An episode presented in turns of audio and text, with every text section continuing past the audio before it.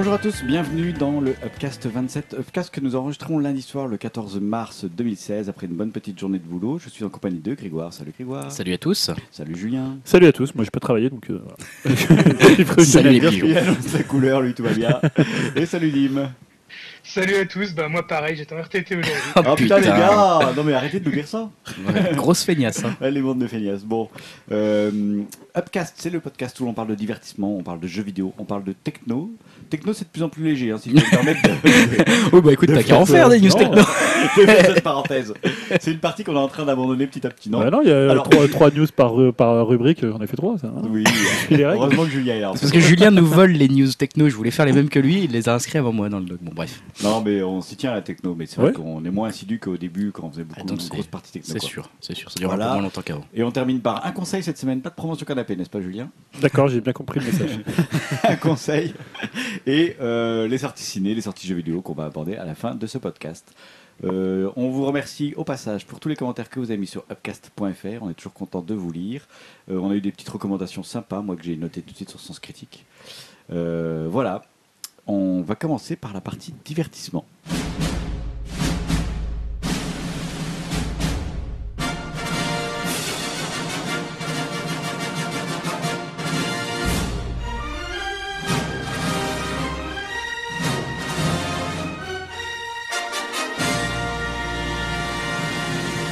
Partie divertissement, on va commencer par un petit euh, débat proposé par Julien. Ouais, de quoi veux-tu parler?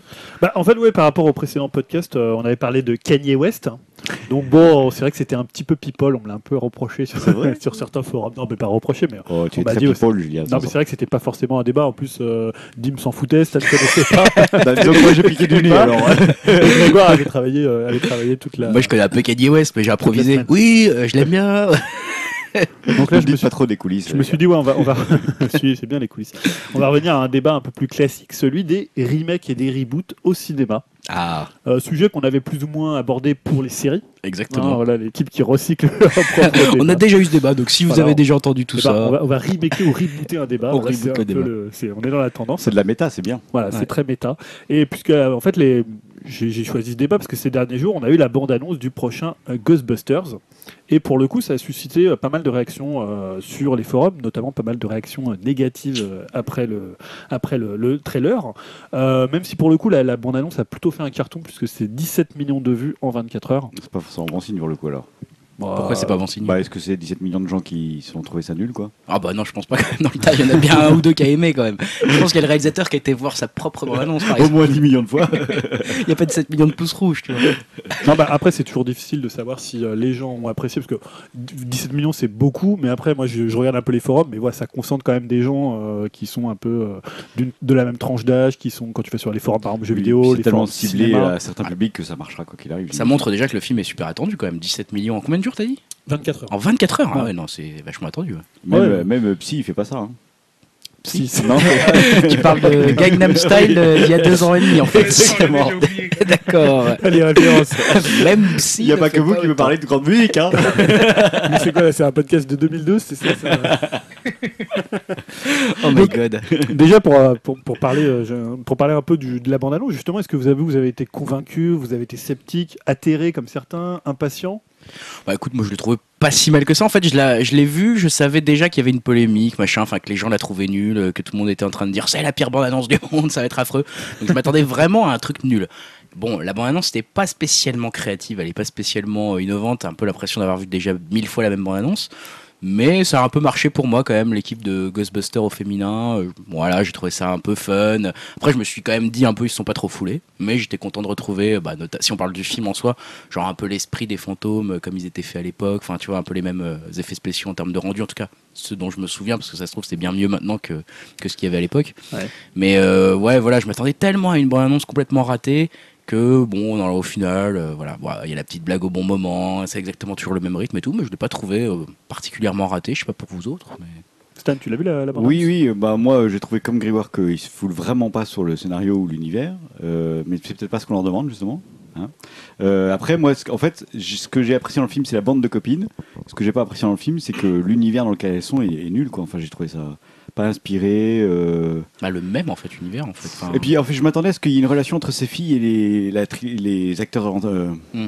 d'origine, c'est-à-dire qu'elles soient les filles d'eux ou etc. Tu vois. Mais en fait, on a même pas l'impression qu'il y ait de lien avec les anciens Ghostbusters. J'ai pas compris le lien qu'il y avait avec ou.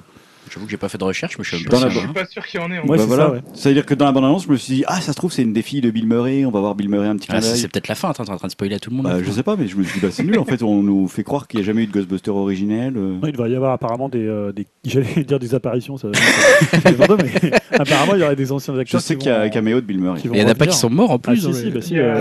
Aykroyd aussi, tous par euh, bah, forcément celui qui est mort. Harold Ramis.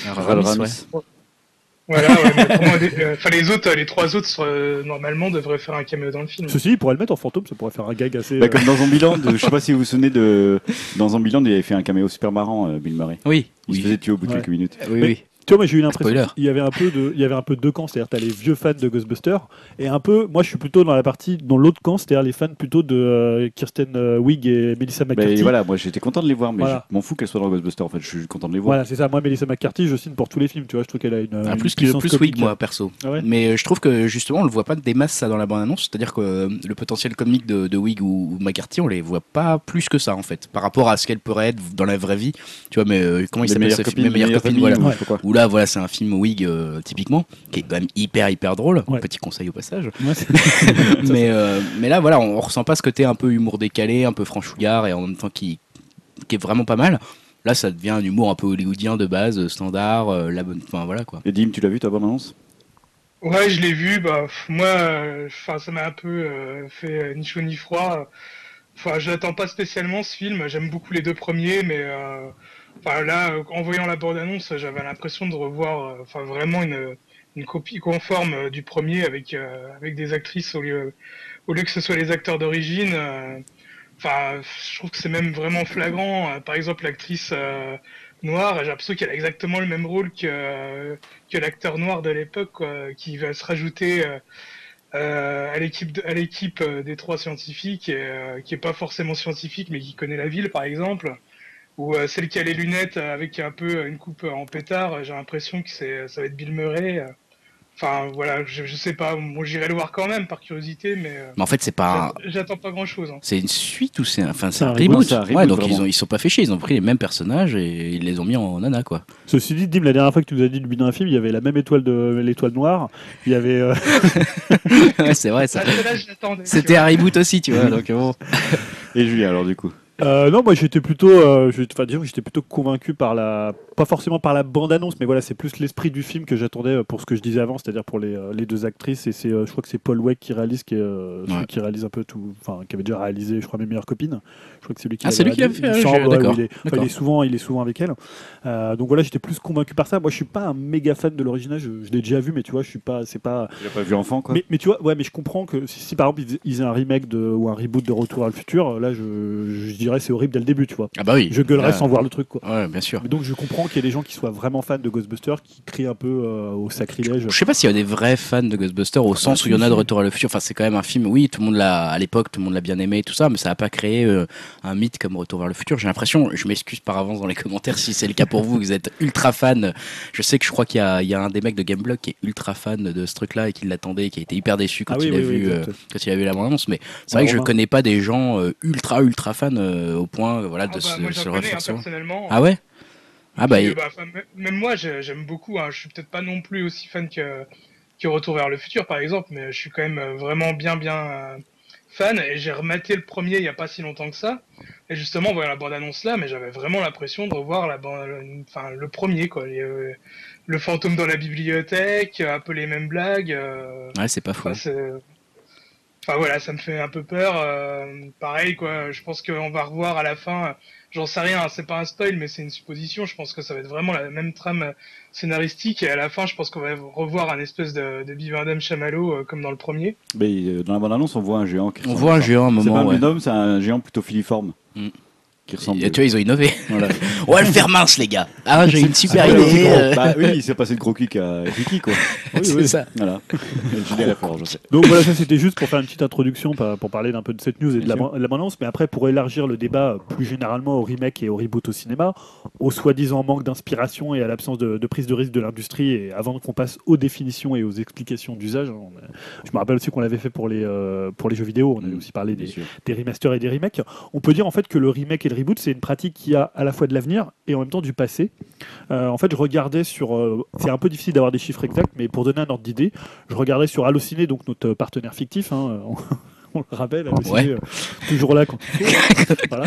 Toujours au bon endroit. Euh, ils ont comptabilisé près de 250 projets de suites, remake et reboot. Alors, c'est à la fois les suites qui sont comptabilisées dedans, mais ça donne un peu un ordre d'idée de tous les Et projets. Ça comprend les séries. Attends, t'as une période, j'ai pas excusé, excuse-moi, j'ai. 250 projets de suites. Sur un an projet. Reboot, reboot en, Non, à venir. non, en avenir. Ah là, là, d'accord. Ouais, 250. mais il y a- il y, a beaucoup de séries aussi, j'imagine, dans le tas. Enfin, Il n'y a pas les séries, c'est que Ah au cinéma. ouais. Ah oui, pardon. Ouais. Ah, d'accord. Euh, qui sont donc en chantier ou qui vont euh, arriver dans, dans les, dans les prochains mois ou alors qui sont en discussion. Et puis finalement, il suffit d'écouter Upcast régulièrement. On fait quand même pas mal de news Ah bah, sur clair. des reboots, euh, des remakes La probables. moitié de nos news, en fait, euh, c'est quasiment des reboots, en fait, hein, quand ils pensent, quoi. Quasiment une news sur deux. une news sur deux divertissement depuis un an, c'est des reboots, des, des machins, des trucs comme ça, des remakes. Et euh, donc je disais ça, donc euh, de l'avenir et aussi du passé, puisque si on regarde dans le rétroviseur, le remake reboot, euh, le dernier terme est quand même plus récent. On parlait pas de remake, de, on parlait pas de reboot à l'époque. C'est vraiment quelque chose. On, on verra après sur les définitions. Euh, bah, c'est presque aussi, j'ai l'impression que c'est presque aussi vieux que le cinéma. que dès le premier film sorti, il y a déjà quelqu'un qui s'est dit, ça serait bien d'en Je vais faire refaire l'arrivée en train d'un train en gare, mais d'un autre point de vue. Bah, il faut savoir que à la base, ils avaient fait trois versions de cette même scène. c'est vrai, bah tu vois. Enfin, on, Euh, parle de, on parle du coup du, du premier film des Frères Lumière, Ouais, des Frères avec, Lumière, voilà, d'un train en gare, euh, Ouais, qui je disais ça, je disais des trucs et apparemment ils avaient fait trois versions. euh, qui était euh, le premier film officiellement, euh, je crois, de l'histoire du cinéma. hein. Et euh, voilà, donc j'ai regardé un peu sur Sens Critique, j'ai trouvé en fait une liste de remakes qui montait à 266 films quand même. Hmm. Donc ça donne aussi un ordre d'idée. C'est une liste pour ceux que ça intéresse qui sont sur Sens Critique. C'est Docteur Qui. Docteur K-I. Docteur comme un docteur et qui comme un qui. comme un qui. Voilà. Voilà. Euh, et pour le coup, je vous conseille aussi une vidéo de, de Jom R. Hein, ce qui, est sur Vimeo. On mettra en fait le lien sur, euh, sur. En fait, ce qui est intéressant, c'est qu'il a fait en fait en 3 minutes un montage comparé euh, de, du film original et de son euh, remake. Ah. Donc ça dure 3 minutes et pour le coup c'est assez intéressant de voir euh, les mêmes plans pratiquement ou les façons dont les scènes ont été tournées. Donc ça concerne, il y a une petite liste de films, donc euh, il y a All Boy, il y a Funny Game, euh, il y a Vanilla Sky et euh, le film de d'Amenabar, il y a Psychose, euh, le celui d'Hitchcock et celui de Oui, Voilà. euh, Psy- Psycho, en Ouais, l'occurrence, c'était voulu. C'était voulu, oui, tout à fait. On- Ah, mais il y en a beaucoup, qui- il y en ça a beaucoup qui sont assumés dans la liste. Mais il y a aussi une distinction à faire, si je peux me permettre, mais tu vas peut-être y venir. C'est que là, tu cites des films en fait qui ont été juste améri- américanisés. Oui, parce que All Ouais, Boy et All. Boy, euh, c'est Ouais, l'adaptation. En fait, c'est plus une Funny adaptation. Game, euh, non, Funny Game, c'est un peu- Non, mais c'est quand même, c'est quand même un remake. Funny Games, c'est fait par le même Oui, réalisateur, voilà, c'est pour ça que je dis c'est un peu différent. Mais a- c'est comme The Ring et Ring. euh, Ouais. Voilà. C'est une adaptation, mais ça reste quand même un remake. Oui, voilà. vrai. Parce que si on, moi je suis parti de la définition quand même de Wikipédia. C'est- quand même la source sûre, hein, comme, euh, comme on dit par chez nous, c'est c'est le gars sûr de la définition. C'est également notre partenaire définition. Euh, pour distinguer remake et reboot. Et euh, alors bon, pour le coup, c'est pas par paresse, mais euh, pour montrer que la définition, elle a déjà ses limites, puisqu'ils définissent un remake du verbe anglais to remake. Oh yeah. Oh. euh, qui signifie refaire, c'est un film dont l'histoire a déjà été portée à l'écran. Le concept de remake est le même pour les adaptations littéraires. La première adaptation du livre est la version originale et appelée adaptation littéraire. Les suites sont des remakes. En fonction des choix des nouveaux réalisateurs, producteurs, le nouveau film peut être plus ou moins fidèle à l'original, allant du remake plan par plan, donc on en parlait, hein, Psycho de Gus Van Sant, ou remake totalement libre, Piranha 3D, dont le scénario n'entretient plus qu'un vague rapport avec le Piranha original. Donc la première question que je me suis posée, c'est est-ce qu'un remake, euh, bah, c'est totalement libre et on n'est pas déjà finalement dans le reboot? Mais je sais pas, mais là, moi, je, je suis étonné en fait d'apprendre ce que tu dis. C'est-à-dire qu'on considère que, euh, voilà, tu dis Piranha 3D, c'est donc un remake de Piranha. Ouais, parce qu'en fait, pas ce qu'ils définissent, Non. tu pensais que c'était un reboot? Bah, je pensais que ça n'avait pas de lien. enfin, tu vois, limite, à part se dire il y a des piranhas, quoi. Mais, euh, mais euh, non, mais il y a certains. Enfin, je trouve que la, la définition, pour le coup, manque un peu Honnêtement, de, de nuances, Je quoi. trouve que la, la fron- la frontière entre les deux est très subtile. Bah, Alors ils définissent très reboot comment poreuse. Ils définissent en disant terme anglais signifiant redémarrage, désigne une nouvelle version d'un film ayant souvent connu de nombreuses suites. Cette nouvelle version est caractérisée par le désir de repartir sur de nouvelles bases plutôt que de prolonger une saga généralement encore récente, ce qui distingue le reboot du remake qui lui est une nouvelle version d'un film relativement ancien, n'ayant pas connu récemment de suite. Ouais, alors par exemple, si je prends un cas Ouais. concret là, récent, le, les derniers Spider-Man. Ouais, j'ai pris le même cas. Ah bah voilà. Par exemple, Parce Amazing très, Spider-Man. ambigu, c'est très ambigu, je trouve. Bah, c'est classé dans les reboots. Alors attendez, Voilà. attendez. On- Amazing Spider-Man. Donc il y a eu le Spider-Man. Attends, il y a Dim, Oui. notre expert euh, comics. Ouais, non, je vous disais, vous faites bien de prendre un, un- un exemple de film tiré de comics parce que les reboots, à la base, ça vient des comics. euh, on reboot, enfin, par exemple, Marvel reboot quasiment euh, pratiquement une fois par an euh, ces séries pour en faire des numéros 1, où ils reprennent les mêmes personnages mais avec des nouvelles histoires et faire avec un numéro 1 pour euh, pas faire peur aux lecteurs et que pour pouvoir accrocher des nouveaux lecteurs Ouais. justement Mm. avec le, le format numéro 1 quoi. Logique, D'accord. logique. Mais alors, Ouais. du, du coup, attendez, Amazing Spider-Man, c'est un reboot alors. C'est un reboot. De Ouais. celui des Sam Raimi des années 2000. Ouais, mais est-ce que c'est pas finalement aussi un remake du premier? C'est-à-dire que le premier Amazing Spider-Man, pas le 2, mais le premier où finalement il se fait piquer, est-ce que Mm. c'est pas finalement un remake? Puisqu'il il refait les mêmes scènes que le Sam Raimi. Bah moi ça m'a supporté parce que j'ai l'impression de revoir le même qui ne servait à rien en fait. Après, c'est euh, la qualité du film. Mais non, non, je veux dire, je veux dire, Faut c'est pour ça que Après, c'est subtil, mais euh, en fait, euh, pour moi, c'est un reboot parce que c'est euh, le même personnage, mais avec à peu près la même histoire, mais avec des variantes. Par exemple, c'est pas le même méchant. euh, Ouais, dans le, celui de Sam Raimi, c'est euh, c'est le bouffon vert, alors que dans le l'autre euh, de Mark Webb, c'est euh, le lézard, par exemple. Hmm. Donc euh, voilà, c'est pour moi, c'est plus un reboot qu'un remake. Ouais, je suis assez d'accord. Mais je suis assez d'accord avec ce, ce- cette- c'est aussi cette idée de dire qu'un reboot, c'est souvent quand une série a eu pas mal de, de par exemple, Batman. Tu vois, il y a eu quatre épisodes et après on te fait un reboot. Mm. C'est-à-dire qu'un film ancien qui est relancé, c'est toujours plus difficile. Par exemple, est-ce que Robocop, c'est un reboot ou est-ce que c'est un remake? Je l'ai pas vu. euh, le- moi je l'ai vu. hein, et- Ou, euh, je sais pas, Total Recall Est-ce que c'est un... pour, pour le coup, c'est plutôt des remakes. Je l'ai pas vu ça, le dernier Total Recall, j'ai pas été jusque là quand même. Mais par contre, euh, ouais, non, je suis. Du coup, ça, je me pose même la question sur, euh, bah, sur le sujet qui nous intéresse là, à savoir euh, les Ghostbusters. Ouais. Donc là, c'est un reboot ou c'est un remake? Sachant qu'il y a eu plusieurs versions de Ghostbusters, on peut penser que c'est un reboot. C'est un reboot juste parce qu'il y a des nanas qui prennent le rôle. En fait, je comprends pas c'est quoi qui fait que ça devient Mais, un reboot. Sachant en plus que dans la bande-annonce de Ghostbusters, euh, si je dis pas de bêtises, au début, ça- euh, il y a un, un titre qui est marqué où c'est c'est notifié euh, 30 ans après, euh, les fantômes reviennent ou quelque chose comme ça. Quoi. Ouais, ouais. Donc ça- on pourrait même s'imaginer que ça peut être une suite. Une hein. suite, ouais. Oui, parce qu'ils ils laissent planer, comme tu dis, Dim, hein, dans la bande-annonce, ils laissent planer le doute comme quoi l'équipe de Ghostbusters originelle est, est perdue, oublié tout le monde, A etc. existé, et mais- voilà, et a Euh, existé, les gens ont j'avais- oublié. J'avais vu une interview, euh, enfin une citation du réalisateur, euh, comme quoi on aurait la réponse euh, en allant voir le film. Ah, ah, ah. Je malin. pense aussi que voilà, ils font exprès un peu de nous questionner. quoi. Mais euh, ce qu'il y a, c'est qu'on voit déjà qu'il y a un problème de définition entre remake et reboot. Même partenaire Wikipédia bof là Voilà. sur le coup. hein. Mais même quand tu prends le remake, là, je, je suis tombé sur un bouquin d'un, enfin sur un bouquin d'une personne qui s'appelle Raphaël Moine, qui s'appelle Remake les films français à Hollywood. Alors qui est intéressant, mais un peu théorique, c'est CNRS édition, donc euh, c'est un Mm. peu, voilà, c'est. Tout de euh, suite, ça calme. mais, euh, mais qui montre bien en fait la difficulté de circonscrire à une définition le remake. En fait, j'ai vu citer un passage qui est assez intéressant.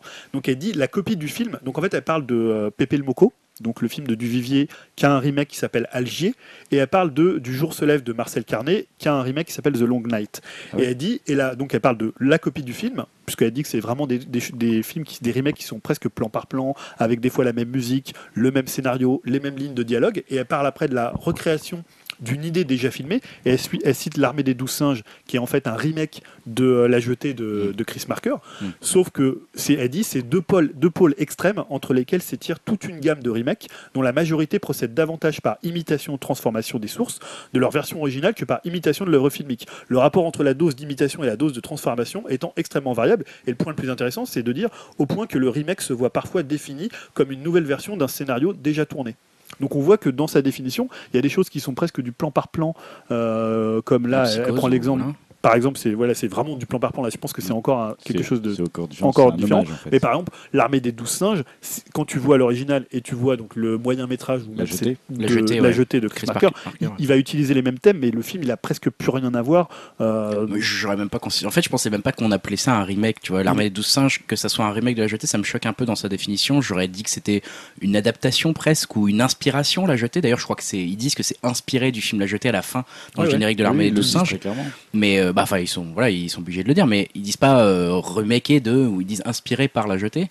Et je trouve de dire un remake euh, l'armée des 12 sur Ouais, la jetée, ouais, bon, clairement, c'est. Mais ça là, elle, pas pu elle prenait, elle prenait l'autre, vraiment mais- deux extrêmes pour montrer que déjà même à l'intérieur du remake, on a une définition qui est extrêmement large et qui, et qui concentre finalement euh, des films qui s'inspirent vraiment plus ou de manière plus ou moins éloignée de leur modèle. Ah, il faut inventer d'autres mots là. La nuance entre mots. remake et reboot, ce serait la liberté prise avec le, le matériel de départ en fait. C'est un peu ça. Le... Bah, ça serait la volonté de refaire table rase du PC, comme disait Julien apparemment. Mais moi, c'est vrai que je la, je la sens pas. Enfin, on la sent pas toujours, quoi. Où- Ouais. Où elle est dans un remake qui est très très éloigné de sa source d'origine. On se demande s'ils veulent pas faire. euh, tu vois, on pourrait dire que dans ce cas, l'armée de singes est un reboot, hein, et non pas un remake de la jetée, puisque quelque part, il reprend l'idée de départ et puis il en fait quelque chose de complètement Est-ce différent. qu'un reboot serait pas plutôt euh, aurait pas plutôt une base d'un film qui aurait marché à une époque et du coup on essaie de le relancer à une autre époque et un remake serait juste une nouvelle façon de refaire le film pour le faire découvrir à un public ou pour le Peut-être. lui offrir une nouvelle Ouais, c'est audience? c'est la- c'est en fait finalement la, la distinction qu'ils font entre un film ancien qui va plus facilement avoir un remake et une série récente euh, qui va plus, plus, ou, plus ou moins avoir un reboot. C'est-à-dire qu'on on reprend l'idée, c'est ce que Dim disait tout à l'heure sur les comics, où il y a des reboots constamment parce que on reprend en fait l'idée de base, on reprend le personnage, mais après on l'adapte, on l'adapte différemment. Alors que le remake, il va peut-être être plus proche euh, de l'original. Mais on voit encore une fois qu'il y a des, on peut citer par exemple Scarface, le, de, Pal- de Palma qui est un remake de Howard Hawks. Euh, bah, l'original, il a pratiquement rien à voir avec euh, le film de De Palma. Euh, voilà, après, je vais, on va essayer quand même d'être d'un peu plus concret et euh, surtout un peu plus contemporain, euh, bah, plutôt en discutant des causes de la vague de, de remake, de reboot. Alors déjà, j'ai fait un premier point sur bah, le, choix de l'industrie, on en avait parlé pour les séries, mais un remake ou un reboot, bah, le plus souvent, c'est un nom qui parle. C'est euh, surtout vrai pour les reboots. On mise sur des recettes qui sont déjà éprouvées, on minimise les risques d'échec commercial. Euh, c'est intéressant parce que ça montre aussi que ça marche souvent parce que le public n'aime pas forcément la nouveauté et euh, va aller voir des choses qui, bah, dont il a entendu parler, qu'il connaît peut-être déjà un peu mieux. Hum, clairement, bah, ça se voit là, du coup, à 17 millions de vues en 24 heures, hein, par exemple. Donc les gens. Bah, ont- quand tu vas dans un lieu connu, tu as moins l'effort intellectuel de- d'assimilation d'un nouvel Puis, univers. tu sais que Ouais. tu sais que t'as aimé une fois, t'as envie de revoir Oui, ce qu'ils ont fait avec le, nouveau, tu- le, le même matériel, quoi. Voilà. Même Spider-Man, euh, j'avais été tenté. Bon, finalement, je l'ai pas vu, moi, le, Ouais, pas encore. Le- ouais, le, le truc avec euh, le deuxième acteur, là. Ah, Andrew Garfield. Merci, ouais, Andrew Garfield. Mais, euh, mais c'est vrai que j'avais été tenté juste pour le principe en me disant, ah, j'avais bien aimé ce que Sam Raimi avait fait. euh, T'as envie de voir, quoi. T'es curieux. Ouais. Ça crée une curiosité déjà. Donc tu connais le nom, il y a déjà un effort marketing en moins à faire pour les boîtes, quoi. Ouais, parce que tu as l'impression que finalement ça, ça concorde à la fois sur la volonté de l'industrie, Mm. ils prennent pas de risques, Mm. euh, ils minimisent les, ils minimisent les coûts, même si ça, des fois ça marche pas, et le public finalement qui préfère aller voir quelque chose que, bah, Ouais. qui est un peu sur des rails, on se dit. euh, C'est ça. Tu sais que tu seras moins déçu, tu payes ton, ton billet de cinéma 10 euros. Et en même temps, j'ai l'impression que le paradoxe, c'est que euh, dans le, on va dire dans le premier cercle de fans, le remake, le reboot, c'est quelque chose qui fait quand même assez peur. C'est-à-dire souvent quand on t'annonce un reboot, là on parlait tout à l'heure de Retour à le futur, moi s'ils annon- ils annon- annonçaient ça, je commencerais à flipper. Ah, mais qu'est-ce qu'ils vont faire, mais quel acteur ils ont pris pour euh, Doc Emmett Brown, Bah, c'est n'importe quoi. Tu vois, t'es es presque Mm. critique parce que c'est quelque chose qui, c'est un film qui va t'importer. Euh, on en parlera tout à l'heure de la nostalgie aussi, c'est quelque chose qui marche très bien pour les remakes et les reboots. Mais euh, j'ai l'impression que sur le premier cercle de fans et notamment aussi pour la critique, le, le remake c'est souvent quelque chose qui est assez mal vu. C'est presque un gros mot un remake ou un, un reboot. Bah, je pense que les critiques sont pas tendres avec les remakes et les reboots euh, à partir du moment où tu, ouais, où tu, aujourd'hui tu fais un remake d'un film qui a été un moment un peu clé ou voilà qui a été important, Ouais. Euh, surtout artistiquement parlant. euh, je pense que tu t'exposes à une, une valve de critique euh, assez monstrueuse, quoi. Ouais, puis en plus c'est- c'est- j'ai l'impression aussi c'est un, ils sont pas tendres presque a priori. Oui, bah oui, clairement. Ouais. comme moi d'ailleurs, je le ferais, hein, comme tu disais. hein, on se dirait, ouais, on nous refait un retour à le futur. euh, putain, je serais déjà furax, quoi. Bah, et justement, c'est, euh, je sais pas si tu avais d'autres choses à rajouter sur ça, sur euh, le fait que par rapport à l'industrie. euh, Non, après j'avais une question, mais qui sera peut-être complémentaire au convié Bah, parce que après, finalement, c'est la transition, c'est de dire est-ce que c'est une panne de- d'inspiration Est-ce que finalement faire des remakes, c'est montrer que Hollywood n'a plus de- d'idées? On parle d'Hollywood parce que c'est la plus grosse usine à faire des remakes. Après, ça peut je être pense pas, moi. plus généralement. Perso, euh, Tu penses pas? Moi je non. pense que si. non, je pense que c'est de la facilité. Je oui, pense voilà, pas que soit un manque d'idées. éprouvée. En fait. Ouais, Oui, mais c'est juste pas un manque d'idées. Je pense que des idées, ils en ont, mais c'est juste que bah, c'est c'est plus simple à valider auprès des financiers, quoi. Enfin, je, je pense, mais tu vois, à mon avis, des scénarios originaux, on va dire, jamais vus, etc. Tu sais, il y a une liste qui traîne à Hollywood où on sait toujours, ah bah, Ouais. tel scénario est depuis 15 ans sur la liste des plus gros scénarios euh, qui ont un énorme potentiel, etc. Puis finalement, ils se font jamais acheter parce que bah, l'industrie préfère miser ses 150 millions de dollars de budget sur un film dont elle sait que la moitié des gens sur Terre connaîtront déjà le nom, tu vois. Mm. Donc forcément, c'est plus simple. Mais c'est vrai que souvent, moi, je voyais ça passer euh, il y a pas longtemps sur Twitter, des gens qui discutaient euh, des, euh, finalement des nouvelles licences. Pourquoi il n'y avait pas assez de nouvelles licences? Parce que certaines marchaient pas. Alors, euh, ils citaient des trucs comme, euh, tu sais, euh, le film, euh, euh, merde, pas les Nouveaux Mondes, mais l'autre là. euh, euh, je sais plus comment il s'appelle ce film. euh, Tomorrowland. Ouais, Tomorrowland. Il y avait aussi, Ouais. euh, par exemple, Chappie. Bon, c'est peut-être pas forcément un bon exemple. Et il y avait aussi, euh, comment ça s'appelle, euh, le truc que Disney avait essayé de lancer là, euh, John. euh, Ah oui, euh, John Carter. John Carter. ouais. où beaucoup disent que voilà, c'était pas forcément réussi, Moi, mais ça posait aimé. quand même un univers.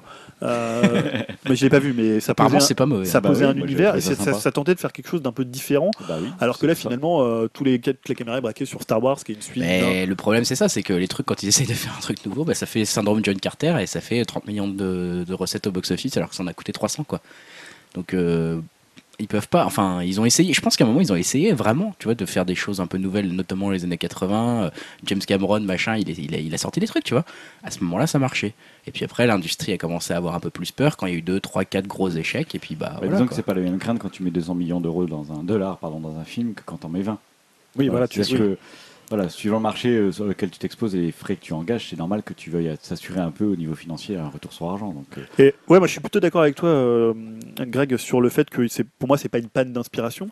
Mais j'avais, il y a, il y a un, un article qui est assez, assez vieux de Mark Harris euh, qui, qui avait écrit pour GQ qui s'appelait The Day the Movie Died et qui décrivait en fait l'industrie euh, hollywoodienne qui tournait en rond. Il avait notamment, une, je trouve, une très bonne punchline sur le Batman de, de Nolan. Ouais. Euh, je sais plus si c'était sur le 2 ou 3 sur le The Dark Knight ou sur euh, Rises. Il disait, il le définissait comme donc une suite d'une suite d'un reboot d'une adaptation d'un comic. Ouais, c'est pas faux. Donc voilà, c'était pour montrer la façon dont Hollywood bah, se tournait, euh, tournait tel je sais pas, tel une toupie sur lui-même et euh, finalement faisait toujours, toujours la même chose. Et on arrivait à des choses absurdes en disant bah voilà, c'est une suite d'une suite d'un Mais, reboot. mais c'est vrai que même quand tu vois les trucs, les nouveaux. Bah, tu vois, on parlait de la dernière fois de Deadpool qui a vachement marché euh, il y a pas longtemps au cinéma, mais en fait, quand ils pensent, on pourrait se dire, bah tiens, c'est un nouveau truc et tout.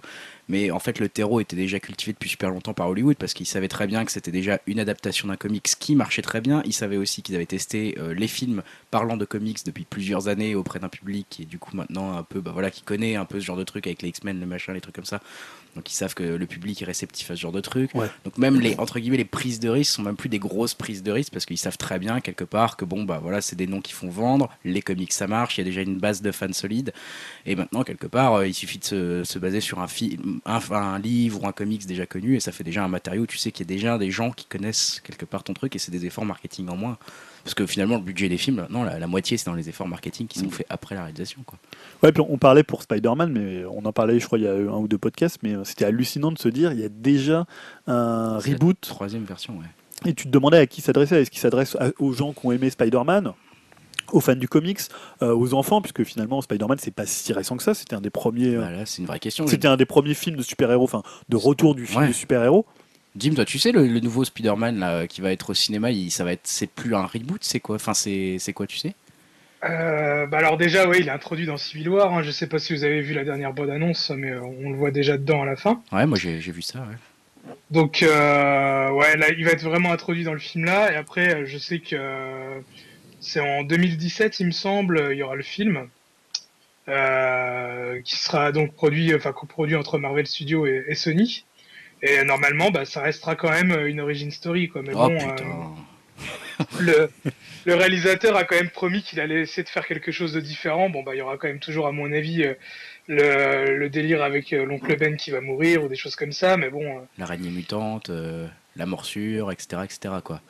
je crois Après, qui ouais. pourrait être bien, ça serait style qu'il le fasse en, en forme de flashback, que, que ça soit vite fait évoqué, on va dire, euh, pour, euh, pour réintroduire le personnage, mais que bon, euh, que, ça, que ça prenne pas non plus euh, les trois quarts du, du récit du film. Donc bon, à voir quoi. Mm.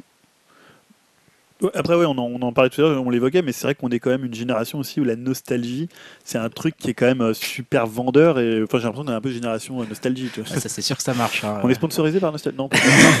bientôt, euh, bientôt, bientôt. Diffusez Euh, mais- notre podcast. Mais tu, tu vois que voilà, euh, on sait que ce soit la télévision, que ce soit le cinéma, que ce soit la musique, tu as l'impression que les trucs années 80, euh, tout, donc là tu remake, tu reboots des films de cette époque-là, tu as l'impression que c'est Bah, Jackpot, on l'a vu avec Jurassic Park, enfin Jurassic World. Bah, c'est sûr qu'en fait, euh, quand tu regardes aussi l'industrie, elle marche de façon cyclique. Et je sais pas si c'est, c'est parce que la nostalgie est une valeur qui marche bien et que c'est comme ça tout le temps. Mais tu regardes la- les premières générations de grands films américains, on va dire, c'est les années 40-50. Ce qu'on a vu dans les années 70-80, c'était en fait des remakes de ces films des années 40-50 qui, à nouveau, ont marqué les esprits dans les années euh, 70-80. Dans les années 2000, on a eu des remakes de ces films des années 70-80. Puis là, bah, on va arriver en 2016, euh, après 2020, bah, on va commencer à avoir des remakes de ces, 2000. voilà, on va avoir des Terminators qu'ils vont peut-être rebooter ou ce Déjà genre de fait. Non mais voilà, enfin à nouveau euh, mieux, j'ai envie de dire. reboot, un vrai reboot, on repart de zéro. Hein, Ouais, les, les- les délais entre les films d'origine et les, les remakes, ils sont de plus en plus euh, Ah courts. bah Spider-Man, c'est le- c'est Euh, hein. bah moi, ce qui m'a encore plus étonné, c'est, euh, je sais pas si vous connaissez le film d'horreur, euh, c'est le premier film d'Eli Roth qui s'appelle euh, Cabin Fever. Cabin Fever, ouais. Il, est, il est vraiment pas vieux, quoi. Il a, il a quoi, une- peut-être un peu plus de 10 ans, ce film-là. Ah, je l'ai vu au Et, cinéma. euh, quoi. ben, là, j'ai vu euh, la semaine dernière, il y a la bande-annonce du remake. Oh putain, Mais c'est marrant parce que ça va trop loin? quand j'ai regardé les listes, il y a énormément de films d'horreur hein, qui ont été euh, remakés. euh. C'est peut-être pas la même durée hein, dans les films d'horreur. Je sais pas, peut-être que l'horreur progresse plus vite ou je sais pas. Ouais. euh. Voilà, ils ont moins d'idées pour faire peur, donc ils se Ouais, disent ils on ont va moins utiliser d'idées, les ouais. bonnes vieilles ficelles qui fonctionnaient à une époque, ça fonctionnera toujours. Bah, de toute façon, les films d'horreur, je trouve que c'est quand même été un peu les premiers films euh, qui ont été un peu sujets aux suites, euh, remake, reboot. euh, euh, quand tu regardes rien que la série des Freddy, il y en a eu 15 000, les Jason, pareil. Et euh, voilà, je pense que c'est vraiment un genre aussi qui s'y prête bien. Donc, euh, Ouais, puis c'est vrai que dans ça les- ça pas. Même dans les ça, quoi. suites de Freddy ou de machin, en fait, c'était plus ou moins des reboots déjà à chaque fois. euh, ouais, c'est vrai que c'est un, Oui, un genre Après, c'est particulier. toujours, c'est toujours un peu les mêmes histoires en même temps. c'est pas faux. c'est un, mec qui bute des adolescents. Là, pour le coup, c'est peut-être un petit manque de, de créativité qu'Hollywood a. Et dernier point que je voulais, je voulais aborder, après vous en aurez peut-être d'autres, mais euh, parce qu'on a surtout parlé de l'industrie, du fait que de l'industrie du public, mais finalement il y a aussi la question de la cinéphilie. Euh, on parlait tout à l'heure de- du remake de euh, comment de Gus Van Sant, Mm. euh, qui est un remake plan par plan, donc qui est pas c'est pas un remake qui va Mm. s'adresser euh, enfin au grand public parce que finalement c'est plus une espèce de recherche esthétique de montrer finalement de faire les mêmes plans Mm. aujourd'hui ce que ça dit d'un film de l'époque et ce que ça dit du cinéma aujourd'hui du contexte cinématographique Euh, et, et voilà parce que quand tu finalement tu parles du remake, on peut aussi inclure à l'intérieur. Tout à l'heure, on essaie de voir un peu les, les définitions. Les, euh, on voyait que c'était un peu un peu poreux entre. On savait pas trop ce que c'est un reboot, un remake, euh, même à l'intérieur. Mais finalement, tu peux citer la citation, l'hommage, euh, l'inter- enfin, ce qu'on appelle l'intertextualité en littérature. J'ai vu qu'il y avait l'intercinématographicité. Voilà, ça existe apparemment, c'est un terme. Vous êtes sur Upcast, Voilà. bienvenue. Ou euh, finalement l'inspiration. On, dernièrement, on parlait euh, il y a pas longtemps de Tarantino. Euh, Tarantino, finalement, est-ce que c'est du Ah, remake? c'est Est-ce que c'est du reboot? Est-ce que c'est du plagiat? Est-ce que c'est de l'hommage? Est-ce que c'est de la citation? Est-ce que c'est de la réécriture? Ouais, on peut se demander. hein. C'est vraiment des citations, moi je dirais, mais on n'est pas loin parfois. hein, du... Et surtout, on le voit dans, dans tous les arts. hein. Et, notamment, ce que, ce que je trouvais intéressant aussi, c'est que la question, elle se pose pas tellement dans le théâtre. C'est-à-dire que le théâtre, quand tu Mhm. rejoues, euh, je sais pas, tu fais ton adaptation de Molière, il y a eu 120 000 adaptations de Molière avant, de, je sais pas, du vrai. Malade imaginaire, euh, bah, tu vas le refaire et personne va te dire, euh, ah bah tiens, tu refais un bon type. Des fois, peut-être on peut-être arrêter de faire du Molière. Mais voilà, je veux dire, on va, tu vas, parce que c'est une adaptation. Mhm. Alors qu'en cinéma, euh, j'ai l'impression que l'œuvre, comme elle reste en tant qu'un objet et pas un spectacle vivant, alors après, c'est la différence entre un spectacle vivant et aussi. Euh, C'est mais- ça. et on le voit dans la littérature, par exemple, euh, il y a eu des remakes, je pense à, Ulysse de James Joyce. Euh, dans l'art, par exemple, Picasso, il voulait, il avait entrepris de, de, fin, de repeindre tous les tableaux de ses peintres préférés. Voilà, c'est pas, c'est quelque chose qui, est- qui a toujours été là, finalement, le fait de s'inspirer, de réutiliser, de recomposer. On voit ça aussi dans l'art contemporain, qui est quand même un, un principe aussi de, de questionnement de, de- de- des arts qui sont passés avant.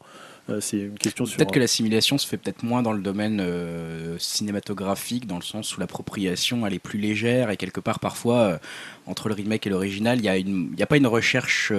Enfin, je vais être un peu violent, mais tu cherches pas à faire original en fait. Tu cherches pas à re- refaire passer un autre message en prenant un, un premier matériau et en essayant de te l'approprier. Parfois, tu fais juste ça. Enfin, ça donne un peu ce sentiment qu'ils font juste ça pour se faire de la thune et qu'il n'y a pas vraiment ce côté. euh, moi, je vais raconter Voilà, mon histoire en me l'interprétant et en choisissant tel parti pris. Et quelque part, euh, le, bizarrement, euh, voilà, le remake de Gus Van Sant, pour moi, est, est presque plus une œuvre d'art qui Voilà, va essayer de dire quelque chose en faisant quelque chose de exactement similaire qu'un remake d'un énième truc qu'on aura vu dix fois et qui est là juste peut-être juste pour faire de la thune parce qu'en fait tiens euh, les, les mecs qui l'ont vu quand ils avaient 15 ans bah maintenant ils ont peut-être des enfants qui sont peut-être en âge d'aller au cinéma et eux ils l'ont jamais vu et comment on va leur vendre et tiens c'est des, consommateurs potentiels et là dedans il y a une démarche artistique qui est vachement diluée Ouais. et du coup qui nous, qui nous touche moins et qui rend le remake et même la façon de enfin toute l'entreprise du remake euh, beaucoup plus artificielle qu'un vrai remake avec un artiste qui veut dire quelque chose Bah, parce que tu vois, on parle de Gus Van Sant, mais ça, là c'est presque pousser le truc jusqu'à l'absurde parce que c'est pas Ouais. du tout vendable. Finalement, Ouais. tu fais un remake plan par plan d'un des plus grands films du cinéma, ça fait pas d'entrée. Tandis que si tu fais un remake en, voilà, en changeant un peu la recette, enfin, t'as un peu les mêmes ingrédients. la fin. Tu- non mais voilà, tu, tu- on voit avec Ghostbusters, tu, tu l'actualises, ok, tu prends, tu fais un casting féminin, donc tu fais un peu une nouvelle recette, tout en t'éloignant pas trop pour que ça ait toujours un peu le même goût que ce que tu avais avant. Alors que là, finalement, c'est le même film plan par plan, mais euh, recomposé à 50, 60, 70 ans d'intervalle, et finalement, ça a plus du tout la même portée Non. en termes euh, bah, de, euh, à la fois de cinématographie et en même temps en termes d'industrie cinématographique. Je veux dire, je veux dire, euh, le type qui est producteur, il en a rien à foutre du film de Gus Van Sant en tant que tel. euh. Non, c'est la, c'est, euh, ouais, c'est le- la démarche Oui, artistique. comme euh. tu disais, Gus Van Sant, il a été au bout de sa démarche artistique. Voilà, c'est un geste plus, Voilà. plus que. Là, je pense pas pour Ghostbusters, euh, ce soit une démarche artistique très profonde. Enfin, tu vois, à mon avis, le but c'était juste se dire, on va se faire Ouais. des thunes. Qu'est-ce qui marche en ce moment? Ah, bah les héroïnes, on n'a jamais fait un reboot avec des nanas, quoi. Boum. Mais tu vois, tu pourrais avoir un juste milieu. On parlait tout à l'heure de, euh, bah, de, comment, de, de Terry Gilliam pour euh, l'armée des douze singes, Voilà, par qui est quelque euh, chose de très respectueux de la jetée de Chris Marker. Il en a beaucoup parlé. Quand tu as les bonus, tu peux retrouver Mhm. un peu la façon qui. Il était donné en bonus, il était donné en bonus, ouais, ouais, ouais. donc il a beaucoup fait connaître. Je pense aussi encore à Gus Van Sant avec Elephant, qui a fait beaucoup connaître le, le court métrage, le court métrage Elephant. euh, non. voilà, parce que des fois, as des, ils vont, des fois, on en parlait il y a pas tellement de temps. Je crois c'était avec euh, Stéphane Brisé, qui avait plus ou moins, qui était plus ou moins inspiré d'un scénario, mais il n'avait pas vraiment voulu le dire. Des fois, t'as des, c'est limite le plagiat. alors que là, tu sens que c'est vraiment de l'hommage, qu'il est fan du court métrage et qu'il leur fait quelque chose. euh, à la base, voilà. Après, c'était. euh, Donc tout ça pour dire, euh, Alors- les, les Ghostbusters. non mais tout ça, voilà, pour, pour finir sur. Tu ouais, vas conclure ouais, pour finir, c'est simplement. euh, finalement, je m'étais demandé est-ce que il y a des remakes que vous aimez Ah ou, voilà, euh, c'était la question que j'avais posée. Ah. Alors- c'est bien, Julien. Voilà, c'est-à-dire que moi j'avais cité voilà, les bons remakes reboot, ceux que vous attendez et ceux que vous aimeriez voir. euh, alors fait- ceux que vous attendez dans le sens où ceux qui sont déjà annoncés Mm. et ceux dont vous aimeriez bien avoir un remake d'un film. Alors, je suis pas sûr d'en vouloir, mais déjà, moi, la question, ce serait presque est-ce qu'il existe un remake ou reboot qui aurait réussi à effacer l'original presque? À- Ouais. à Pense quand tu- quand t'as- mettre de l'ombre sur l'original en disant il est presque mieux que l'original. Quand t'as pas une bonne culture ciné, tu sais parfois pas que certains films sont des remakes d'autres films, tu vois. Quand tu disais euh, tout à l'heure, euh, je sais plus, tu citais plein de films. euh, Ouais, bah, par exemple, moi c'est pas que je les trouve, c'est pas qu'ils sont mieux parce que parfois j'ai pas vu l'original, mais par exemple tu prends Scarface. Le ouais. Scarface de De Palma aujourd'hui, il est plus populaire que le Scarface de Ward Hawks. Bien sûr. Voilà. Oui. Pourtant gens- ça veut pas dire que je qu'il de Hawks il les est gens ne savent même pas qu'il y en avait un autre. Oui, je pense Ouais. que les gens oui, en effet. C'est pour ça que je pense que voilà, il y en a, il y en a qui sont, on va dire, tellement bons ou alors qui sont passés tellement dans le, voilà, dans Ouais, l'idée du grand public. par exemple, La Mouche de celui Cronenberg aussi fait un peu référence par rapport à l'original. Euh, t'as celui alors qui est très connu, hein, là c'est un peu plus, c'est un peu différent, mais True Lies. Ah oui. Donc euh, le, alors est-ce La que c'est l'adaptation L'adaptation C'est l'adaptation de la totale, ouais, Oui, qui était pas mal, mais qui a, qui a plus grand chose à voir dans Non, la en version effet. euh, Cameron. en effet. Les deux très sont drôle d'ailleurs. moi, pour citer des exemples d'amis avec qui j'ai eu ce genre de discussion, j'avais des amis, par exemple, qui me disaient qu'ils avaient nettement, qu'ils avaient vu euh, The Ring, donc la version américaine de Ring japonais, et ils avaient vu Ring japonais après, et ils ont trouvé le Ring japonais complètement nul. Ce qu'ils Ouais. C'est froid, c'est très lent, c'est, on comprend pas ce qui se passe, alors que le Ring américain, au moins c'est clair, on, on est en terrain connu. Enfin voilà, ils analysaient vraiment que le, le remake américain, pour eux, était beaucoup plus réussi que le remake japonais. Ouais. Voilà. C'était Donc- Florence, ça, non c'est ça C'est privé de joke euh, entre nous. Salut, salut Florence, si tu nous écoutes. J'espère pas d'ailleurs. Euh, voilà, donc je me dis, les remakes aussi, euh, les producteurs, ils font peut-être pas que n'importe quoi. C'est-à-dire qu'ils savent qu'ils s'adaptent à un public et que Ouais. Ça va toucher un public qui n'a pas été touché par l'œuvre originale aussi. Voilà, il n'y a pas que des points négatifs. T'avais par exemple, euh, pour le coup, c'est pas un très bon film, mais Les Choristes. C'était un remake de donc la cage Rossignol. Oui. Et aujourd'hui, ça a un peu quand même effacé le. Mm. Après, paradoxalement, t'as des films qui échouent. Par, par exemple, euh, La guerre des boutons. euh, finalement, Ouais. pourtant, il y en a eu deux. J'avais Ah bien oui, aimé King Kong euh, de, de- de Jackson, euh, Ouais. qui était pour moi une bonne idée. Enfin, tu vois, c'était une, c'était pas, c'était une bonne idée de faire un remake. Ah ouais. Je trouvais que le premier était, pour le coup, il y avait un décalage aussi technologique et puis. Il y avait euh, déjà eu un remake en, en plus oui, entre deux. oui. Alors Alors moi, je- 70, ouais. Avec Jeff, euh, Jeff Bridges. et ça. Et mais, euh, Ah, mais je l'avais trouvé euh, du coup assez intéressant comme démarche et puis bah il avait fait quand même, on, on sentait un peu sa patte. Enfin, il y avait Donc un truc. répondons à la question de Julien. Est-ce qu'on a trouvé des remakes reboot ou est-ce Bah, qu'on attend des remakes reboot intéressants? Est-ce qu'on en attend pour le coup? J'en sais rien. Peut-être Dim, je sais pas. Euh, non, là, comme ça, franchement, je vois pas trop. Quoi. Ou un film que t'aimerais bien voir en remake? Comment Un film que t'aimerais bien. Qui... Tu te dis, ça serait bien qu'il y ait un remake ou un reboot. euh, Bah, ouais, personnellement, là, euh, je... pourquoi pas des suites à Millennium J'avais bien aimé la version de David Fincher. Oui, qu'il a, il a pas prévu. Qui était, euh, qui était déjà un remake du coup. Oui. Ouais, ouais, voilà, ouais. Donc, euh, c'est pour ça, voir les, les autres suites euh, remakées, ça serait pas mal. Mais bon, je crois que c'est plus trop d'actualité, malheureusement. c'est pas juste une adaptation d'ailleurs Moi, j'aurais bien des vieux genre E.T. tu vois, pourquoi pas. Je sais, non mais tu vois, tu te confrontes à un film justement hyper dur qui a presque lancé bah, à la fois un genre et un cinéaste, euh, voilà, aujourd'hui largement reconnu. Alors, ouais, le problème d'E.T., mais c'est on va- c'est un autre débat, mais c'est qu'il est tellement ancré dans une époque, c'est qu'est-ce que tu lui apportes aujourd'hui, qu'est-ce que ça apporterait aujourd'hui? C'est-à-dire, Bah il faudrait- justement, il faudrait euh, changer un peu le dis, message. euh, c'est pas moi qui vais le faire. hein. mais je dis euh, justement, ce Vas-y, serait intéressant, de, Dis-le, ce serait intéressant de faire un remake qui, bon, C'est- pour le coup, euh, Pour le quand coup, je c'est un film vraiment daté dans une époque qui parle d'une époque, vraiment les années 80, Peut-être- euh, la banlieue américaine. tu vois, euh, Super 8 voilà. avait peut-être essayé un peu quelque part Ouais, d'être un c'était- remake voilà. euh, déguisé de E.T., mais c'était pas exactement pareil quand même. Moi, j'aimerais, ouais, j'aimerais bien qu'on essaye de reprendre les thèmes de E.T. et puis pourquoi pas euh, d'en faire un remake aujourd'hui en disant autre chose, tu vois, pourquoi pas. C'est un Julien, thème- si tu, pré- si tu devais répondre à ta propre question. Euh, moi, j'avais bien par exemple aimé le remake de Aja de La colline à des yeux. Oui, tu ah l'as oui, pas ouais, vu, d'accord. Donc, Ah oui, euh, je trouvais ça plutôt pas mal. Et aussi, j'avais bien aimé L'Armée des Morts de Snyder. Et j'aime bien le- l'original un très de, bon, de ouais. Romero. Qui Ouais. s'est fait assez descendre à l'époque et pourtant. Non, non, il est bien, il est bien l'armée. Mais qui est pas du tout, il n'y a pas du tout le, con- le- enfin, il y a pas du tout la portée politique euh, du Romero, mais je le trouve Je suis pas hyper tout à fait efficace. d'accord. On, Ouais, la- le- on la sent un peu quand même. Ouais. Bon, bah, Alors, clairement dans. Romero, mais- il y avait une critique de la société de Voilà. consommation, de fait d'avoir placé ça dans un centre commercial et qui n'était pas du tout présente a priori Ouais. dans l'armée des morts. Mais je trouvais ça très fun, très bien foutu. Moi aussi, euh, j'ai trouvé que c'était un très bon film. euh, Il y avait d'autres critiques, il y avait d'autres choses. Après, celui qui- ceux qui m'ont laissé sceptique, il y avait Les Infiltrés. Moi, j'ai- alors, tout le monde le cite comme un bon remake, donc euh, suite Mm. Scorsese, un Oui, euh, remake du C'est film une de, adaptation pour le coup. de- de Hong Kong.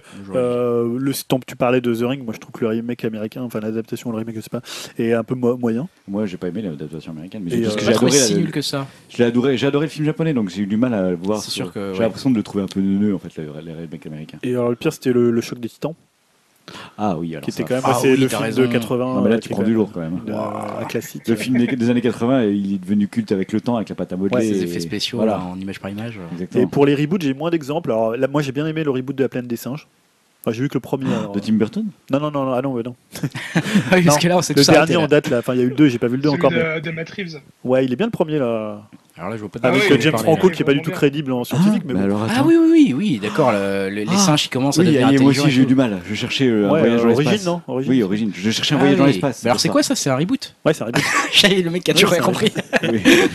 Et bah, il y a les Batman de Nolan. hein. Moi, j'aime bien le premier, le Bah, Begins. il- Alors après, ça me saoule un peu, mais euh, Au niveau le- visuel, c'est quand même une sacrée claque. Surtout euh, qu'il est arrivé après les deux de Schou- enfin suite Schum- les deux de Schumacher, c'est ça. Avec Stallone. avec Stallone.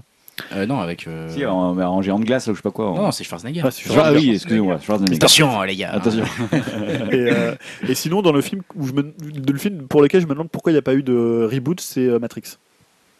Ça, c'est vrai. C'est une vraie question. C'est vrai. Je sais pas si les. Peut-être c'est encore trop moderne. Est-ce que ça, pourtant, ça appartient à Warner, ça appartient pas aux sœurs. Euh, bah non, ils sont sœurs. Ouais. Oui, les deux sont sœurs. Oui. les ouais. donc les- ça appartient pas aux sœurs Wachowski. Je pense que c'est trop récent. c'est Warner, donc, C'est euh. 2001. hein, Bah, c'est pas trop récent. Et ça n'a pas trop vieilli en plus. Ouais, hein. ça n'a pas trop vieilli. Les effets spéciaux étaient les très bons. téléphones portables qui sont ringards maintenant, le reste ça va. Tu t'aurais rien à changer au Et niveau du un message. petit remake avec Channing Tatum. Tu le vois ça Avec, en- Dans le rôle de Neo. Ah non, je le vois pas. Il a pas la gueule. Bah, il a déjà joué dans le. en Mais plus, tu, il a tu- joué dans tu peux remettre le même acteur, il a pas vieilli. hein, donc tu, Oui, c'est tu- vrai. tu Ouais, laisses le même. ça, avec Keanu Reeves, c'est un vampire. Attends, le mec il va faire. euh, Comment s'appelle son film d'action là qui va, Il va faire le 2 là, John Wick? Ah, John Wick. Eh, Regarde, il a toujours 25 ans, le mec il bondit partout sur des murs avec des flingues. il a pas vieilli. ce C'est la gars. magie du cinéma, ça. Attends, ouais, génial. Un, re- Bon. un remake de Bouboule. Bien Ah sûr. bah oui. Benoît Bricefer et Bouboule en remake. Un crossover. Crossover, remake de Bouboule. Façon euh, Batman versus Superman. Bouboule versus Benoît Bricefer. BBB, tu vois le truc.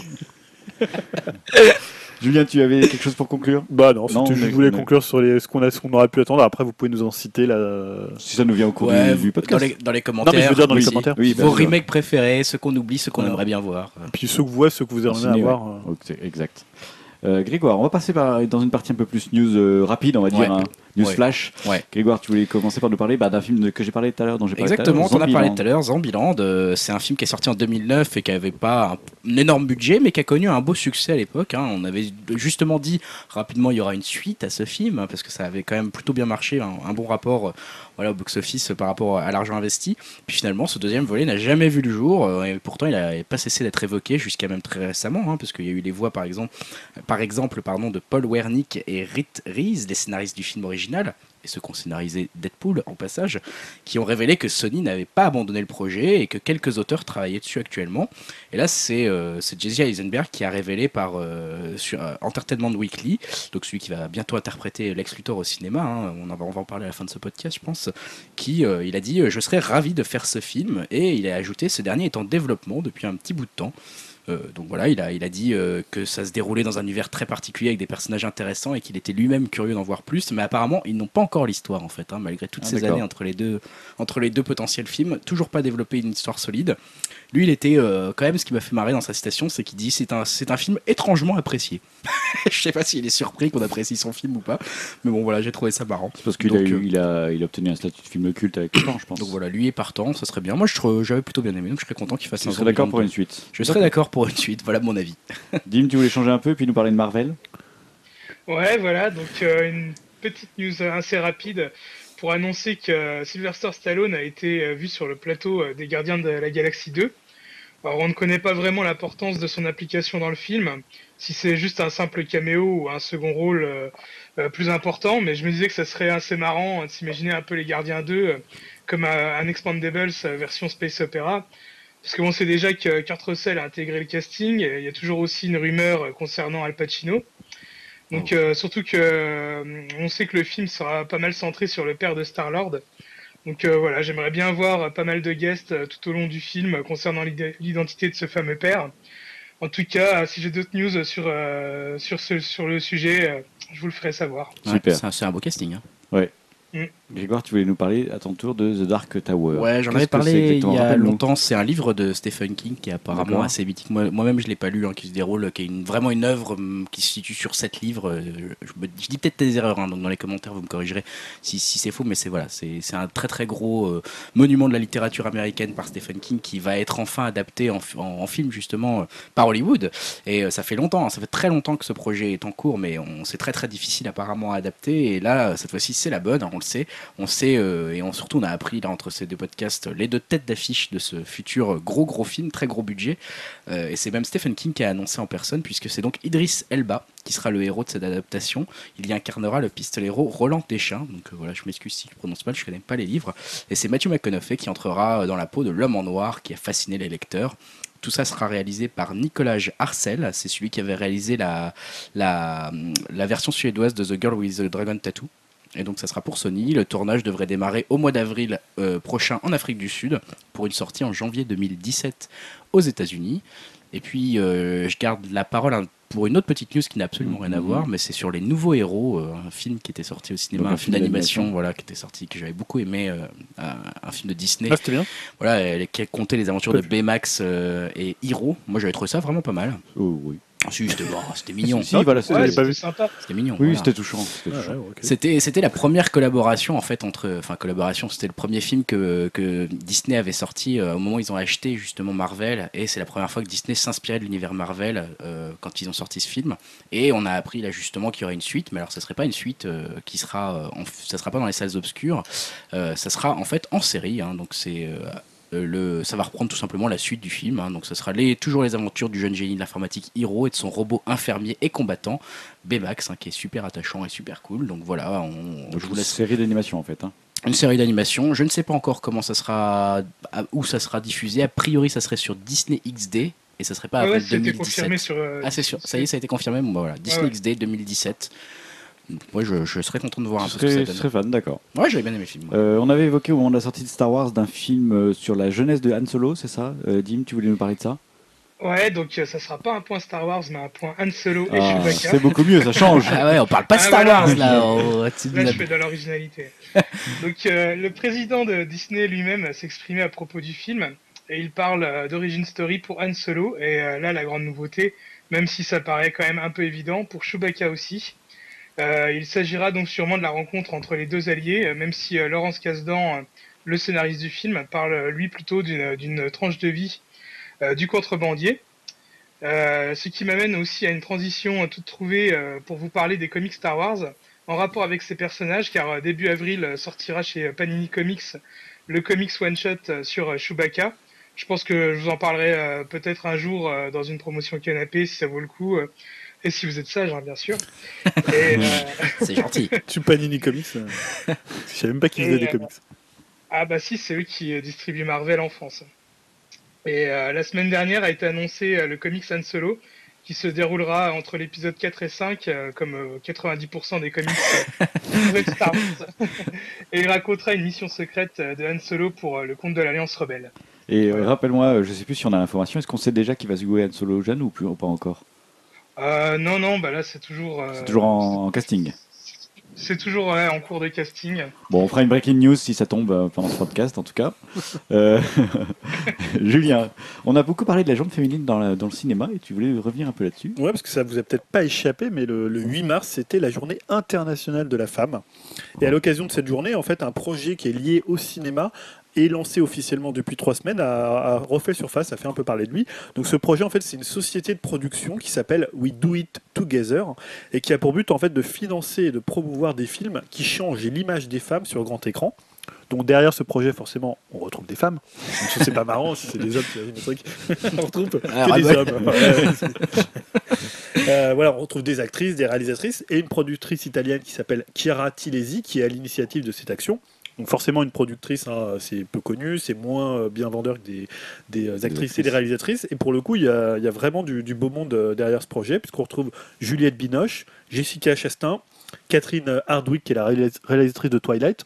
Bon, pas forcément une. Qui pèse quand même, on va dire. Pèse dans le game, Ouais, en tout cas financièrement. Euh, Queen Latifah, euh, Freda Pinto, donc Slumdog Millionnaire, Ama Asante, qui est la une réalisatrice britannique que je connaissais pas, de, un film qui s'appelle Belle. Ok. Voilà, euh, rien à voir avec Belle et Sébastien. rien à voir avec, Merci de préciser pour Frédéric, moi. Frédéric Bell Merci pourquoi tu me regardes en précisant ce genre de choses. Belle Sébastien. Il y a aussi Zhang Ziyi et Katia Lund, hein, qui était co-scénariste brésilienne de La Cité de Dieu.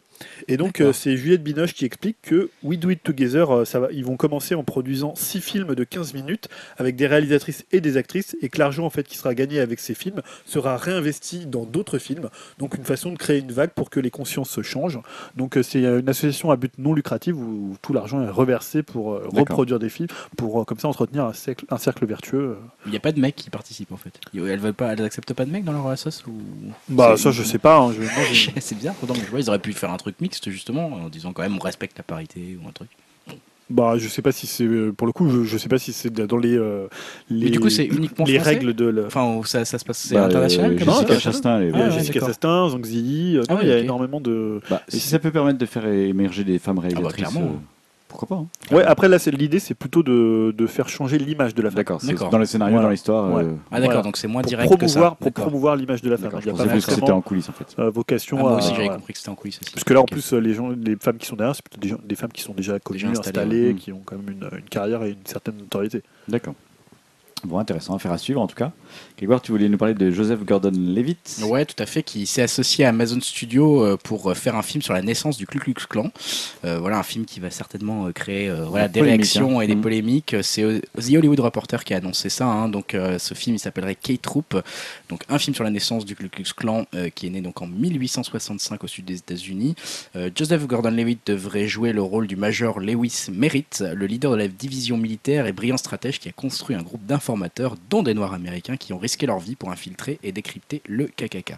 Donc voilà, la production, euh, on en est au tout début, hein, c'est juste un tout début d'annonce, puisque la production est à la recherche d'un scénariste et d'un réalisateur, hein, donc euh, on en a encore, euh, on a encore le temps, juste pour rappeler qu'on verra Joseph Gordon-Levitt euh, prochainement dans Snowden, peut-être, hein, parce que le film n'arrête pas d'être poussé, bah, où il incarnera voilà, le rôle d'Edward Snowden, hein, donc l'homme qui a révélé, on avait longuement parlé à l'époque, C'est le de ça. Ouais, c'est ça, qui a été repoussé. Je sais pas si tu avais vu que, comme quoi il l'aurait rencontré. Ah ouais Ouais. Snowden Ah. Carrément. Ouais, que Stone aurait rencontré. Et apparemment, le, le FBI, euh, enfin, ça fait plein une espèce de petite polémique. euh, je sais pas si c'est vrai après. En plus, les relations entre le FBI et Stone sont déjà pas très. Voilà. Parce Ouais. que le mec est plutôt. bon, Il s'est mis un Oui, peu toutes les USA à dos, quoi. Oui, voilà. Bon, ou soit ça fait partie de la promo d'Oliver Stone, on sait qu'il est. C'est pas faux. Ah, voilà, je sais pas, j'ai juste vu passer ça, euh, Ça me paraît cohérent en même temps. qu'il l'a rencontré Ouais, pour. oui. euh, ouais. Ouais. Bon, après, ouais. Euh, Dim, tu voulais nous parler de Sandman. Ouais, donc euh, bah, pour faire une bonne transition avec la news de Greg, euh, bah, je vais toujours parler de Joseph Gordon-Levitt, qui lui quitte le projet euh, Sandman qu'il devait réaliser. Donc c'était euh, un film adapté du comics de Neil Gaiman. Euh, la cause de ce départ est due à des différents créatifs entre Gordon-Levitt et la filiale de Warner Bros, Newland Cinema. Pour lui, euh, les responsables du studio euh, n'ont pas la même vision euh, du film, ni la même approche de, de ce qu'une adaptation euh, peut ou doit être. Donc euh, tout ça sent très mauvais. Neil, Neil Gaiman euh, dont euh, bah, notre auditeur Di Stefano euh, nous a presque ordonné de lire son, euh, son livre American Gods dans les derniers commentaires. Euh, de- donc Neil Gaiman a exprimé euh, son soutien à Gordon, Gordon Levitt et a précisé que malheureusement il n'est pas le propriétaire du personnage dont il est pourtant le créateur. Et il a tout de même précisé que pour lui Sandman ça restait avant tout les euh, 2500 pages du comics plus que n'importe quel film. C'est bien, au moins il, est- il va être fidèle à son œil, il va, il va tenir ça d'un œil. euh, Alors remarque s'il a pas le droit de dire euh, si c'est bien ou pas en fait. Ça, donc ça se fait sans personne, ça se fait sans, c'est toujours bizarre, hein, ce genre de sans l'aval de Quand personne. le créateur et- n'a plus de droit sur son Ouais, donc ça va création. être de la Ouais, merde en fait. c'est en stand-by, euh, à mon avis, on va rechercher quelqu'un d'autre pour le faire. Mais... D'accord, affaire à suivre encore une fois. Julien, tu voulais nous parler d'une adaptation un peu originale, on va dire Ouais, pour moi, c'est un peu l'adaptation What the fuck de l'année. Euh, bah, vous connaissez Où est Charlie? Euh, cette- Le livre. Voilà, cette série de livres qui, qui met en scène un- une sorte de crétin à lunettes là en polo rouge. Et, Comment euh, ça un crétin Ah, dis donc, bah, t'as il, attendu, il- est un peu crétin, il est un peu. Il bonnet. se perd, il se- ça arrive. Il se perd, il perd ses affaires. Il a acheté un GPS, je sais pas moi. Euh, voilà, qui, est- qui est plus ou moins bien caché dans des, dans des planches avec des dessins un peu surchargés. hein. Ah si, il est bien caché. Et oui, il est bien caché parce que les dessins sont Ah bah, surchargés. clairement, ouais. Et qui a d'ailleurs suscité des, vocations et des émules, puisque euh, moi j'ai vu que ma fille avait la famille Oukilet. qui fait un peu c'est famille du, du nord de la France, je trouve. Oukilet, euh, des trucs un peu comme ça. Euh, voilà, il y, a- aussi ça, c'est aussi marrant, mais ils sont enco- encore moins bien cachés que Charlie.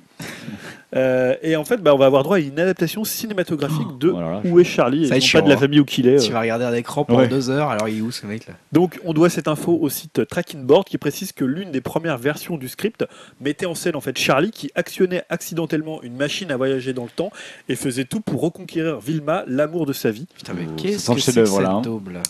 Voilà, moi je savais pas qu'il y avait moyen de développer une histoire autour du personnage. euh, voilà, mais bon. Ah non, mais alors pourquoi là, pas qu'est-ce Mais, que tu es en euh, train de nous faire Il n'y avait pas un dessin animé déjà euh, quand on était plus jeune Ça me dit quelque chose. Hein. Charlie, moi ça me Ouais. dit rien du Où, tout. euh, enfin, le dessin animé était hyper chiant parce qu'à chaque fois il y avait l'image qui s'arrêtait pour le chercher. Voilà, c'est ça, c'est ça pendant deux heures et demie le film. Tu faisais une des diapos en fait. ce qui est, ce qui est peut-être plus intéressant dans la news, c'est que c'est produit par Seth Rogen euh, pour la MGM avec euh, Evan Goldberg qui a déjà travaillé avec Seth Rogen sur Supergraph, sur Green Hornet, c'était plutôt pas mal. Ouais. Et sur, euh, était génial. Ouais, Supergraph était très bien, même Green Hornet, moi j'avais trouvé J'ai ça- pas vu. Moi C'est celui de. Gondry. Ouais, Gondry était très très fort. En clock mode d'emploi aussi, il avait travaillé avec lui. Et euh, récemment, il était co-scénariste et co-réalisateur de euh, This Is the End et de l'interview euh, The Interview, euh, voilà, le, le Ouais. film. Le film à l'origine Ligue des Deuxième, c'est drôle. Et j'ai pas vu. Ah oui Ouais. J'ai interviewé, j'étais un peu déçu, mais. Et là, on va les voir dans Nos Pires Voisins 2. Bon, le 1 était pas non plus Oui, voilà. exceptionnel. Là, ça suffisait à Donc ça va lui-même, être on va dire. une comédie en fait, Voilà, ça complètement. va être euh, une comédie. Donc, Putain, mais euh, c'est quoi le Ça va peut-être servir de terreau, puis va- ça va partir en couille, puis c'est tout. Enfin, tu vois, ils Ouais. vont pas forcément suivre la BD à Oui, nous faire c'est bah, non, parce qu'il n'y a d'histoire. pas pas d'histoire, mais je sais même pas si. Je crois que le personnage de Vilma, il est présent. Peut-être qu'il y a. Si, si, ouais, tu dois trouver Vilma. ouais. Tu dois Tu trouver dois aussi trouver Waf. Enfin, je sais pas si on fait un film sur le chien de Charlie. Je sais pas, bref. Voilà, donc je trouvais ça vraiment what the fuck. Ils, se disent, on va adapter ça, quoi. En parlant de grands films, euh, Voilà, moi je vais revenir à du gros projet. Je trouve que là ça manque un peu de bons projets De grands de grands Ah. trucs. Donc je me propose de parler un peu de Luc Besson, voilà, hein, qui va enfin produire euh, sa première série et ça directement aux États-Unis sur la chaîne américaine TNT et donc qui a commandé Artificial Intelligence. Donc voilà un pilote de série produit par Luc Besson. Donc voilà, il va s'associer à Bill Wheeler quand même, donc de Ghost in the Shell, hein, qui sera à ses côtés à l'écriture du pilote. Et donc c'est le premier projet de Luc Besson à la télé américaine en tant que scénariste. hein. On sait que c'est un grand scénariste Luc Besson. Non, je déconne, c'est une merde. Oh, le drôle de balle. La série donc est centrée, attention, le pitch, ça va être bien. La série est centrée sur une intelligence artificielle qui s'échappe d'un laboratoire et commence à mettre en œuvre son propre plan. Le créateur de cette. AI va assembler une équipe pour faire face au problème. Voilà, voilà. Ils vont voilà. se transformer en clé USB à la fin. C'est ça. Spoiler alert, c'est tous des clés USB. Moi, j'ai lu que Luc Besson, il l'avait écrite hier et que c'était tourné aujourd'hui. C'est un génie, ce type. Il écrit des scénarios en une nuit. Ah ouais, bah ça ouais. Ça se voit malheureusement. Ouais, ouais, ouais, voilà, donc on attend ça avec impatience artificielle ça sur lié- TF1. C'est lié au créateur de Ghost in the Shell, c'est ça que tu disais Ouais, apparemment il va écrire. euh, Il va Bien écrire, vu, euh, transition toute faite. Dim, tu voulais parler de Ghost in the Shell. Oh. Exactement, euh, très belle transition. euh, donc on reste euh, dans les très grands films ou pas. Le casting, le casting du, euh, du film adapté de Ghost in the Shell, le film américain, prend forme. Donc euh, Michael Pitt, qu'on a pu voir euh, récemment dans Boardwalk Empire ou Hannibal, incarnera le Loasting Man, ou le rieur en bon français, un hacker qui, qui devra affronter l'héroïne Scarlett Johansson. Et deuxième grosse annonce du casting, c'est euh, la présence de Takeshi Kitano. Euh, il, incar- il incarnera euh, Daisuke Aramaki, le boss de la sécurité publique de la section 9, et donc euh, le supérieur de Scarlett Johansson. Ce n'est pas la première fois que Kitano joue dans un film américain. hein. Je ne sais pas si vous vous rappelez, euh, il avait joué euh, dans un film il y a une vingtaine d'années qui s'appelait Johnny Mnemonic, qui était déjà un film de cyberpunk. Ah oui. Avec Keanu Reeves. L'homme qui ne vieillit jamais. Pas terrible.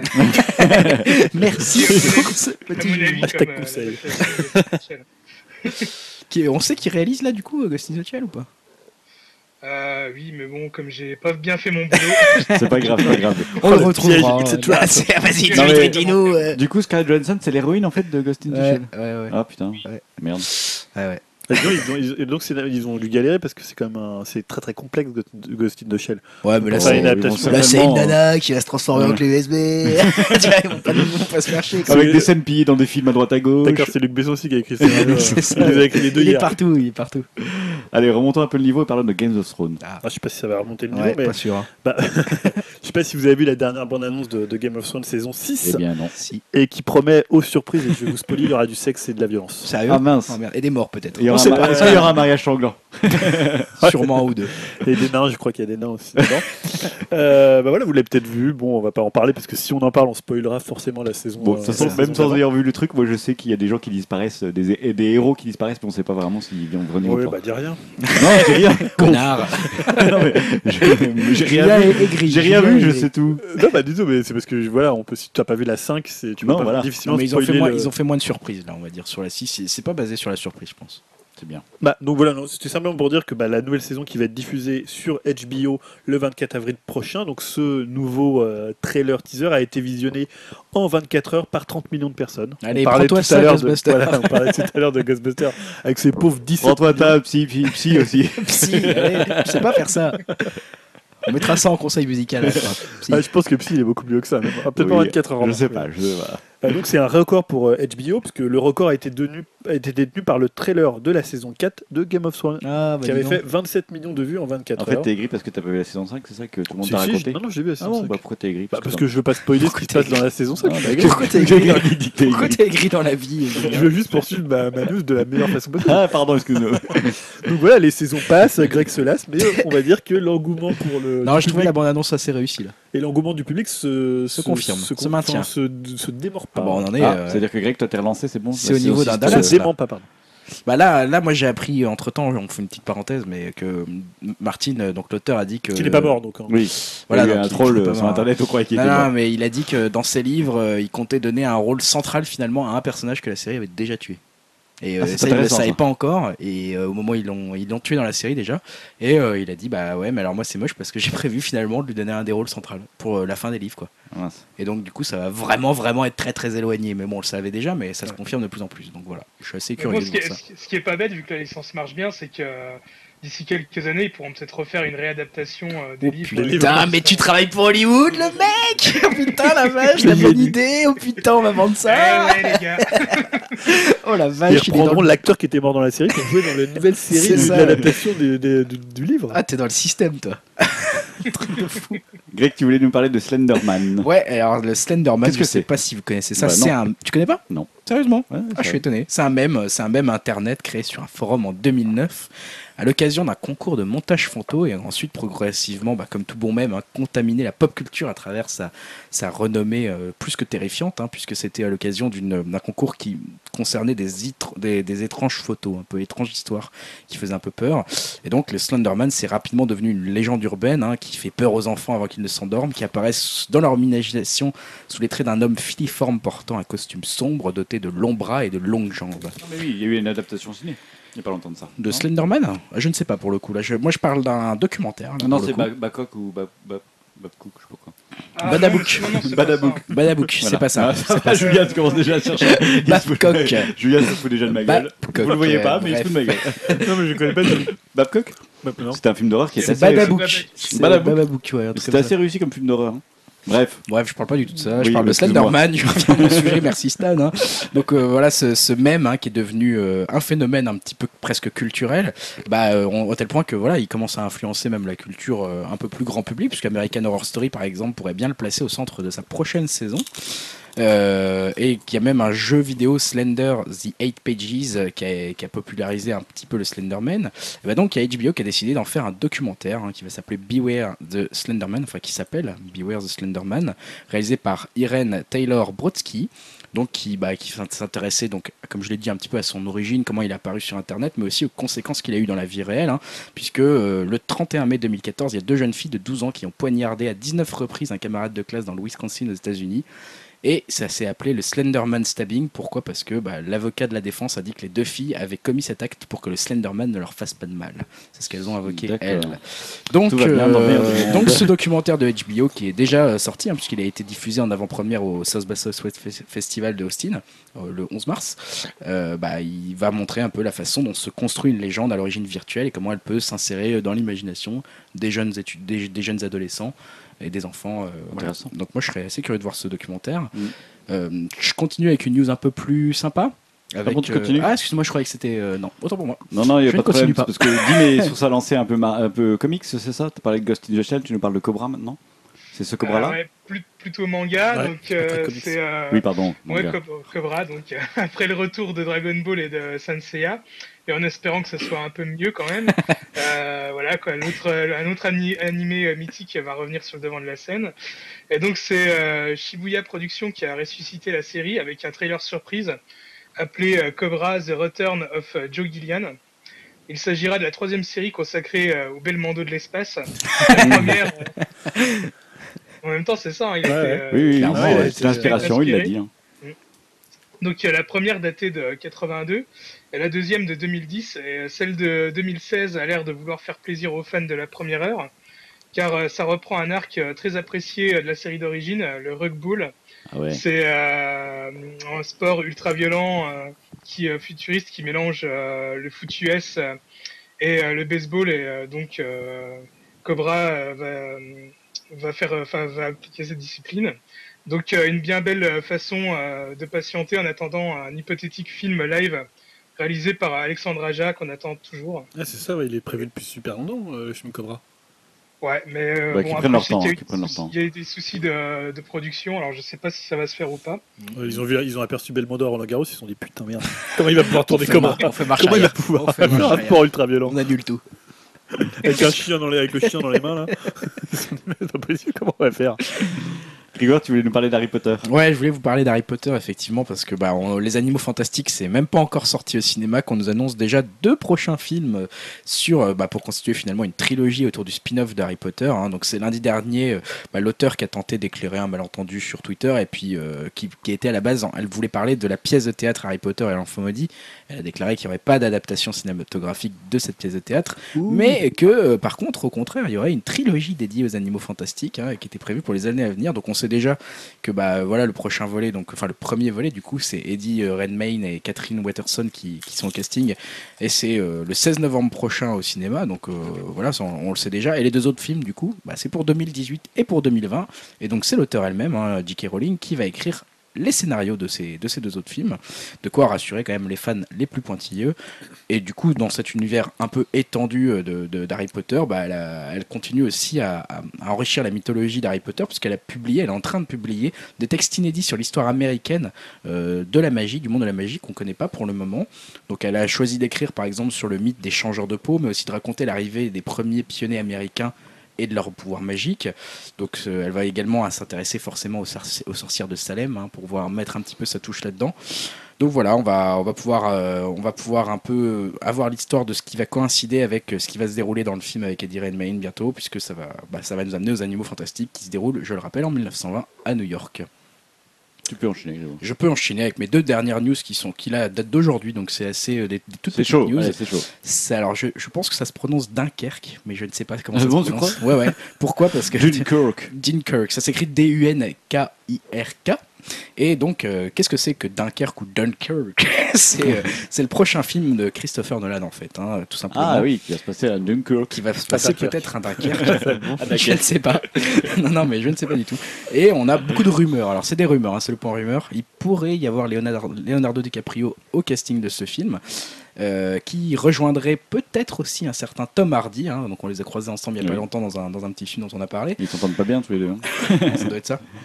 On a, on a pour le coup, ce qu'on a vraiment appris pour le, de, de façon sûre sur ce film-là, sur Dunkirk, c'est qu'il y aurait un invité inattendu, c'est Harry Styles du groupe One Direction qui allait jouer Ah, dedans. Mais oui, Voilà. j'ai vu ça. Une première au cinéma pour ce chanteur, entre guillemets, anglais, qui devrait donner la réplique euh, à d'autres acteurs, hein, Mark Rylance et Kenneth Branagh, qui ont été a priori confirmés euh, dans ce film déjà. Ça va leur faire un choc. Donc c'est centré, sur la bataille de Dunkerque hein, pendant la Seconde Guerre mondiale, appelée également Opération Dynamo, Dunkirk, et donc un thriller et une fresque historique à la fois selon studio Warner. Donc hein, c'est Christopher Nolan qui a écrit le scénario du film.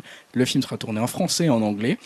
Tournage devrait débuter en mai et donc se devrait se dérouler en partie sur les lieux des événements. Sortie prévue le 21 juillet 2017. Et autre annonce qu'on a eue bah, juste, juste avant le week-end où on enregistre ce podcast, c'est sur Beetlejuice 2. Je pense que vous avez peut-être vu ça passer. C'est euh, en fait on sait pas trop, on sait pas trop ce qui va se passer puisque Remake, reboot, suite. bah, Tim Burton a annoncé en fait plus ou moins euh, officiellement, il a confirmé une suite, hein, un Beetlejuice 2 euh, auprès du, de- d'un site qui s'appelle euh, Showbiz Spy. Donc voilà, il a dit le, le film est validé et approuvé par l'équipe de Warner Bros. On a parlé aux acteurs qu'on voulait pour le film, ils sont tous d'accord. Euh, cela inclut Winona Ryder et Michael Keaton. On a le script en main et tout est en place. Tout ce qu'il faut maintenant, c'est commencer le tournage. Donc lui, il était assez clair dans ses propos. Mais euh, quelques heures plus tard, un agent de Tim Burton a assuré que le réalisateur n'a pas confirmé Beetlejuice 2 et le film n'est pas en développement. Euh, donc euh, Tim Burton concentre sur ses efforts. Oui, c'est ce qu'il vient de nous dire. Alors je pense qu'en il fait, gâtouille, il gâtouille. c'est peut-être un coup marketing, hein, parce qu'ils veulent pas non plus effacer le truc qui est en train de vendre Tim Burton en ce moment, à savoir Miss Peregrine et les enfants particuliers. Et en même temps, ils veulent quand même un peu teaser le prochain film de réalisateur qui pourrait être un gros projet, un Beetlejuice 2, je pense qu'il sera pas mal attendu. Donc voilà, moi je pense que quand même ça va se faire. Tu crois que le Beetlejuice 1 est encore connu? Je pense que ça va être un dans, peu... les- dans le- l'imaginaire collectif C'est un peu comme Indiana Jones 4 quand il est sorti, les gens savent quand même que ce que c'est euh, ouais, Indiana Jones Jones, 3 et le 4 mais c'est et il a fait un bon c'est c'est une suite. Parce que là, ça va Là, être un c'est- reboot. Non, c'est Beetlejuice 2 là, c'est la suite. Ah, Ouais. d'accord. C'est la suite. C'est bizarre. hein. Donc voilà, Bon, je serais assez curieux de voir ça. ouais, moi aussi. Jules, il y a une nouvelle rubrique apparemment. Ouais, j'ai remaké. un j'ai- reboot j'ai- ou- Ouais, c'est un remake. J'ai spin-offé ma rubrique. Bah, ouais, en fait, parce que depuis que Joe Star il a rejoint la, la nouvelle star, euh, j'ai du mal à trouver des, des, des punchlines pour euh, le clash des phrases. C'est-à-dire qu'il parle gentiment aux gens maintenant, Joe Star Non, mais il, est fait, il fait ses punchlines dedans, donc je vais pas les extraire, tu vois. D'accord. Et puis il parle plus de Maître Gims, donc. Ah, c'est ça. Nous, on veut des maîtres Gibbs. De Monsieur Taupe. René Lataupe. René la de taupe. René Latope. Euh, donc voilà, j'ai décidé de faire un spin-off de cette rubrique façon Hollywood, hein, ça fait raccord avec le, le débat d'aujourd'hui, avec donc une nouvelle rubrique qui est nommée Une phrase, une réaction. Voilà, ça fait un peu, Bon, là, si, j'avais un jingle, je l'aurais mis. Hein. ça fait un peu, euh, ça fait un peu petite démission euh, de Dominique Cancien, mais bon pour les, pour ceux Oh qui les, connaissent. oh, les références, dis donc. Je connais, c'est pour dire. Phrase, une réaction. Ah, tu, tu l'as celui-là de Dominique Cancien. ça, tu- bon, le principe est simple, je vous donne une phrase et vous me dites qui l'a prononcée et surtout quelle réaction ça suscite chez vous. C'est pour ça que c'est quand même un spin-off de ma rubrique, c'est un peu la même chose, mais Parce que qui l'a prononcé, c'est toujours très dur avec toi. hein. Non, non, non, la phrase en question. Donc, je la lis. Je m'interroge quand même sur le choix de la famille du cinéma français à vouloir tout le temps prôner la diversité culturelle et tout ça. Parfois, je ne sais pas à quel point le moteur de tout cela est artistique ou politique. Ah putain, t'es balèze, toi. Donc, allez, c'est c'est un peu plus- un peu plus intello que le clash des phrases qui est un peu Ah plus merde. la- Moi, je préférais les clashs des Alors, phrases. est-ce qu'on a le droit à des indices ou pas C'est une actrice qui a dit ça. Non, c'est un acteur. C'est un acteur, ouais, c'est un acteur ça. Est-ce que tu peux nous la redire? Donc je m'interroge quand même sur le choix de la famille du cinéma français à vouloir tout le temps prôner la diversité culturelle. Et euh, parfois je ne sais pas à quel point le moteur de tout cela est artistique ou politique. C'est Luc Besson. Euh, il dit pas des choses comme ça, Luc Besson. Donc c'est lié à ce qui s'est passé au César. il aurait dit kiffer, Luc Besson, tu vois, il est jeune. Ah, c'est pas. Si, c'est Guillaume Gallienne. Voilà. C'est Guillaume Gallienne, je m'en Ah, souviens. j'ai bien lu ça vu, comme, Greg, bien euh, vu. J'ai lu ça dans les news, mais alors je ne sais, j'ai pas été lire pourquoi il avait dit ça. en Alors fait. il a dit ça donc sur RTL euh, à Marie Drucker, soyons précis, soyons complets. Euh, à propos donc du film de Philippe Faucon, Fatima, qui a remporté euh, donc le César du meilleur film. Euh, donc il, bon, il a dit qu'il n'avait pas vu le film, mais qui. pas vu, mais ça va orienter notre réponse, ça. Voilà, donc- euh, Donc il trouvait que c'était un peu euh, bah, étonnant. Il se, il posait la question, en fait, il se posait la question euh, pourquoi on récompensait si c'était une motivation, comme le dit la phrase, la phrase est assez claire sur ça, si c'était une motivation artistique ou politique de donner euh, un César euh, à un film comme Fatima. Disons que j'aurais apprécié son propos s'il avait vu le film. Voilà. c'est ça. euh, Ça, ça limite quoi. un peu la réaction qu'on a. Ça fait un peu réaction de vieux con, du coup. Ouais, c'est politique. Ouais, Peut-être pas à ce point-là, mais Bah, oui. de- Il l'a même pas vu. On a l'impression qu'il est un peu aigri par quelque chose, Alors, pourtant, il, il a dit oui, j'adore Philippe Faucon et Fatima, donc l'actrice, c'est quelqu'un qui me touche beaucoup puisqu'on a eu pas mal de reportages sur elle. Mais il se demandait, il se posait simplement la question. Alors certains lui ont fait remarquer qu'il n'avait pas fait tout un cas quand euh, Guillaume et les garçons à table avaient été césarisés, où il avait eu pas mal de fois. moult fois, et que c'était pendant le, le mariage pour tous. Mm. Donc il y avait aussi peut-être là derrière le choix de ce film-là ou de fin Ah, pas fait lien. Une, non une plus, portée, une portée politique.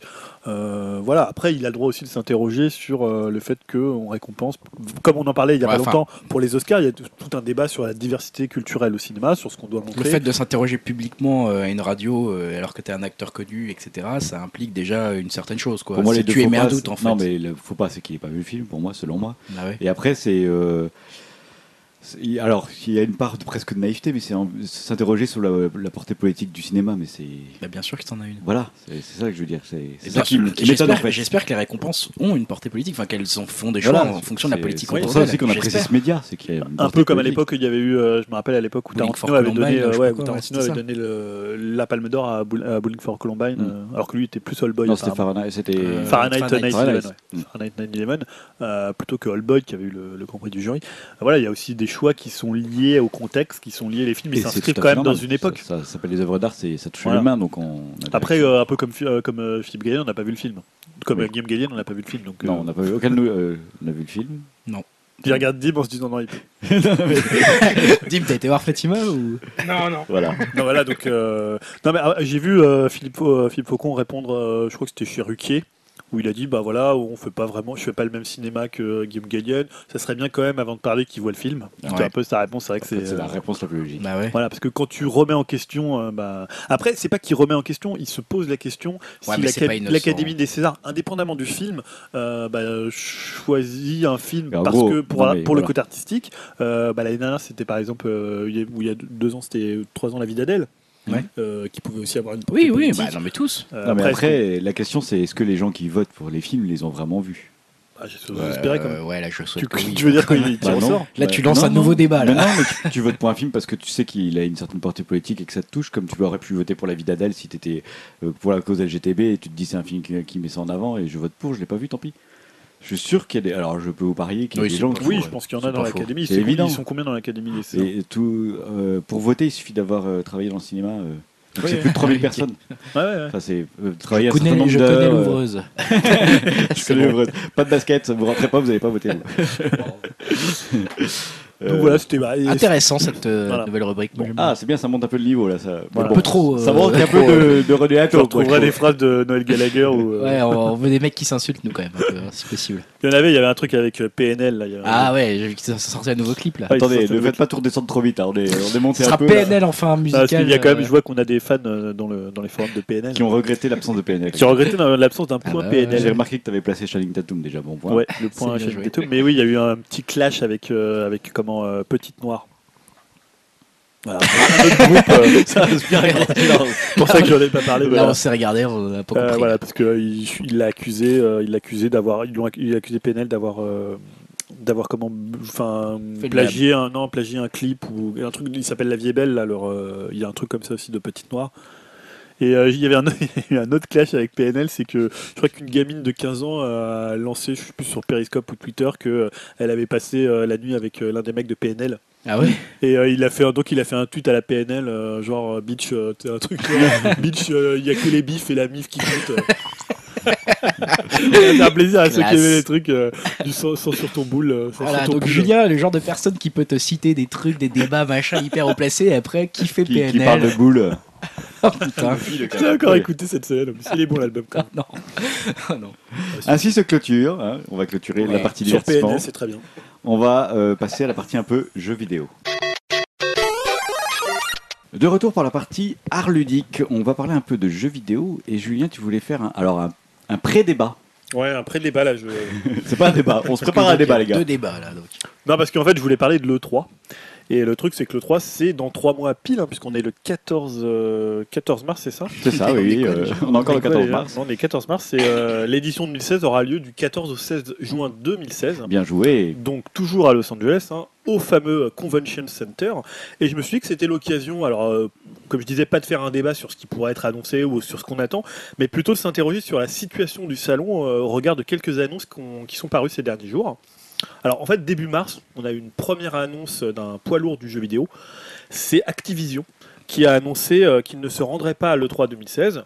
Alors en fait, Activision, euh, pour ceux qui se souviennent, ils n'avaient pas de, de- de conférence à proprement parler. hein. Pour rappel, il y a les trois conférences constructeurs, enfin Digital Event de Nintendo à l'époque, Mhm. et euh, il y a aussi des, des conférences éditeurs, Electronic Arts, euh, Ubisoft et l'année dernière Bethesda.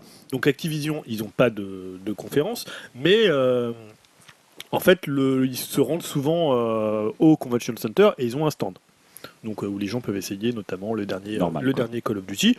Ça, c'est pour dire que pour Activision, pour celui qui est chez lui, ça va pas changer grand chose. C'est-à-dire que qu'il y soit ou pas, le Call of Duty, tu le verras chez Sony, puisqu'ils sont, partenariat, ils sont en partenariat avec PlayStation. Mais c'est quand même un gros, gros acteur quand même du, euh, du milieu qui euh, déjà va pas boycotter, mais qui va euh, bah, se passer de l'E3 euh, cette année. Alors c'est pas le, le seul poids lourd de l'industrie qui boude le 3 2016, puisqu'en fait début janvier, euh, je crois pas qu'on en ait parlé, mais Electronic Arts avait annoncé qu'il ne tiendrait pas de conférence, puisque Electronic Arts, eux pour le coup, c'est un des, des acteurs du jeu vidéo qui tient une conférence, hein, souvent un peu soporifique d'ailleurs. Oui. On se rappelle de l'année dernière avec Pelé. Ah, c'est vrai, ouais. Qui ouais. était Putain, resté grand gros, moment de gros moment de solitude. solitude. Ouais, c'était super long, Putain. Au début, tu te dis ah c'est cool, c'est Pelé, et puis après au bout de 10 minutes, tu te dis Casse-toi, Pelé, bordel. Pelé. Euh, Retourne jouer au foot ou je sais pas quoi là. tu nous saoules. Euh, donc en fait, ils ont, ils ont annoncé un événement qui s'appelle le EA Play qui aura lieu le 12 juin, soit deux jours avant l'ouverture du salon, et qui se tiendra à Los Angeles et simultanément à Londres. Ouais, c'est un peu pareil. Un peu triché ça. Oui, Ouais, voilà, disons, c'est- pour le salon, pour le Ah, salon ouais. de 3, c'est un peu Tout le différent. monde fait sa conférence avant, en démat, en démat euh, et tout ça. Quoi. Tout le monde fait comme Nintendo. Certains le, le faisaient, mais là c'était quand même quelqu'un, enfin c'était quand même un acteur du, Ouais. euh, du, du salon qui était quand même très très présent. Mm. Euh, la semaine dernière, on a aussi appris que deux autres exposants, pour le coup, hein, qui tenaient pas de conférence, feraient faux bon à l'E3 cette année. Donc c'est Disney et Wargaming. Donc Wargaming, eux, ils ont expliqué euh, que, je cite, l'E3 ne correspond pas du tout à leur euh, orientation actuelle en raison de la présence très minoritaire des titres, des titres free-to-play sur le salon. Donc c'est vrai que le, 3 c'est plus euh, un salon de jeux physiques plutôt que de, de free-to-play. C'est pas quelque chose qui est, qui est, qui est très représenté à l'E3. Donc bon, que Wargaming il soit pas là, c'est C'est pas grave. c'est pas, c'est- pas que c'est très grave, mais donc s'il y avait eu qu'un acteur qui était pas là, tu vois, si Wargaming disait bon, on vient pas cette année, je pense qu'on en aurait moins parlé. Là, Mm. faut ajouter Wargaming à Disney, faut ajouter à Electronic Arts qui tiendra sa propre conférence, et aussi à, donc à Activision. Donc toutes ces annonces font qu'on peut légitimement se poser des questions sur le présent et sur l'avenir de l'E3. Et euh, d'ailleurs, c'était euh, le site Wire qui écrivait avec un certain humour What's happening to E- euh, eCube Donc qu'est-ce qu'il arrive à l'E3 Oh, ne vous inquiétez pas, il, c'est juste, il est juste en train de mourir. Aïe. Voilà. Ça fait mal À ce ça. point-là, quoi. À ce point-là, donc euh, les raisons, de, alors les raisons de ces départs déjà, la première c'est que c'est trop cher. Alors c'est peut-être pas, pour le coup c'est peut-être pas une des raisons principales, mais c'est quand même un élément à prendre en compte. Euh, le 3 c'est du show, c'est de la démesure, ça a un coût financier. Alors on peut se demander ce qu'un éditeur comme euh, Disney ou Activision a comme intérêt à payer un stand à l'E3 euh, quand il a peu de jeux à montrer. Toi la Activision, ils ont leur Call of Duty, autant le montrer sur le stand Sony pendant la conférence et qu'il y ait des bornes sur le, le stand Sony plutôt que de payer euh, un stand. Euh, J'avais fait quelques recherches en fait, puisqu'on parle de plusieurs millions de dollars. En fait, en 2013, un développeur indépendant avait estimé le coût du plus petit stand possible. Donc, je crois que c'était 50 mètres carrés. Donc, quand tu vois la taille des stands d'un Sony, Mm. d'un Nintendo, euh, d'un Microsoft, la 50 mètres carrés, c'est juste ridicule. hein. C'était entre 300 000 et 500 000 dollars. Putain. Donc ça te laisse imaginer. Alors après, peut-être qu'ils n'ont pas les mêmes tarifs que voilà, peut-être c'est- j'imagine c'est dégressif, mais euh, t'imagines un peu quand même euh, le coût que ça doit être pour un pour quand même En un, temps, gros c'est- un T'as intérêt à faire une de la belle grosse exposition annonce. aussi mondiale. euh, Oui, après tu voilà. oui euh, Tu voilà. rentabilises quelque part. Voilà, alors c'est pour ça que je, je dis que peut-être le, le prix, c'est pas forcément euh, ce qui pourrait faire reculer les, les éditeurs. C'est quelque chose qui peut être important pour des indépendants. On Mm. sait que par exemple Devolver tient lui un stand en dehors du salon, Mm. euh, juste à- sur le parking, euh, Ouais. le parking du salon. Donc Ouais, ça a fait un peu. ça, ouais. Finalement, ça a fait un peu leur légende aussi, puisque Dans un, dans des- un food truck, quoi. Ouais, Ouais, c'est ouais, c'est ça. Et en fait, Devolver, ils ont un côté comme ça, un peu punk, un peu. euh, c'est un éditeur un Mais peu. c'est devenu un rendez-vous quoi. Enfin, c'est classique de les voir euh, là, ouais. euh, Voilà. Tout le monde les attend là. Enfin, Ouais, tu viens bouffer avec eux, tu discutes avec eux, ça devient quand c'est même. ça. Ils ont bien trouvé le truc d'ailleurs.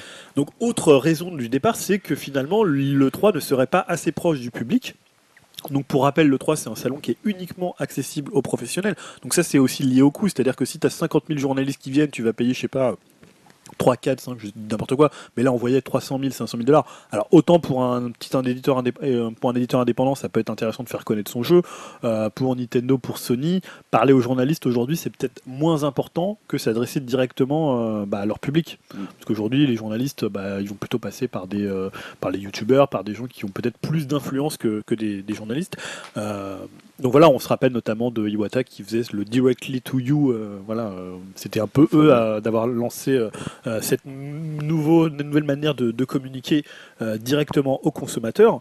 Donc est-ce qu'aujourd'hui les éditeurs ils ont encore besoin de la presse traditionnelle, euh, d'une verticalité de la communication, quand finalement, je disais, ils peuvent balancer un trailer sur YouTube et que ça sera partagé, ça sera commenté, euh, un peu ce que fait Nintendo. Il y a Clairement. aussi Disney qui fait ça avec, ils ont des Disney Infinity Next, donc c'est des rendez-vous, ils présentent Disney Infinity.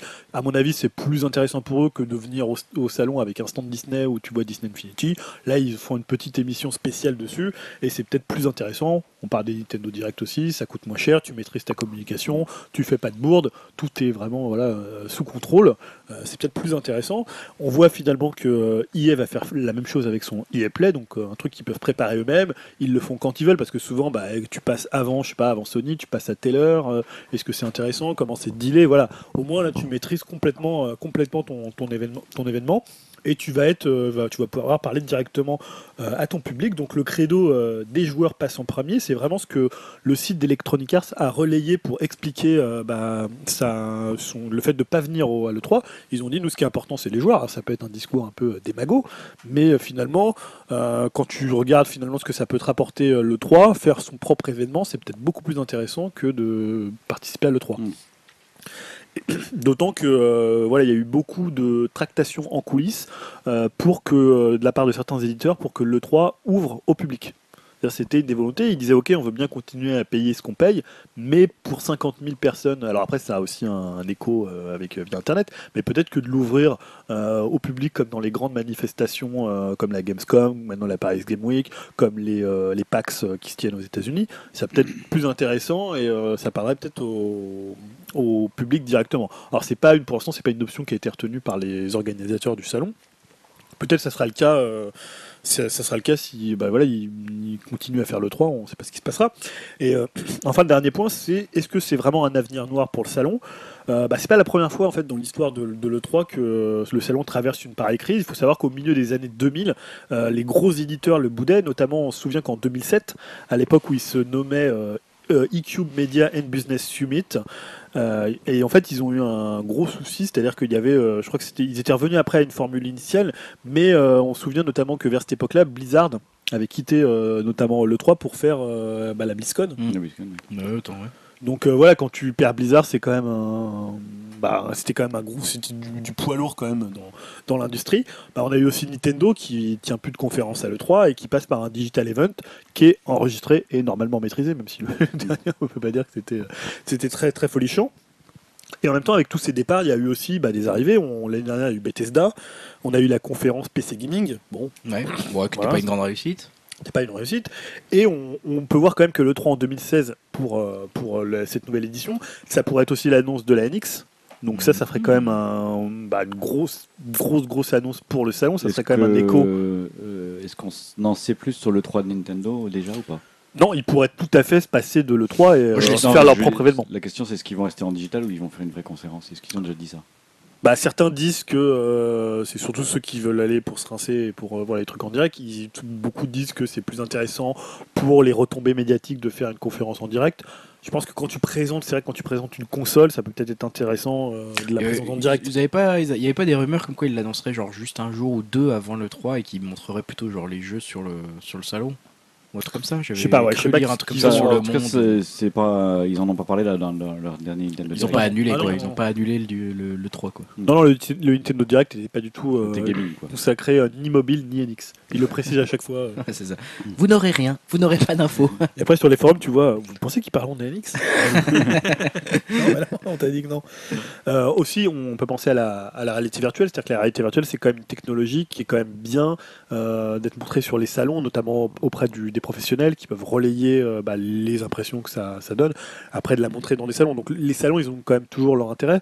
Maintenant, est-ce que ces désistements, euh, quand même assez massifs pour cette édition de 2016, ça peut euh, peut-être remettre en cause, euh, remettre en cause le, le salon euh, à terme C'est-à-dire, en gros, est-ce que c'est une vraie crise de fond ou c'est juste un creux de vague, quoi? C'est ça la Voilà. question. Moi, est-ce que c'est juste ponctuel ou est-ce qu'il va y avoir de plus en plus d'éditeurs qui vont faire leurs propres événements et auquel cas bah, le, pff, le salon, euh, le 3 en lui-même, il n'aura plus aucun intérêt puisque tout sera en périphérie? Moi, j'aurais tendance à dire que c'est euh, c'est la fin. c'est le début de la fin. Non, non, mais je, me pro- je me prononce pour le côté, genre plutôt ils vont faire chacun leurs événements et ou euh, comprendre qu'il vaut mieux faire euh, plein de micro-événements toute l'année que faire un seul gros événement dans l'année ou en plus tout le monde le fait en même temps que toi. En gros, Et ils du sont coup, sont en train de euh, se dire que Nintendo a raison depuis quelques années. Quoi. Bah, et puis tu vois, Sony par exemple, ils font leur propre machin maintenant, la PlayStation Experience, leur propre Ouais. truc, le machin, le bidule en On de novembre. Euh, Il y a Blizzard qui fait sa BlizzCon euh, et en fait euh, pour eux c'est beaucoup plus intéressant parce que déjà ils le font à leur propre tempo, ils le font, ils essaient de l'organiser à un autre moment où personne ne fait rien d'autre. Du coup la seule news qu'il y a dans les sites de jeux vidéo bah, c'est PlayStation ou c'est Blizzard à ce moment-là. Euh, là le problème de l'E3 c'est que t'es noyé dans un truc de... Enfin c'est monstrueux, si tu veux une news précise sur un jeu, euh, quand tu lis les news, euh, voilà t'es sur Gamecult dans la journée euh, qui se passe sur l'E3, t'as t'as 50 T'as un news. flux de. ouais. Ah ouais, c'est impossible de s'en sortir. Donc bien sûr, quand tu sors une nouvelle console, c'est de la grosse news, mais quand tu as un moyen éditeur de jeux vidéo, que tu sors un jeu vidéo genre double A, voire simple A, bon bah autant faire son propre petit événement, trouver un partenariat avec le bon youtubeur comme tu disais, trouver euh, une temporalité différente, une façon de communiquer un peu plus marrante que de faire euh, un E3 et de payer euh, 350 000 Ouais. euros pour avoir un stand moyen quoi. Et euh, faire la même annonce que le même jour que Nintendo va annoncer sa NX quoi. Et là tu te retrouves la tête dans le... Voilà, et ça servit à rien et t'as claqué tes thunes pour rien. Donc moi je me dis, peut-être que c'est un signe de fond, heure, toi, tu ouais, dis. ouais. Après, j'ai l'impression aussi que la crise de l'E3 elle concerne vraiment les journalistes et pas tellement le grand public. C'est-à-dire que si tu as une conférence, tu vois, là on parle de EA Play, qu'est-ce que, enfin, pour, pour, euh, je veux dire pour nous, qu'est-ce que ça change d'avoir une conférence euh, EA deux jours avant plutôt que la conférence euh, EA au, moment où, euh, au moment de l'E3 On aura la news quoi qu'il arrive. bah, les jeux ils seront quand même présentés, tu Mm. joueras pas plus que puisque tu y es pas. Donc, pff, évidemment, quand tu regardes tout depuis l'avènement de, de- d'internet, de Twitch, tout ça, tu te dis bon, euh, bah voilà, il n'y a pas tellement de- d'intérêt à ce que euh, le 3 reste sous cette forme. Il pourrait y avoir un groupe, enfin, c'est bien pour euh, que les jeux soient montrés parce que tu as des vidéos, donc tu vois les gens qui essayent les jeux, tu as des avis comme ça, mais je suis pas sûr que finalement le, le, le 3, enfin les, finalement il y aurait toujours des annonces, hein, le- les annonces survivraient à la disparition de le 3. Il y aurait toujours des événements. Greg parlait de la PlayStation Experience. Microsoft a tenu aussi une conférence. Il y a des Nintendo Direct, donc les annonces, ça se quand même. hein. Ils n'ont pas arrêté de faire des annonces. Moi, je suis pas sûr que le 3, quand il n'y en avait plus, on, enfin, Bah, c'est vrai que c'est un événement sympathique parce que ça fait un peu grand-messe et grande réunion du jeu vidéo. euh, et c'est un événement qui n'est pas commun euh, dans les médias traditionnels. C'est-à-dire qu'au cinéma, l'équivalent, ça serait Cannes ou, ou les remises de prix. Je, je vois pas trop comment. Tu vois ouais, après, ça reste un salon de professionnels, donc. euh, Oui, mais en fait, qui aujourd'hui est considéré comme un salon pour tout le monde. Bah, C'est-à-dire que oui, c'est un salon professionnel que tout le monde suit parce Voilà. que c'est là où il y a le plus grand nombre d'annonces. Hmm. Et c'est là où se décide généralement l'année du jeu vidéo. Quoi. Euh, Qu'il y ait plus de trois, moi je peux le concevoir, mais à ce moment-là, il faut quand même. euh, je pense qu'ils vont chercher à mettre en place quand même des événements pour faire Ah repartir. bah, il y en aura toujours, ils sont obligés d'annoncer leur jeu. Ça donc. sera leurs Oui, non, propres mais- événements quoi. Euh, je veux dire, un événement qui recentralise un peu toutes les, tout le média jeux vidéo autour de quelque chose. Quoi. Que ce soit des prix qui essaient d'émerger, il y a les prix du jeu vidéo qui essaient d'émerger, qui ont un peu de mal, je trouve. Il y a euh, bah, les parcs Games Week ou les Ouais. Gamescom. Bah, la Paris Game Week, finalement, il, dedans, ils peuvent faire une conférence. Là, il l'avait fait, euh, Ça, il l'avait c'était fait. à la Défense, je crois. Et puis après, quand tu fais le salon, donc le grand public peut venir essayer les jeux euh, dont tu as parlé. Et avec les, enfin voilà, finalement, c'est pas forcément une, euh, une mauvaise idée. Peut-être que ça peut muter de cette façon. Après, moi, je sais pas si le 3 est indispensable à l'industrie. euh. Je suis pas certain non plus moi. J'aime bien le côté traditionnel de l'E3 parce que C'est on ça. attend ça, on, tu vois, on est content. Ouais, Ah, mais alors, ça pourrait de- devenir la Paris Games Week ou ça pourrait euh, tu Oui, vois, oui, voilà. Être un autre moment. en Moi, je serais un peu déçu que ça disparaisse complètement, ce genre de Ouais, rituel en fait. Ouais, c'est vrai que tu as le, le côté rituel où avant tu as les rumeurs pré-E3, Voilà. hein, donc je pense qu'on en parlera aussi hein, dans, dans quelques mois. Après, tu as l'attente de te dire tiens, qu'est-ce qu'ils vont annoncer, qu'est-ce qu'ils vont montrer, qui a gagné l'E3. euh, Et moi, je me souviens de toutes les annonces de Miyamoto avec ses Zelda, de la Wii, de, le fameux combat PS4 euh, Xbox One. euh, Ça va être quand même compliqué pour que ça disparaisse complètement. hein, comme tu... enfin, c'est un, c'est un peu ancré dans la, la mythologie des joueurs, le 3. Quoi. Euh, Moi j'entends parler de le 3 depuis que je suis tout petit, j'ai l'impression. euh, Ouais, il y a eu des vagues de creux, de quand jeux même, vidéo- il y a eu Il y a eu des vagues de creux, mais on attendait quand même le 3. Quoi. Enfin, tu vois, il y avait quand même le 3. euh, C'était le 3 est encore mauvais cette année. Mais on le disait quand même, et t'espérais un peu. Tu te disais, ah, peut-être que cette année, à le 3, il y aura une nouvelle console. Tu vois, enfin, c'était le moment, et c'est toujours le moment où tu te dis, et tu vois, là, on se dit, est-ce que la NX va être montrée à le 3 et, euh, Ouais, mais voilà, moi la question que je me pose, c'est est-ce que c'est encore pertinent euh, aujourd'hui d'avoir une communication verticale, c'est-à-dire éditeur vers journaliste vers grand public, alors qu'aujourd'hui tout le monde est dans une communication horizontale où Bah. tu balances ton trailer, c'est partagé par tout le monde, euh, tout le monde est prescripteur de quelque euh, chose. Euh, voilà, le buzz il se fait comme ça, l'annonce elle se relaie comme je ça. Après, c'est remettre un peu en cause aussi la fonction des journalistes, hein, mais euh, moi je suis pas persuadé qu'aujourd'hui. euh, Très clairement, aujourd'hui, un éditeur peut se passer des journalistes. Nintendo avec Tu Mitomo, passes par PewDiePie sont- et puis c'est bon. hein. Voilà, oui, clair. oui, ouais, je pense que les youtubeurs, les gros youtubeurs, ceux qui ont une influence énorme, euh, sont plus intéressants que de passer. euh, Tu vois, même en France, on- là tu parles de PewDiePie, mais pour des même, euh, je suis sûr qu'en France, faut Bon, mieux bah, que son tu- équivalent de PewDiePie, comment il s'appelle euh, Squeezie ou normal. Squeezie, Squeezie, Squeezie, je pense à Squeezie. Voilà, bah, tu faut mieux passer par Squeezie que d'envoyer ton truc à Gamecult. Mm. Tu vois, Gamecult, peut-être que voilà, tu auras peut-être un truc plus qualitatif, mais le qualitatif, c'est pas ce qui intéresse. euh, Et puis Gamecube, les c'est ciblé un certain lecteur. c'est ciblé. euh, C'est les plus trentenaires, quoi. Enfin, Là, voilà, euh, le mec, te- c'est un influenceur. euh, S'il dit du bien de ton jeu, euh, voilà, tu le payes, il dit du bien de ton jeu. C'est plus intéressant que de faire une pub ou de faire un test. euh. Hmm. Donc voilà, je sais pas si aujourd'hui c'est très intéressant de maintenir cette formule-là de l'E3. Euh, après, bon, il y a, je pense qu'en coulisses, comme on disait, il y a des questions de coûts, il y a des questions aussi de, bah, peut-être, enfin voilà, des, des choses que les éditeurs voudraient mettre en place, mais que le comité E3 veut pas. Voilà, on- moi, je sais pas tout ce qui, tout ce qui se passe en coulisses, mais En fait, en fait, le 3, pour moi, selon moi, a une importance dans le fait qu'il peut permettre de révéler ou de, de, de poser des tendances qui ont du mal à émerger, comme ils ont essayé de faire l'année dernière, le salon du PC. C'est-à-dire que Ouais. tout d'un coup, donner une cohérence à un marché qui est un peu, un peu dispersé et dont on a du mal à, à saisir le. Mais c'était à l'initiative, des acteurs en fait. Enfin, c'était Radeon qui avait fait, qui avait lancé les ce cartes graphiques, oui, je sais plus qui. Je veux dire, euh, le fait que le 3 soit le 3 aujourd'hui, ça tient. Qui, qui l'organise C'est un assemblement de, de- c'est un ensemble de, voilà, de, de sociétés. Elle pourrait effectivement, après, au bout d'un moment, se dire, bah, on a plus intérêt à, à communiquer chacune de notre côté à notre temporalité que juste tout ensemble, quoi. Et là, Radeon, il voit bien que c'est le bordel, etc. Mais Steam, il pourrait très bien dire, bah, moi, je m'en fous, je fais mes événements Steam, et puis voilà. Puis Radeon, ils, ils ferment leur gueule parce qu'ils ont aucune puissance financière par rapport à moi, quoi, Mm. sur le jeu PC. Donc euh, c'était un peu un hasard le, le truc de la conférence PC l'année dernière, c'est parce que ça arrangeait bien Radeon cette année-là, mais c'est pas dit que ça se renouvelle tous les ans, c'est pas dit que ça marche très bien. Et je sais pas si c'est une vraie volonté de l'E3 que de se dire tiens, on va développer le PC, comme ça on va pas mourir, on va Non, développer peut-être machin, pas tu si conscient que ça, mais ça permet quand même de poser des tendances. Enfin, tu vois.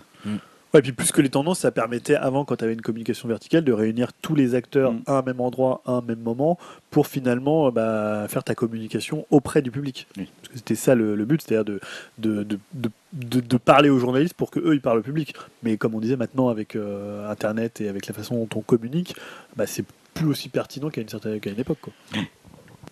Oui. Donc voilà, bon, on verra s'il y a d'autres annonces, parce que là c'est quand même assez récent. Les, euh, C'était début mars et là la semaine dernière pour euh, Disney et Wargaming. Donc peut-être qu'il y aura, ça va faire un peu effet boule de neige et qu'il y aura d'autres acteurs qui vont euh, soit organiser leurs propres événements, soit euh, bah, tout simplement annuler leur venue, euh, pensant que c'est pas suffisamment rentable et passer par les conférences euh, constructeurs. D'ailleurs c'est peut-être pas plus mal parce que quand tu regardes, pour moi je regarde toutes les, con- les conférences et bah, t'as souvent, c'est souvent redondant. C'est-à-dire si tu as un jeu qui est présenté, je sais pas, chez Ubi, Ouais. après, tu vas le revoir chez Sony s'ils sont Ah, c'est partenaires. Donc c'est un moment donné, bon, le, le doublon. Alors des fois ils mettent un trailer un peu différent, mais les conférences durent quand même des- souvent 2 heures, 2 heures et demie. Euh. En plus Oh, en France c'est à 3h, 4h. Ah c'est super chiant, c'est super mal fait. Ceux qui s'en sortent le mieux, moi je trouve c'est Nintendo avec les petites vidéos déjà préfaites, pré-montées, pré-machin. Du coup tout est parfait, le rythme est super bien. Sauf l'année dernière. mais. Voilà. Sauf bon. quand t'as rien à montrer quoi. Voilà, sauf quand t'as rien. Oui. Alors on va vous montrer Star Fox, mais vite fait parce que c'est moche. Donc regardez Et là on a Mario Tennis, voilà, c'est- Merci. Sinon on a des petites marionnettes sympas. hein. Achetez des amis. Voilà, c'est- Après oui c'est toujours pas si t'as rien à montrer. euh, si t'as beaucoup de choses à montrer et que tu le fais en 50 minutes, ça peut être hyper efficace. Bah clairement. Surtout si c'est fait d'une manière assez drôle comme ils avaient fait l'année. euh, euh, avec le combat entre Ouais, Iwata ça, et c'était euh, génial, voilà. là ils avaient vraiment euh, un truc cartonné excellent et puis il y ouais. avait des bonnes annonces Ouais. L'année dernière, il y avait des poupées, mais c'était autour. C'était de la merde. ah, tu voyais quelqu'un qui faisait des Yoshi en laine, quoi. Ouais. Bon. On verra cette année. Moi, ma grande interrogation sur le 3, c'est Nintendo. ça. Bah là je pense que. Comment va avancer Nintendo s'ils n'ont pas craqué pour la NX avant euh, Bah, ça va être les seuls déjà à présenter une console, on imagine. S'ils la présentent pas avant.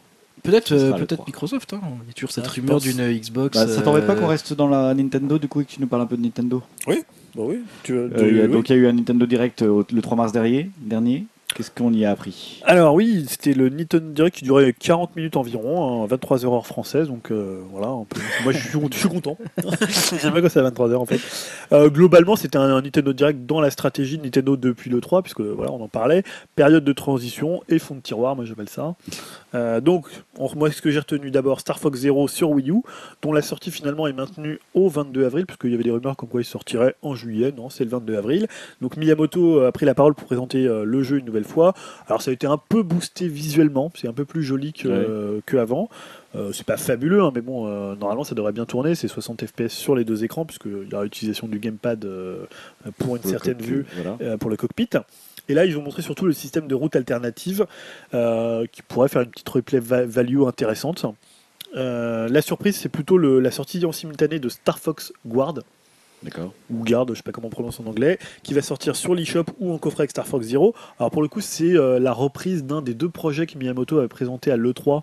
Il y avait Project Guard et Project Robot. Ah, les Robot. robots, ouais. Voilà, c'est des trucs qui utilisaient vraiment le gamepad. Là, c'est une espèce de tower defense où tu places en fait, tu as des caméras et tu dois euh, résister à l'infiltration euh, de robots euh, à l'intérieur de ton système informatique. Donc, as, sur le gamepad, tu as plusieurs écrans et tu dois euh, jongler entre l'écran de la télé et l'écran de ton gamepad. Ah. Euh, c'est plutôt assez efficace. Alors, ils l'ont un peu, euh, voilà, ils l'ont remis un peu pour le placer euh, à l'intérieur de Star Fox. Je sais pas trop ce que ça va donner, mais euh, moi, j'avais trouvé ça plutôt gros, intéressant. tu penses que c'est genre, on le sort vite comme ça on se débarrasse de ce jeu-là, ce concept-là, puis on passe à autre chose? Non, je pense que c'était vraiment un truc où ils travaillaient sur le concept et ils se sont dit, bah, soit on le, on le sort, parce qu'en fait, il va sortir aussi sur l'eShop. Et euh, voilà, tu te dis, c'est, bah, ils se sont dit, on va peut-être le placer là. C'est vrai que ça fait un peu placement On un le peu place vite. Oui, comme ça on, on passe à la NX après. Voilà. Ah, tu veux, tu veux parler de Je ça? pensais ça, moi, tu vois. Moi, je pensais que, par exemple, je pensais qu'il sortirait jamais. Oui, ils ont fait ça parce qu'à un moment, ils se disaient, bon, faut un peu C'était qu'on un peu parle. de concept euh, Ouais, un peu de la part de. Miyamoto, ouais. Puisque ce qu'on avait beaucoup reproché à Nintendo, euh, c'était finalement de pas utiliser le, ga- le gamepad. Donc là, il s'était dit, c'était à l'époque où il y avait Mario Maker, il y avait Star Fox, donc deux jeux qui utilisent beaucoup le gamepad, et il y avait ces deux autres projets. Et autant Project Robo, c'était quand même pas terrible, autant celui-là était plutôt euh, intéressant et avait du, du potentiel. Moi, j'avais trouvé ça plutôt sympa. Euh, on a vu aussi Mario et Sonic aux Jeux Olympiques de Rio 2016 Super. sur 3DS et Wii U. Donc ça, c'est une sortie en juin avec le rugby à 7 hein, pour les, les passionnés d'Ovalie. Fou. Voilà, bah ouais, j'en avais rien à faire et j'en ai toujours un peu rien à faire, Ouais. mais pour le coup, c'est pas moche. On l'a vu Ouais, sur. Wii U, c'est pas désagréable. Bon. Euh, bah, je me dis, ça peut être un party game assez sympa. Après, le party game assez moyen qui était, euh, je trouve, Mario Party 10. Euh, plus intéressant, mais toujours fond de tiroir, c'est Paper Mario Color Splash. Donc on avait quand même, on en a peut-être parlé, qu'il y avait des rumeurs d'un Paper Mario qui avait été euh, bah, teasé par euh, une des spécialistes de Nintendo d'ailleurs qui avait, euh, qui a, qui a fermé son compte depuis euh, Ah bon? cette annonce-là, je sais plus comment elle s'appelle. Euh, bah là en fait, je sais pas si vous l'avez vu tourner. Non. Ah, c'est hyper beau, la DA est juste magnifique Donc sur Wii U, hein. sur Wii U. Euh, après, ça a l'air d'être vraiment dans l'esprit de- du controversé euh, Paper Mario, euh, je sais plus comment il s'appelle, Sticker euh, quelque chose, qui était sorti sur 3DS, 3DS. euh, il y a pas longtemps, qui apparemment est pas terrible. Ah bon? Mais par contre, la DA passe hyper bien euh, avec la HD, là, ça fait, c'est vraiment magnifique. C'est bien déjà ça. Déjà, c'est une bonne chose. Ouais. Euh, Qu'est-ce qu'on a eu d'autre Euh, Sur 3DS, on a eu la date de Fire Emblem Fates, donc c'est le 20 mai. On a appris que Monster Generation euh, sortait cet été et l'annonce d'un nouveau Kirby sur 3DS qui s'appelle Kirby Planet Robobot et qui sortira le 10 juin prochain. Donc c'est super rapide. hein. Ça c'est aussi Ça, c'est bien, ça. la force de Nintendo, c'est souvent d'annoncer un jeu et de le sortir aussi rapidement. Peut-être qu'ils l'ont développé aussi rapidement. Ça, c'est un mauvais dire. signe. Euh, une annonce qui était attendue mais qui a plutôt fait grincer des dents, c'est l'arrivée sur 3DS des jeux Super Nintendo. Ouais. Alors je dis sur 3DS non, puisque c'est sur New 3DS Oui. uniquement. Euh, et pas de cross-buy avec la- les Mm. versions Wii U. Donc si tu as acheté Ça, euh, tous tes sympa. jeux, euh, Ça, ça fait vieillot, quoi. ça fait un peu vieillot ou ça fait plutôt pingre. Oui, aussi. Euh, par contre, moi je suis pas persuadé que le fait qu'il l'ait pas sorti sur 3DS, ça soit une volonté simplement de vendre des New 3DS. Parce que finalement, il pourrait se dire, tu as un marché de 60 millions Oui, de 3DS. ils sont perdants quelque part Ah, c'est plus intéressant. Après, euh, faut savoir que faire des, des portages, c'est pas toujours si évident de faire des portages pixels euh, perfect. Euh, voilà, il faut savoir qu'il y a des consoles qui sont plus ou moins adaptées pour euh, du pixel perfect, et peut-être que la 3D, la 3DS l'est pas et que la New 3DS l'est beaucoup plus, Mm. ou qu'ils l'ont développé dans ce sens. Après, voilà, peut-être que finalement ils veulent juste vendre des 3DS, on dit ça, mais euh, donc il y a d'ores et déjà disponible, il y a Super Mario World, Earthbound, et vont sortir euh, Legend of Zelda Link to the Past, Super Metroid, F-Zero, Super Mario Kart, des jeux que personne n'a jamais racheté. Ouais, Ouais, c'est le truc. Je pense ça. que les gens qui les rachètent, ils les ont au moins 12 fois. C'est clair. Mais bon, t'es quand même obligé un peu de les racheter. Ou alors tu les as toujours. Oui, certains. certains. Et ils sont assez chers, je crois. hein. C'est 9 euros, un truc dans le genre. Et le, quand on achète deux, le deuxième est à moitié prix. Ça fait cher la nostalgie. Ça Ouais. fait cher la nostalgie. Et c'est les versions américaines, euh, donc en 60 Hz. Donc ça, c'est une bonne chose. Par contre, je sais pas si c'est les versions euh, avec les sous-titres français, par exemple, pour euh, Link to the Past. Ce serait dommage. C'est un peu dommage.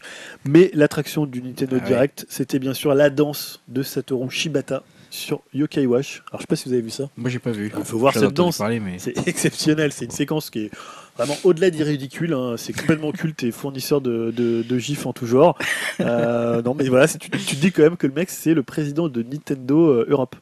Et le mec il est là, il fait la danse de Yokai Watch, donc c'est une petite danse où il fait comme ça, tu vois. euh, il se met un peu comme ça et ça fait euh, Yokai Wa, ouais, tu sais, ça fait des trucs euh, en japonais et il fait ça pendant euh, deux minutes. Oui, quand même.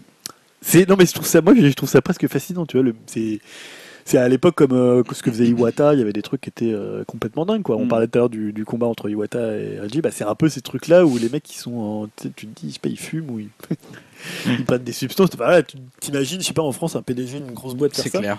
Mais donc, c'est l'arrivée, c'est parce que c'est y avait Ouais parce qu'ils ont annoncé Watch en Europe. Enfin, il est temps. Ouais parce que Shibata c'est président euh, président Europe. Non, mais c'est vrai que ça fait, ça fait super longtemps que ça existe au Japon. Surtout que là, ça fait bien 10 ans que ça ouais existe. ça. euh. Mais par contre ça a du mal à prendre aux États-Unis. Ouais, ça marche pas très bien aux Ouais. États-Unis, ouais, ce que j'ai entendu dire aussi. Il y a une nouvelle, euh, il y a une, une new, new, euh, Nintendo 3DS là, euh, qui est sortie Ah, aux couleurs de la Super Ouais. Elle est Nintendo. belle, elle est belle. De la Putain, Super Famicom, ouais. je sais pas si ça va sortir en France. J'ai envie de me l'acheter. je ne vais jamais y jouer et je vais l'acheter Voilà. comme un gros con. Ah ouais, t'as- Elle est magnifique. Attends, elle est magnifique. Attends. Mais je crois pas qu'elle sorte en France. hein. On parlait de nostalgie, le truc, elle est. Mais je m'en fous. Je vais, je vais au Japon pour l'acheter. Je m'en fous. Mais t'as une japonaise. Non, non, mais elle est, franchement, elle est, elle est, elle est belle. Tu sais que c'est zoné les jeux. Je m'en fous. De toute façon, je joue pas pas alors. C'est juste pour la regarder l'exposer. C'est vrai qu'elle est vraiment très belle. Elle est très, bien très réussie. Euh, les deux news suivantes, elles sont plus ou moins liées, non Je me trompe en disant ça Ouais, enfin. C'est un peu le même univers, quoi. Ouais, tu veux commencer par laquelle? Bah, euh, moi, je serais plutôt curieux pour le Windows, Windows 10, pardon, excuse-moi. Ouais, parce qu'il y a deux semaines, on avait fait un débat sur la stratégie de Microsoft euh, autour de la Xbox One et de Windows 10. Avec, euh, on avait notamment parlé de la sortie de Quantum Break sur PC et sur One. Et j'avais parlé de l'événement en fait euh, de presse qui est organisé par Microsoft à San Francisco. Et en fait, il y avait un NDA juste au lendemain de l'enregistrement du podcast. Bon, voilà, on n'a pas non plus euh, appris des trucs bouleversants. hein. Il y a eu quelques trucs Ils nous ont fait chier pour rien, intéressant. Non, mais disons que c'est plutôt les phrases, notamment de Phil Spencer, qui sont intéressants. Donc, première nouvelle assez surprenante, euh, on attendait, on- j'en avais parlé, un Forza 6 sur PC euh, et Windows 10, et on a eu le droit à Forza 6 Apex. Donc, c'est une version free-to-play euh, de l'original, euh, un peu light. Ça sortira au printemps sur Windows Store avec 67 voitures disponibles. Le jeu utilisera DirectX 12 et on pourra jouer en 4K si tu es très fortuné et que tu as un PC, pas comme le dernier PC de Dim euh, qui, est, qui est quand même pas, qui a pas l'air génial. Je pense que là, il va galérer pour faire tourner pour faire tourner Direct 12 et la 4K. Parce que là, c'est un peu raté. Ouais, déjà Skype, euh, pas facile. Voilà, hein, je t'avais dit de pas acheter un PC, un PC à la sauvette euh, à Porte d'Orléans. là. Mais euh, voilà, non, c'est une version un peu light et free to play, donc c'est assez étonnant alors qu'on s'attendait plutôt euh, à voir, euh, à voir comment euh, Forza 6 euh, version One sur PC. Et on n'a pas eu non plus la confirmation bah, de tous les jeux dont on pensait qu'ils sortiraient sur que nous, on PC. s'est emballé, on s'est dit que ça allait sortir sur PC. Et en fait, Bah. Phil Spencer a a dit tranquillement non, non, ça se fera pas. Non, il a pas dit ça. il n'a pas dit que ça se ferait. Je- oui, mon anglais n'est pas très bon, je sais. Mais il a, non, non, il a pas dit que ça se ferait pas. En fait, par exemple, pour Gears of War 4, euh, le studio, euh, je crois que c'est The Coalition, euh, dit bah non, il y aura peut-être une version PC quand même. euh, Il a- mais il a dit un truc du genre tous les jeux de, Xbox One ne sortiront pas sur, sur PC. Ouais. Il a dit un truc dans le genre, donc, Mais Ou j'ai mal lu Je n'ai pas vu passer cette news. Euh, autre annonce à mon avis qui est plus intéressante, qui est liée de près à, Ford- à ce Forza Windows 10, c'est l'arrivée en fait d'un environnement de développement baptisé Universal Windows Platform. Euh, alors qu'est-ce que c'est concrètement? Donc euh, ça c'est Phil Spencer qui l'a expliqué. Phil Spencer, pour ceux qui ne connaissent pas, c'est le responsable de la section euh, jeux et divertissement chez Microsoft. hein. Et en ce moment, il parle, il est vraiment un peu sur tous les fronts. euh, C'est le il, voilà, il se sent pas trop aimé en ce moment. bah, il éteint un peu tous les feux que, que tout le monde lance et qu'il lance aussi, euh, aussi un peu lui-même. Euh, en fait, c'est quoi? Alors, c'est un environnement qui permet de créer des Universal Windows Applications. Donc, c'est des applications qui sont pas liées à une machine particulière, mais qui peuvent tourner euh, aussi bien sur console, sur PC et sur smartphone euh, ou tablette. Je perds un peu ma voix. Bah oui, tu parles beaucoup, mon pauvre. T'as Oui, le droit de peu- voir et faire des petites pauses, et puis on chantera pendant ce temps. Ah, ou on fera autre chose. hein. Euh, voilà, en fait, l'idée, c'est de faciliter les portages. hein. C'est l'exemple que je donnais avec euh, Forza Apex. Et surtout, ça va permettre de lutter bah, contre l'obsolescence euh, des jeux d'une génération à l'autre. Et c'est là, à mon sens, l'autre point important du discours de, Phil Spencer au sujet de Windows 10, puisqu'il a déclaré En gros, chaque fois qu'une nouvelle génération arrive dans le milieu des consoles, la tendance est que tous vos jeux achetés ne sont plus valables. La fin de génération. euh, n'est pas quelque chose que je veux adopter. Je le vois dans la musique, les livres, les films. Quand j'achète du contenu numérique, ce contenu reste avec moi et je suis en mesure de l'utiliser quand je change d'appareil. Ce que je dis, c'est que lorsqu'une innovation matérielle arrive, nous voulons être en mesure d'en faire profiter l'espace console, peut-être sans avoir à attendre 7 ou 8 ans. Hum, C'est un peu ce qu'on se disait la dernière fois quand on avait commencé à avoir un peu les rumeurs et le débat de, la- de notre dernier podcast. hein. Parce qu'on s'était dit, bah, le point positif, c'est que si Windows commence à faire un truc un peu universel avec Windows 10, comme Windows 10 est destiné à être un peu le dernier Windows selon eux, euh, bah, ça voudrait dire potentiellement qu'on pourrait avoir une bibliothèque de jeux qui n'aurait pas de fin. Quoi. Enfin, qu'on garderait, euh, qu'on garderait autant de temps qu'on la, livre, voudrait. Voilà, c'est ça. Comme, sur PC. Comme sur PC. Ouais, c'est d'ailleurs là, il a continué en disant, euh, en parlant du rapprochement PC, où il a expliqué euh, qu'il peut toujours jouer au vieux Doom et Quake, mais je vois toujours les meilleurs jeux 4K dans mon catalogue, et celui-ci ne cesse de grandir. Donc le matériel continue d'évoluer pendant que les jeux sont capables d'en tirer avantage, et je n'ai pas besoin de changer de génération et de perdre tout ce que j'avais. Donc forcément, ça a beaucoup fait parler. Euh, pour le coup, bah, je vous renvoie au, dé- au débat qu'on avait fait euh, Ouais. bah, il y a deux semaines, notamment sur la possible fin de la Xbox sous sa forme actuelle, sur l'itération des, des machines dont on parlait, et la fin de concept de génération, ou encore le rapprochement avec l'univers PC. Mais je trouve que voilà, ça va dans le bon sens euh, pour dire, bah, euh, comme tu disais, les jeux que tu achètes, bah, ça serait bien de pouvoir les avoir. euh, C'est vrai qu'ils t'appartiennent en fait, voilà. quelque part. Enfin, qui reste. euh, Enfin, t'appartiennent qui pas vraiment. t'appartiennent pas vraiment, mais que tu sois sûr quelque part de les avoir tout le temps. C'est-à-dire que voilà, Qui quand tu achètes, jouable à vie, voilà. quoi. quand Simplement. une nouvelle machine, bah, tu te dis pas, bah, mince, faut que je garde la- l'autre machine sous le. Ah, c'est chiant ça. hein. Bah oui, la PS3, Surtout c'est un peu Nintendo chiant. là, tout ça là. Enfin bon, ils les font tous, mais bon. Non, parce que Nintendo, tu peux. Généralement, c'est c'est- Oui, mais c'est alors, t'as rétro-compatible d'une des- génération voilà, d'une Oui, génération. disons que j'ai du mal à jouer à mes jeux Super Nintendo sur ma Wii, quoi. Mais d'ailleurs, je pense que Nintendo va s'orienter vers ça. Vers qu'ils sont en train de mettre en place leur Ouais. écosystème. Je sais pas parce qu'ils font quand même énormément d'argent avec la revente d'anciens titres que t'as déjà acheté Compatible 10 que fois. sur en une fait. console. Donc tu vois, ça, ils perdraient d'un coup la manne que t'as citée par exemple sur la, la Nutro. Ou alors, Toi, tu vas il- pas faire conseiller stratégique chez Nintendo. Non, ou alors il Les gars un abonnement mensuel, genre de 10 euros par mois chez Nintendo, Ou toi où par tu contre, peux jouer à toi, tous tu les vas aller jeux. loin. Toi, toi, tu vas aller loin. Non, à tous les jeux, alors tu peux les vendre, Non. alors que tu peux revendre Super Mario Kart Non, 10 parce que euros. tu dois le payer tous les mois. C'est un- c'est une sorte de cloud, et dès que t'arrêtes ta bon abonnement, tu peux plus jouer à rien. Ah, comme Ah, PlayStation comme, Plus. comme quoi. Gaikai. euh, Un Gaikai Nintendo, ouais, quoi. ouais.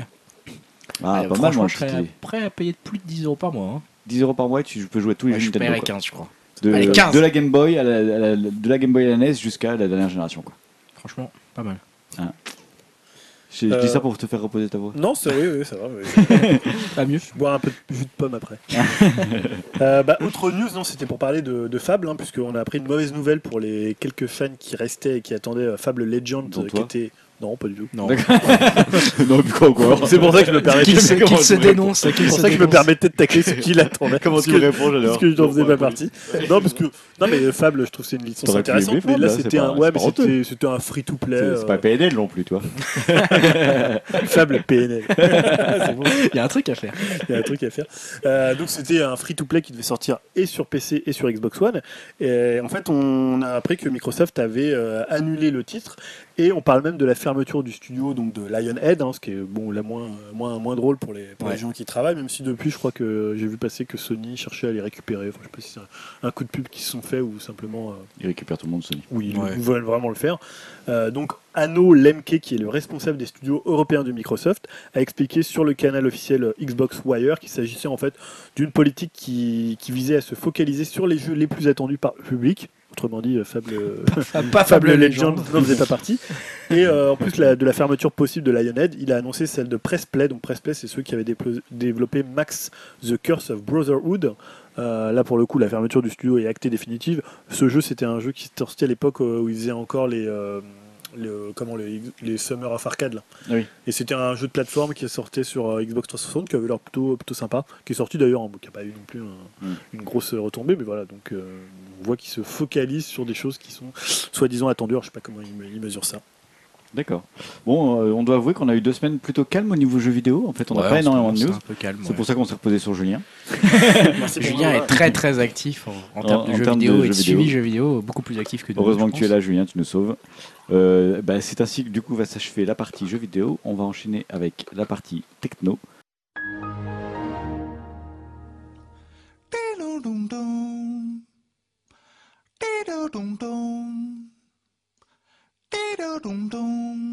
passe ainsi à la rubrique techno. J'avais pas terminé ma phrase tout à l'heure. C'était assez bizarre. étrange hein, comme Oui. transition. Oui, bah, parce que je suis parti, j'ai pas fini ma phrase et j'ai lancé le jingle. Bon, c'est pas grave. Euh, Julia, bah, on va encore te donner la parole. Je trouve qu'on t'a pas Oui, beaucoup entendu. en Oui, fait. j'ai retrouvé ma voix en plus. J'ai mis un Eh peu ben de voilà. pomme, j'ai mangé un petit truc, là, un petit beignet. euh. On va faire un, à part, euh, on faisait des petits points euh, réalité virtuelle et on va faire un petit point Netflix. Ouais, parce que je sais pas si on se rend peut-être pas trop compte euh, en France où Netflix a bah, connu quand même quelques difficultés pour, pour s'implanter et s'imposer, même si j'ai l'impression que maintenant euh, c'est quand même de plus en plus présent et personnellement autour de moi, de plus en plus de monde m'en parle et me dit Ah, je suis sur Netflix. c'est peut-être dans notre microcosme parisien, mais c'est vrai que ça a l'air de s'implanter. de notre micro parisien, nous savez, Oh, la culture. rassure.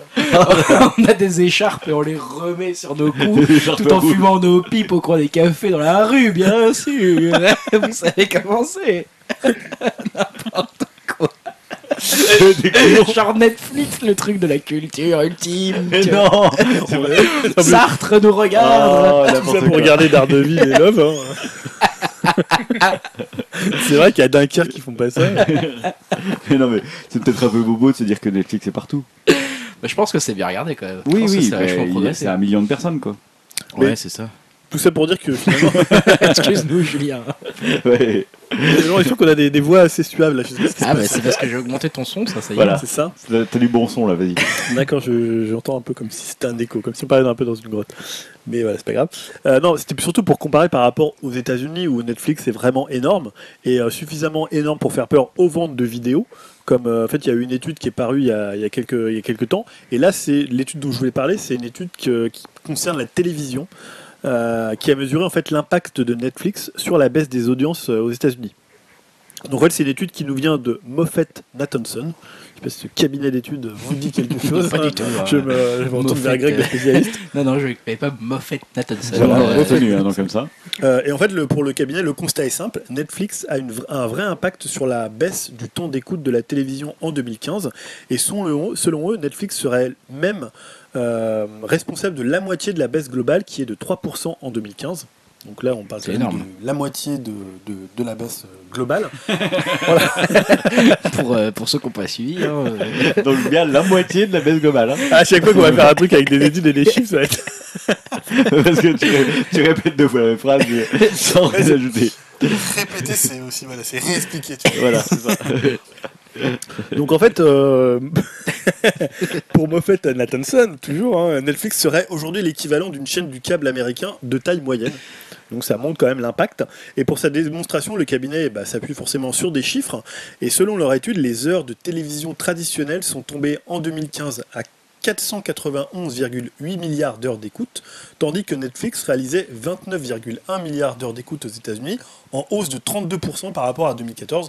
Donc on voit, on est quand même dans des euh, proportions quand même, on est très très très éloigné de ce que forcément font les euh, font les comment les, les, télévisions traditionnelles, mais on voit qu'il y a une augmentation d'année en année euh, des heures d'écoute Netflix. Donc pour Michael Nathanson, qui doit être notamment, je pense, j'imagine, le responsable de Moffett Nathanson, d'où le nom, euh, il dit actuellement Netflix est une source de douleur pour l'industrie, mais pas nécessaire- nécessairement une cause de la mort de la télévision. Donc il prévoit en fait que le nombre total de visionnage de Netflix aux États-Unis va augmenter jusqu'à 14% du temps TV total contre 5,9% en 2015. Donc il pense que ça va être une expansion encore plus importante.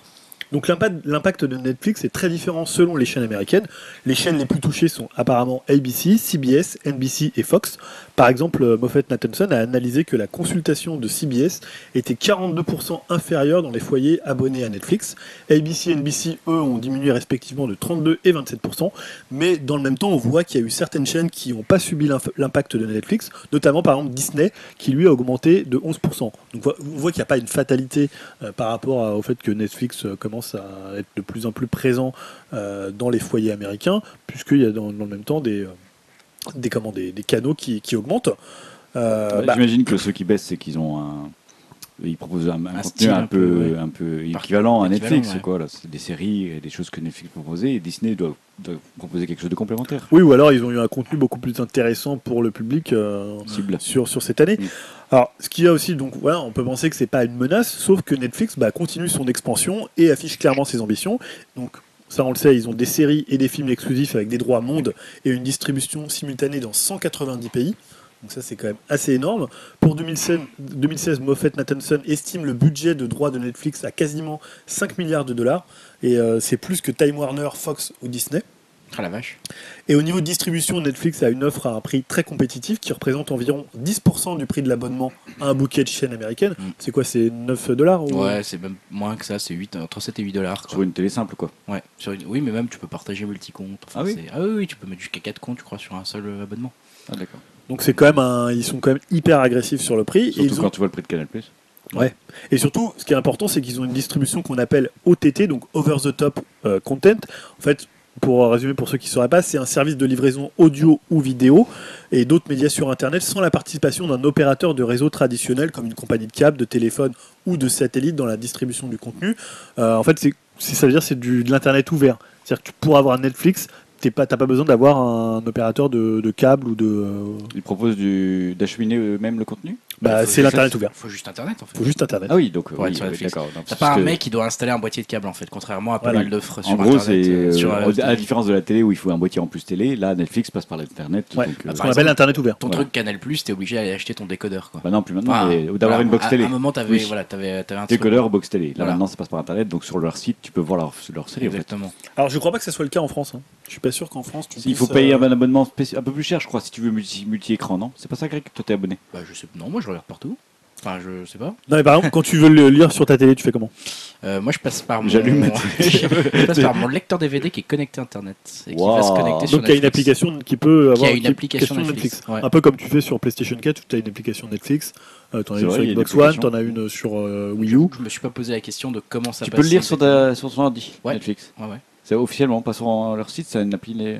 Ah oui, oui, non. D'accord, non, je, je, ouais. je croyais que pour le multicompte, il fallait payer un peu plus cher, genre euh, 9 euros l'outil. Ah, ça se trouve, je, je me suis abonné dans le petit compte sans, m'en- sans m'en rendre compte, mais euh, D'accord. j'ai pas, Parce que je croyais qu'il y avait une option multi- Ouais, pour, euh, multi-écran. pour deux écrans, c'est 10 euros, je crois. Ouais, tu vois, voilà, je croyais Ah, bah, que oui. pour plusieurs écrans. ouais. Ouais. Mais c'est peut-être deux écrans différents, genre euh, tu regardes une série dans le, Oui, dans le alors- salon et Oui, comme fait Canal. Canal fait ça. C'est ça en fait, parce que moi j'ai, euh, je l'ai pris pour deux écrans et je le partage à l'abonnement avec un pote. Ah, d'accord. Donc, euh, voilà, limite on regarde chacun de notre côté, même en même temps, ça marche quoi. Même s'il n'habite pas du tout chez toi, euh... Ah oui, oui, Ils bah, s'en foutent, en fait. euh, Oui, Netflix s'en fout. Hein. ouais, je croyais que c'était, Ouais, il fallait que ce soit quand même dans le même foyer. Non, on s'en fout. Non, ils s'en foutent. Du coup, ça fait 5 Et euros moi, le je, alors, moi, je me suis abonné aux États-Unis et je crois qu'il n'y a pas ce truc-là. Eh, alors, c'était une question que j'avais. euh, ça marche encore la VPN Ah bah, euh, moi je suis abonné. Comme ils font la chasse. Ah, bah, en dé- début, c'est c'est le début en Europe, hein, donc ça a commencé. Donc bientôt, je pense que ça diras plus. Ouais, ouais, je vous dirai, mais euh, mon abonnement français continuera à être euh, d'actualité. Oui, en fait. oui, mais Enfin, après, ça bon, tu vas perdre beaucoup de. Tu auras la superbe série Marseille. quoi. Je vais perdre en contenu un petit peu, mais euh, on en a déjà parlé. Le contenu français s'est amélioré là, récemment, donc c'est pas, c'est pas si mal. Là. D'accord. Donc voilà, là, les, les OTT, c'est vraiment une avance qu'ils ont par rapport aux autres euh, médias qui ont commencé à faire des offres euh, et lancer des services OTT. Donc euh, il y, a CB il y a CBS, HBO, Disney ou NBC, mais ils ont vraiment une avance sur, ces, sur la concurrence euh, Ah, clairement. par rapport à leur modèle. Donc pour l'instant, on peut pas dire vraiment que c'est le TV killer et que voilà, mais c'est c'est quand même une expansion qui, est, qui doit être pas mal scrutée par la. Je pense que c'est surveillé par beaucoup de gens. C'est pas le TV killer, Enfin, je parle pas de loin, gens hein. de. Pas de gens du métier, de euh, gens comme nous. ou Ah oui. Je sais que moi, autour de moi, tout le monde me parle de la dernière série de Netflix. euh, Ouais. Voilà. Genre, J'ai pas Netflix, mais tout le monde parle des dernières séries de Netflix. Ah, parce que quand tu vois à la fois les contenus exclusifs qu'ils ont, euh, leur présence dans 190 pays, le tarif ultra attractif et le fait que ça soit assez facile, notamment aux États-Unis, d'avoir. euh, parce que les États-Unis, c'est quand même un marché de. euh, c'est quand même super différent des, euh, des box. Ils n'ont pas forcément des box qui font tout. Donc c'est- c'est très très cher d'avoir des tonnes de chaînes. Donc un truc comme Netflix où tu as énormément de films, énormément de séries, des trucs exclusifs, c'est quand, même, euh, c'est quand même hyper attractif. Quoi. Bah oui. D'accord. Voilà. Non, mais euh, je sais pas, à moins que vous ayez une autre Non, conclusion non, non, sur c'est le- intéressant. C'est, je... De toute façon, moi, je me suis toujours dit que Netflix et peut-être YouTube, s'ils s'y prennent bien, Bah, euh, Netflix, c'est en fait, c'est un peu. seraient les télékillers. Ouais, moi je le vois un peu comme le justement un peu le, le pont en fait, le pont pour le grand public entre la télé et Internet. Euh, pour les plus early adopters, euh, ils sont déjà passés à Internet et ils regardent plus du tout la télé, et ils regardent que des trucs sur Internet, sur YouTube, etc. Mais pour le grand public, c'est difficile de passer de toute la télé à tout Internet d'un coup. Je, Mm. je vois un peu Netflix comme un Mais espèce de aussi- passage en fait. Après, c'est autre chose, hein, mais c'est un peu comme Netflix. Il y a aussi tout- toute la télé en replay qui habitue les gens à Voilà, se la, détacher la de. télé en replay c'est le, le degré 1, enfin Voilà. de- télé c'est degré 0, télé en replay c'est degré 1, Netflix c'est au degré 2 et, et Internet total YouTube, euh, et YouTube c'est voilà. degré 3. Euh, quoi. par exemple, en France, le replay, ça cartonne. Ouais, ça- c'est- Beaucoup Voilà. plus qu'aux États-Unis où ils ont une culture de la, de la VOD qui est beaucoup plus implantée qu'en France. ils ont des appareils qu'on n'a pas aussi aux États-Unis. Tu sais, ils ont les trucs où tu peux enregistrer, sauter les pubs, les machins, les TiVo comme ils appellent ça. Oui. Et euh, nous, on n'a pas du tout ça en France. Donc eux, la, la culture de la VOD, elle est presque. euh, Enfin, c'est pas qu'elle est, elle marche moins, c'est qu'en fait, elle est beaucoup plus intégrée parce que personne ne regarde les programmes en direct, là où ils regardent tout en différé, euh, sans vraiment savoir si c'est en différé ou si c'est en direct, en fait. Donc, euh, donc ouais, nous, c'est encore plus particulier, mais je pense que les gens vont s'y mettre et Netflix, quand ça va commencer à vraiment cartonner en, en France, à mon avis, ça va marcher très, Ouais, très et puis il faut se rappeler que quand ils sont arrivés en France, euh, ils ont quand même eu pas mal de bâtons dans les roues euh, par, par des particularismes français. Disons qu'ils ont Euh, essayé de faire changer la lu, chronologie des médias, mais ils sont pas arrivés. J'ai lu un article assez drôle il y a pas longtemps sur Netflix, je sais plus si on en avait déjà parlé ensemble ou pas, qui disait que quand c'était adapté, euh, ils étaient implantés en France, ils disaient euh, ah dans notre catalogue on va mettre plein d'œuvres un peu euh, euh, voilà de, de- des artistes, de machin, des petits films et tout ça parce que voilà c'est le public français et ils pensaient cartonner. En fait ils se sont aperçus dans les stats que en fait les gens regardaient les gros films de beauf sur Netflix et du coup qu'ils avaient aussi changé leur catalogue en fonction de ça et qu'ils avaient mis genre plus de comédies avec Adam Sandler c'est ce qui marchait le mieux tu vois Bah, genre en. France. Ils s'étaient pas Et- aperçus qu'on était aussi américains. coup, voilà, et ils- non mais ils avaient une sorte de préjugé là-dessus. Et Ce en qui fait, serait bien, euh, c'est ils s'ils arrivaient à concilier les deux. Ouais, c'est difficile, je pense en termes là, pour le, d'achat. pour le coup, ça serait presque plus bobo pareil. Ça. Si on pouvait nous laisser des comédies, un petit peu, des, Le jour drames. lève, Allez. je peux voir le jour se lève sur Netflix. Si on voit les Jacques Rivette, hein, Voilà. ça. Ok, bah Grégoire, tu voulais nous parler. euh, tu as fini, pardon, Julien, je te coupe. Oui, hein, oui, c'est fini.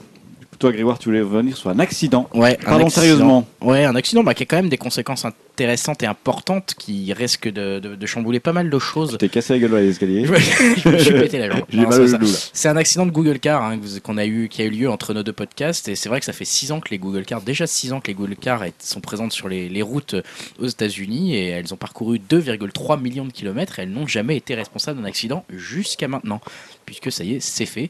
Hein, donc c'était au mois de février, un véhicule de type Lexus, hein, converti en modèle autonome, euh, autonome par Google, fut responsable d'un accrochage avec un autobus. Aucun, déplacé, aucun blessé à déplorer, hein, seulement voilà de la tôle froissée, mais ça reste une première et Google l'a reconnu. hein, ils ont reconnu que la voiture C'est pas le chauffeur, donc c'est vraiment la voiture. c'est la voiture autonome. Pas le qui chauffeur est, bus, hein, c'est qui est- non, c'est la voiture autonome qui est responsable de cet accrochage. Je cite si notre voiture n'avait pas bougé, il n'y aurait pas eu d'accident. En fait, elle, elle devait laisser passer un car sur sa gauche.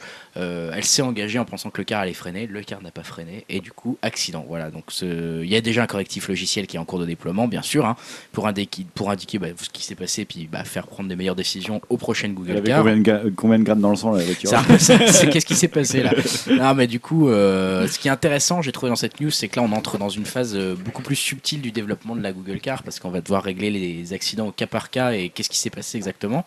Donc ça risque encore de prendre pas mal de temps et puis ça, ça vient quand même aussi contrarier potentiellement les plans de Google pour sa pro- prochaine voiture autonome parce que eux leur ambition à Google et c'est quelque chose dont ils débattent avec la NHTSA donc la National Highway Traffic Safety Administration donc qui gère l'autoroute aux États-Unis, hein, tout ce qui est la sécurité routière aux États-Unis. En gros, il devait, euh, le, le but de Google, c'est de supprimer les commandes et toutes les pédales, etc., de la voiture autonome, pour que ça soit entièrement euh, bah, la voiture autonome qui gère tout. Euh, parce que justement, Google dit, bah, en fait, il y a plus d'accidents si on laisse la possibilité aux gens de, C'est de qui réagir. foirer Voilà. la voiture. Et là, le problème, c'est que dans l'accident donc, qui a été réalisé euh, lors de ce, de ce mois de février, euh, s'il y avait eu un chauffeur qui avait été derrière ce volant, bah, il aurait pu freiner. Il aurait pu appuyer sur une pédale en voyant bah, qu'il y avait un bus en fait, qui ne freinait pas de son côté. Donc, euh, ça vient un peu contredire un petit peu ce que Google a essayé de faire passer euh, bah, à la- au- à la- à l'autorité en charge de la sécurité routière aux États-Unis. Mais alors, attends, si euh, à la place d'un chauffeur de bus, il y avait eu un, un bus autonome, Ah est-ce bah. qu'il y aurait un accident C'est ça qu'il faut que dise Google. je, je ne sais pas. C'est bah, qu'il faut que tout soit autonome. tu peux éventuellement envoyer ton CV Je à vais- Google en je vais- tant que- en tant je vais- qu'avocat. je vais défendre consultant, Google. euh, Bah non, mais c'est logique en fait. c'est- Better Costa, Colston. Ah oui, c'est logique en fait. Le responsable, c'est le chauffeur de bus. Bon, après, voilà, je reviens à- ça vient relativiser aussi euh, ce- cet accident. C'est des analystes qui ont affirmé et qui ont calculé que le nombre d'accidents de voitures serait réduit de 80% d'ici 25 ans grâce aux voitures sans conducteur. Voilà, mais bon, après, on peut toujours se poser aussi la question de, avec un petit accident là, il y a eu que de la tôle froissée, mais on pourrait avoir prochainement un blessé, voire le premier mort de la route à cause d'un accident de voiture. Ça, ça va être quelque chose de. Il va falloir appréhender ça. Comment euh, les gens, comment la société va réagir quand il y aura un premier mort automobile à cause d'une Google Bah, Car. T'attaques voire- Google, tu fais quoi? Bah, c'est une vraie question. Non, mais c'est une vraie question. Mais moi, qui c'est ça que j'allais dire. J'ai l'impression que ça va être. euh, tu sais, que- parce que là, tu te dis, ça pourrait réduire de 80%, et après, on va se focaliser. Tu vois, mettons, ça, ça réduit de 80% les accidents.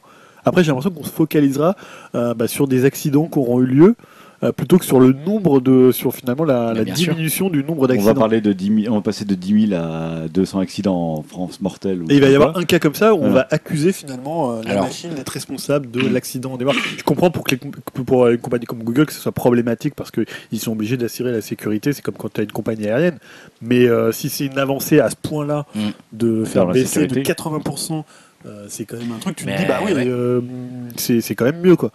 Reste que pour les 20% qui restent, il faudra quand même, euh, tu vois, au niveau des avocats, des dédommagements, des assurances, savoir euh, bah, qui rembourser, qui dédommager, etc. Alors par exemple, il y a déjà Google, Volvo et Mercedes qui ont affirmé qu'ils accepteront de prendre la responsabilité juridique en cas d'accident causé par leur voiture autonome. Donc eux déjà ont déjà dit, bah, nous, quand ce sera notre logiciel qui gère la voiture autonome, on prend la responsabilité en cas de futur Bah, accident. avis, c'est le discours à adopter pour rassurer les gens. Bah, Il y a toute une législation internationale à adopter parce Mm. que à- au bout d'un moment, et c'est un article, alors je ne sais plus quelle est ma source, je vous la retrouverai si, si ça vous intéresse dans les commentaires, je vous la redonnerai. C'est euh, ce qui est intéressant, c'est que hum, il y a toute une question qui va se poser aussi au Google Car un jour, c'est que elles vont devoir faire des choix entre tuer une personne ou une autre personne. Elles vont devoir faire le choix entre tuer son, le conducteur ou peut-être tuer un passant. Et ou peut-être tuer deux passants, mais pas cinq Il y aura personnes des quotages, il y aura des C'est- quotages. Donc, euh, non, mais il y aura des arbitrages qui Une vont vieille, être, une euh, vieille ou le. c'est ça, mais- préfère tuer cette vieille que cet enfant qui avait plus Peut- d'avenir. Peut-être voilà. que la future Google Card devra repérer le visage des gens pour se dire bah peut-être que cette personne est plus âgée. Si une des deux doit mourir, la probabilité vaut mieux que ce soit elle. Tu vois, enfin et ça c'est tout Mais un ça va être la loi de la robotique qui va s'appliquer aux euh, bah, ça renvoie à ça, ça renvoie aux lois de la robotique. Ça va aller loin ton truc, ils vont programmer avec des quotas et tout. C'est ça. Bon lui on l'aime pas trop, on peut l'écraser. Est-ce qu'on peut savoir si les gens sont chômeurs ou pas Ah, ça. c'est un chômeur, c'est bon. Ah, il a pas des fringues super beaux. Allez on l'écrase lui, on s'en fout. Bout de merde. Il n'y a pas une écharpe du microcosme par C'est exemple. ça. Il a pas une écharpe et une pipe et un petit béret. Bref, merci pour cette news, Grégoire, qui part en De vrille. rien. Euh, Juliette, tu voulais revenir sur Microsoft? Ouais, je sais pas si vous avez vu passer cette info qui concerne Microsoft. Bah non. Et... tu suis, tu suis l'actualité techno, non C'est un truc Bah, qui alors, parle ou- euh, je m'en fous. Euh, Non, parce qu'en fait, ça, ça parle. C'est parce que je sais de quoi tu vas parler. J'ai répondu trop vite, mais. Euh, c'est une publicité cachée de manière assez particulière. Donc l'information a été remontée par des, des internautes au site InfoWorld et NeoWin. Apparemment, en fait, Microsoft aurait profité d'une mise à jour de sécurité du navigateur Internet Explorer 11.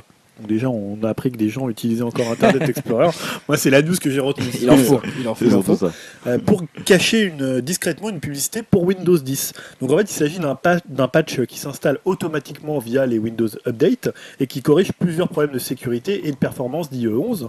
Mais en fait, à l'intérieur de ce patch se trouve un autre patch, Ouh. une, in- une inception, Patchception. le Patchception, qui a pour titre Capacité actualisée d'Internet Explorer 11 pour mettre à jour Windows 8.1 et Windows 7. Et en fait, le descriptif détaillé mentionne l'ajout sur certains ordinateurs d'une fonction au navigateur qui donne des informations sur Windows 10 ou qui lance même une mise à jour vers Windows 10, 10 automatique. Hmm. Donc voilà, tu ne sais pas et finalement tu es directement passage à Windows 10. Et donc selon les internautes qui ont remonté l'information, il s'agirait d'une bannière bleue qui apparaît lors de l'ouverture d'un nouvel onglet et affiche Microsoft recommande la mise à jour vers Windows 10. Hmm, très sympa ça. Sympathique. Et pour en fait désinstaller ce second patch, il faut désinstaller le premier, celui Mm. qui corrige les problèmes de sécurité. Donc euh, voilà, c'est quand même un peu limite. Oui. Euh, cette information d'une publicité savamment cachée n'a pas pu encore être vérifiée par les sites en question euh, à qui on a fait remonter les, les problèmes. Mais en fait, il faut savoir que Microsoft est coutumier de ce genre de pratique, puisqu'en avril 2015, une soi-disant mise à jour installait en fait le programme Get Windows 10, qui permettait de s'inscrire pour bénéficier du passage gratuit à la nouvelle version de Windows. Et le programme était en plus très difficile à désinstaller. Et ensuite, la mise à jour vers Windows 10 est passée d'optionnel à recommandé, si bien que cette mise à jour euh, pouvait se faire toute seule si tu faisais pas trop attention. Ouais, il y a des gens qui se sont fait mettre euh, Windows 10 sans le vouloir. hein. Bien profond, ouais. Pas Ouais, mal, il est pas mal, mais bon. euh, Moi j'aime bien, mais bon, quand même. Faut le vouloir. Donc voilà, on ne sait pas vraiment si ça n'a pas encore été prouvé. Euh... que Je revérifie cette semaine si, euh, si finalement ils ont fait un démenti Ça ou si on stresse, hein, reconnu. euh, Microsoft. euh, On n'est pas Windows 10. Hein, ça ah oui, ça, en ce moment, c'est. Pourtant ça marche super bien, ça, ça, ça, ça Bah, moi, je l'ai, je suis très content. Mais Non mais après, ça, je- ça, je veux dire, ça marche bien euh, commercialement. Ça, Oui. il est bien installé déjà dans pas mal de. Non, oui, il l'installe bon- automatiquement. C'est un très Ouais, bon. OS. Non, mais c'est un très C'est bon un OS. bon OS, En soi, il n'y a pas à stresser. C'est un Mais bon OS. on peut pas l'imposer aux gens. Tu vois, je... Bon, Greg, tu vas nous faire une petite news sur la réalité virtuelle, c'est ça? Ouais, c'est ça. Je vais parler. euh, pour commencer, je vais parler peut-être de HTC. hein, on en avait parlé, mais ça va introduire ma news en fait, qui n'est pas vraiment sur HTC, qui est sur un autre casque. Mais bon, bref. Donc, on l'avait appris, on en avait parlé, je crois, dans le dernier podcast d'HTC qui avait lancé les précommandes de son casque Vive hein, pour 900 euros et quelques, à peu près. Le même jour, Microsoft, c'est un peu plus. euh, passé inaperçu. Justement, Microsoft, on vient d'en parler, a annoncé le prix de sa version développeur de HoloLens. On le connaissait plus ou moins, c'était 3000 dollars. Hein. Je crois que tu en avais parlé aussi, Julien, il me semble. Bref, c'est très très cher. Et justement, les prix comme ça, ça nous fait un peu froid dans le dos. Euh, et ce qui est intéressant, c'est qu'il y a un, nouveau, un nouveau casque qui est apparu là sur le, sur le marché euh, avec des, des promesses intéressantes qui s'appelle Meta, une entreprise qui a présenté la seconde version de son casque et qui vient d'annoncer également le prix de son modèle dédié aux développeurs. Alors pour s'offrir le Meta 2, il faudra débourser 949 dollars, donc environ 875 euros, soit un tiers du prix de l'HoloLens. Alors pourquoi je mentionne euh, le prix de l'HoloLens C'est parce que c'est exactement la même chose que l'HoloLens en fait. C'est Ah, un oui. casque de réalité augmentée ou holographique, hein, comme on dirait, euh, chez Microsoft. Donc euh, on en est pour un truc qui est vraiment très ressemblant à un tiers du prix. La seule, euh, il y a quelques différences quand même. Euh, donc le tarif est plus abordable, mais aussi euh, le casque va vient combler un des plus gros problèmes de HoloLens, c'est son champ de vision, hein, parce qu'il a un plus grand champ de vision. Par contre, il a besoin d'être connecté physiquement, ce, casque. Il n'est pas en- complètement indépendant comme, comme les HoloLens. Donc le, champ de vision de Meta 2 atteint 90 degrés. Voilà, donc euh, donc c'est un, peu un peu moins quand même que ce que propose l'Oculus Rift ou le HTC Vive. On a une définition de 2560 x 1440 pixels, une caméra frontale en 720p, des capteurs de mouvement intégrés. Donc euh, voilà, il faut quand même être encore patient hein, parce que c'est troisième trimestre 2016, mais un casque proche de l'HoloLens pour un tiers du prix, ça reste intéressant. Et euh, dans les news de réalité virtuelle, je laisserai euh, Julien tout à l'heure compléter avec la sortie de Palmer Lucky qui était assez, assez intéressante. Moi, je voulais parler d'Amazon, dont on n'a jamais parlé encore en termes de réalité virtuelle. C'est vrai qu'ils n'avaient pas manifesté d'intérêt, on, ils n'avaient pas dit on va faire un casque, on va faire quelque chose. Ils n'ont rien dit sur la réalité virtuelle. Il fallait attendre un petit peu, en fait, ça y est, c'est fait. Euh, donc, ils vont pas lancer un, casque de réalité virtuelle Amazon. Ils ont plutôt euh, posté une annonce d'un recherche d'emploi et ils recherchent un talentueux ou une talentueuse responsable senior software développement afin de diriger son équipe réalité virtuelle. Donc en fait, il serait en train de travailler comme les autres plateformes de VOD américaines sur une division consacrée à la production de contenu en fait pour la réalité virtuelle. hein. Donc, euh, donc voilà, une diffusion de contenu 3D à 360 degrés, interaction avec le dit, avec le dit contenu, donc euh, produire des films et des séries interactives, à voir euh, comment ça va se faire pour cette entreprise, pour Amazon, mais moi je trouve ça intéressant. si Amazon commence à vouloir produire de contenu pour la réalité virtuelle, c'est qu'on est vraiment maintenant dans le, voilà, le moment où ça va devenir un peu plus euh, concret pour nous. La tous, quoi. réalité virtuelle. La réalité virtuelle, de toute façon, c'est l'avenir C'est- Si les gens reconnaissent cette imitation, ils peuvent le dire sur le.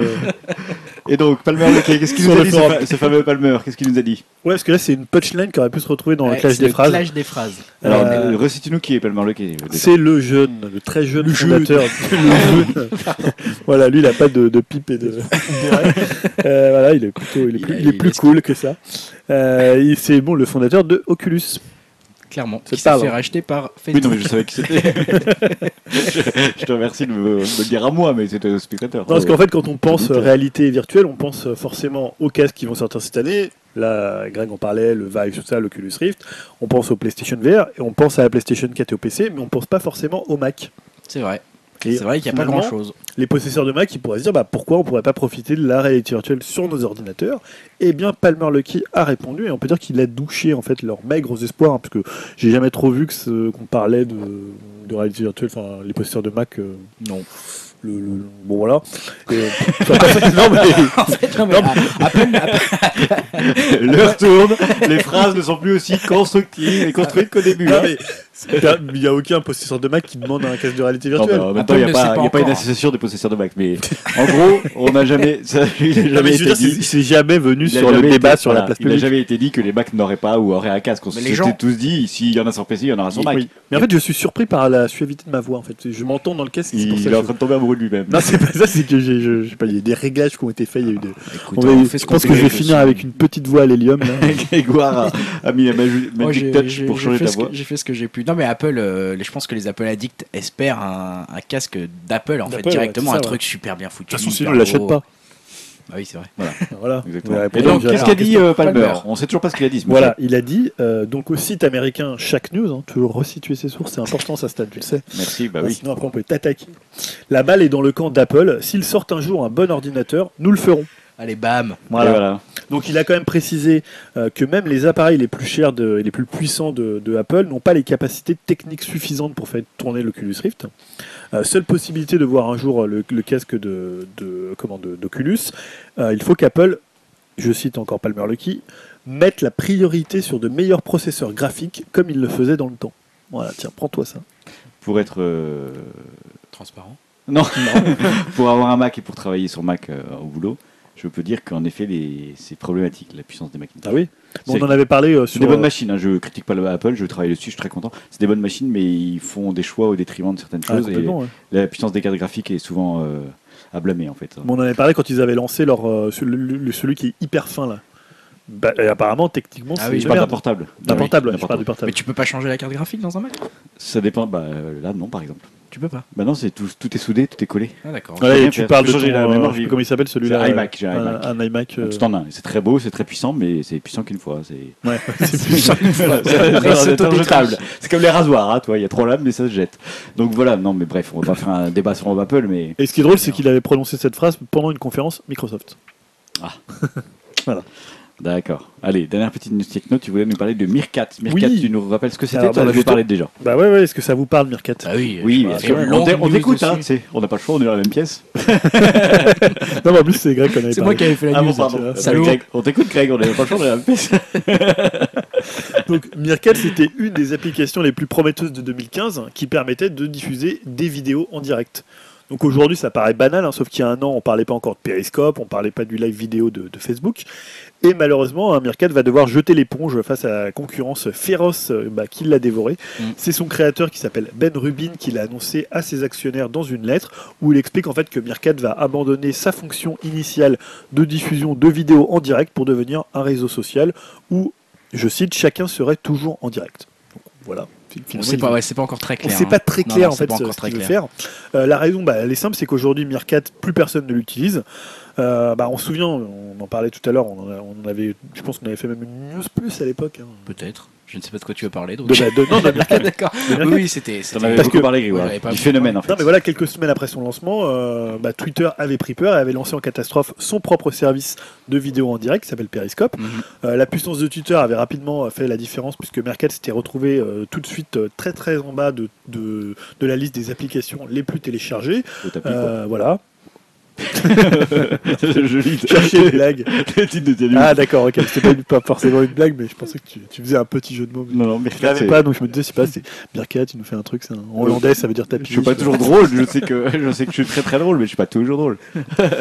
Euh, voilà, Twitter avait juste eu à faire parler sa notoriété en coupant les accès à Meerkat et en Oui, permettant aussi, oui. Aux utilisateurs de Periscope de récupérer leur liste de followers Twitter. Donc, par exemple, si je prends Upcast, on a, bah, je sais pas, on a quoi, 1000 followers? Oh Oh, non, moins 10, que ça. 20 000, bah, 20 000, 30 000. On doit avoir 500 peut-être. Non, en plus, non, 900. Bon, peu, peu importe. On a, on en a entre 500 et 1000. Quand même, Donc- je savais pas, ils ont les gars, c'est bien. Bah oui. Ah, c'est les concours à Bon, on en a acheté en Thaïlande, euh, on en a récupéré. Il y a des euh, comptes voilà. fantômes, quoi. Là, Il si tu faisais un périscope tout de suite, là. Donc voilà, c'est ça. C'est si en fait on fait un Periscope, on a déjà cette base de, euh, de gens qui peuvent nous suivre. Les gars, si vous étiez connectés ce soir, vous auriez pu nous voir sur Periscope. Voilà. C'est-à-dire que tous les, Ah, si on l'avait fait. tous les faux, on l'a pas fait, mais tous les faux comptes thaïlandais, les comptes de pornostar qu'on avait, on, voilà, on en Ouais. avait deux, je crois. Cool. Une est partie, mais je sais pas. elle a écouté, elle a pas aimé. Euh, donc voilà, c'est-à-dire que si t'avais et par, par contre, si on avait pris euh, Meerkat, bah, on aurait été obligé de recréer une communauté euh, en repartant de zéro. Oui, forcément. Forcément, c'est toujours l'écosystème qui fait la différence. hein, Et quand du coup, Twitter. Facebook a lancé le même système aussi. Je suis pas Facebook. Ouais, alors après, c'est, ça vient, c'est- c'était assez récent, ça. C'est plus, c'est plus Le récent. live ouais. vidéo. Non, ce qui a vraiment tué Meerkat, c'est c'est Periscope. C'est Periscope, ouais. Donc, cette concurrence a empêché Meerkat d'exploser, d'autant que selon Ben Rubin, la diffusion en direct sur mobile n'a pas explosé aussi rapidement que prévu, et qu'il y avait trop peu d'utilisateurs qui étaient prêts à produire du contenu de qualité. Et pour le coup, les comptes les plus influents bah, ont vite compris qu'ils auraient plutôt intérêt à le faire sur Periscope. Pour les raisons que j'expliquais plus haut, puisque si tu as, je sais pas, euh, 10 000 followers, là, nous on parlait Ah de oui. nous, on n'a pas très peu de followers, mais des gens qui ont un million de followers, ils vont Mhm. pas euh, refaire une base. euh, voilà, donc c'était évident que ça allait, euh, Bah ils ouais. allaient les tuer très très facilement. Donc aujourd'hui, Mercat, ils sont obligés de procéder à un changement de cap. Euh, toujours selon Ben Rubin, l'appli va mettre en lien des groupes d'utilisateurs pour leur permettre de communiquer ensemble en vidéo. Bah, WhatsApp, quoi. Bah, on espère que ça fonctionnera mieux, sauf que Skype vient d'annoncer la même chose. Ouais. Le mec qui a la bonne idée, mais pas au bon moment. À chaque fois, il a. Bah, pour le coup, Periscope, euh, enfin, Meerkat, il était le premier. hein. Ouais. C'était les premiers. Et ils, étaient- avaient fait grosse sensation Ouais. à South by Southwest il y a un an. Et tout le monde ne parlait que de ça. Et tout le monde disait c'est génial. Et c'est pour ça Ouais. que Periscope a été développé très très vite. Mais par contre, peut-être qu'ils n'ont pas su la protéger parce que tu te dis que Comment Periscope c'est la même chose. Oui, Ouais, non, mais mais j'ai une idée, c'est la même idée. Ouais, Oui, mais mais c'est tu peux, idée, quoi, tu peux difficilement Donc protéger ils n'auraient pas pu, par exemple, euh, faire un procès à, à Twitter pour euh, l'utilisation, pour Tu sais, avoir la même part, application. euh, tu pourrais te dire, ah bah Facebook, c'est un peu la même idée que MySpace, que machin, Mm. que Bidule. Ils pourraient tous se faire des Ouais, procès là, bon, c'était euh. quand Le même, problème, euh, c'est que c'est des idées dans l'air, tout ça, c'est une convergence de techniques. Oui, mais là, on sait très en bien que Periscope, ça avait été lancé en catastrophe et rushé pour que, euh, Hmm. pour que, pour contrer euh, Meerkat, quoi. Bon, bref, Meerkat est au tapis, comme tu l'as écrit dans le point news, Voilà, tout ça, à fait dans le conducteur. dans le conducteur. Merci d'être technique à ce point. Dans la partie techno, c'est rien. Ainsi s'achève la partie techno. Je le disais lentement pour être sûr que vous n'ayez rien à ajouter. On va passer. Alors, euh, habituellement, pour ceux qui nous écoutent, on fait plutôt un promotion canapé. Cette semaine, on va changer un peu. On revient aux bonnes vieilles habitudes. On va faire un conseil tout de suite.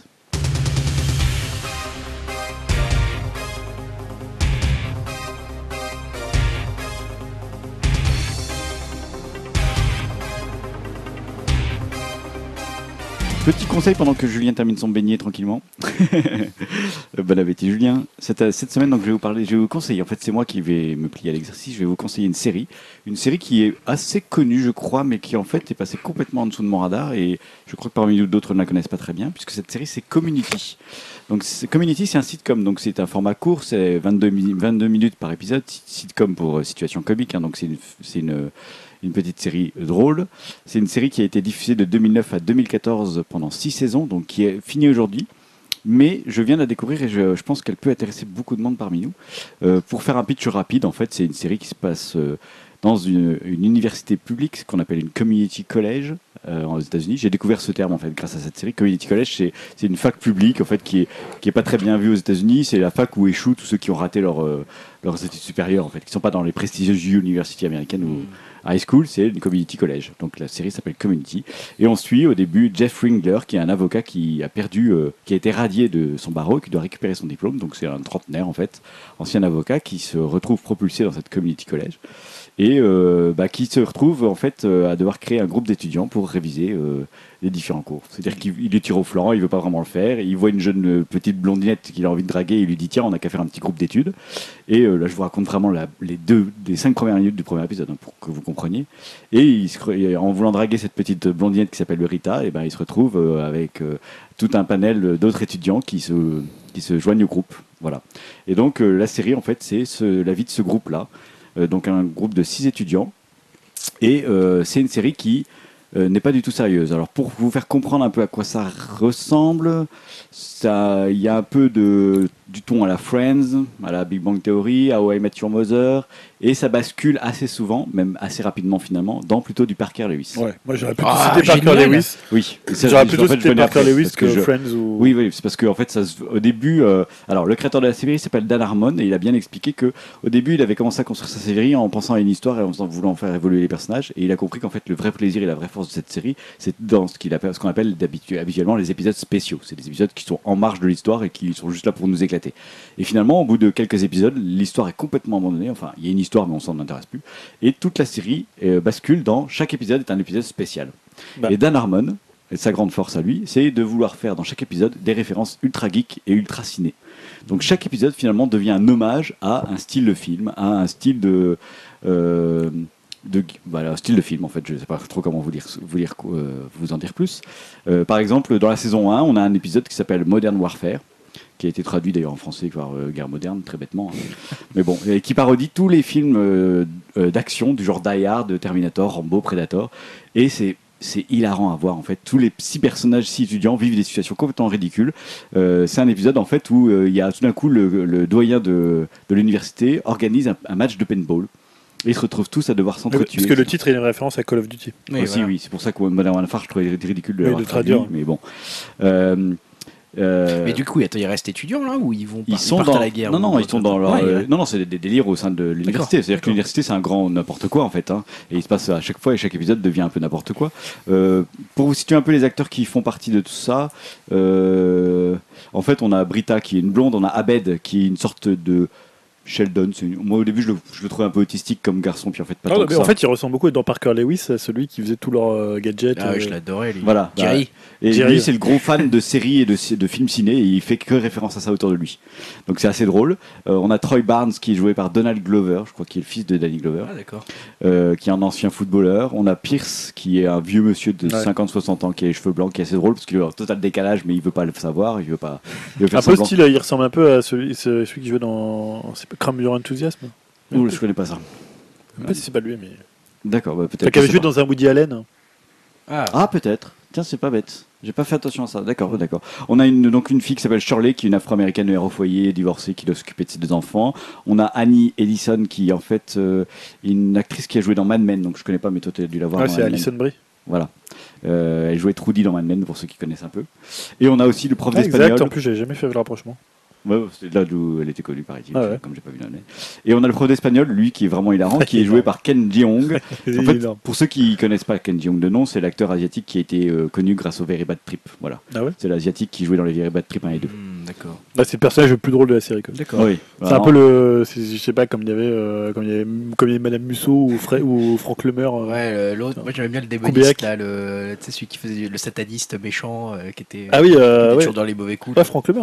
C'était Franck Lemar, c'est Ouais. voilà, Alors cette série elle est incroyable parce qu'en fait donc bien évidemment on ne suit pas cette série pour l'histoire bien que les personnages évoluent mais c'est pas vraiment le plus important et on découvre chaque épisode en se disant à quoi ils vont faire ces références dans cet épisode et à chaque fois on- alors moi déjà quand je regarde l'épisode je m'éclate je ris vraiment à gorge déployée ce qui est assez rare devant une série d'habitude je souris je- ça me fait passer un bon temps là je rigole vraiment devant chaque épisode parce que les références sont là on a l'impression d'en louper plein et je pense que j'en loupe plein quand je regarde un épisode Euh, Dès le début, pour avoir une autre référence, ils font référence à John Hughes, Ouais. ceux qui connaissent, ouais. celui qui a fait Breakfast Club, Une créature de rêve, La folle journée de Ferris Bueller. Ouais, qui est plus connu celui-là. Voilà, c'est voilà.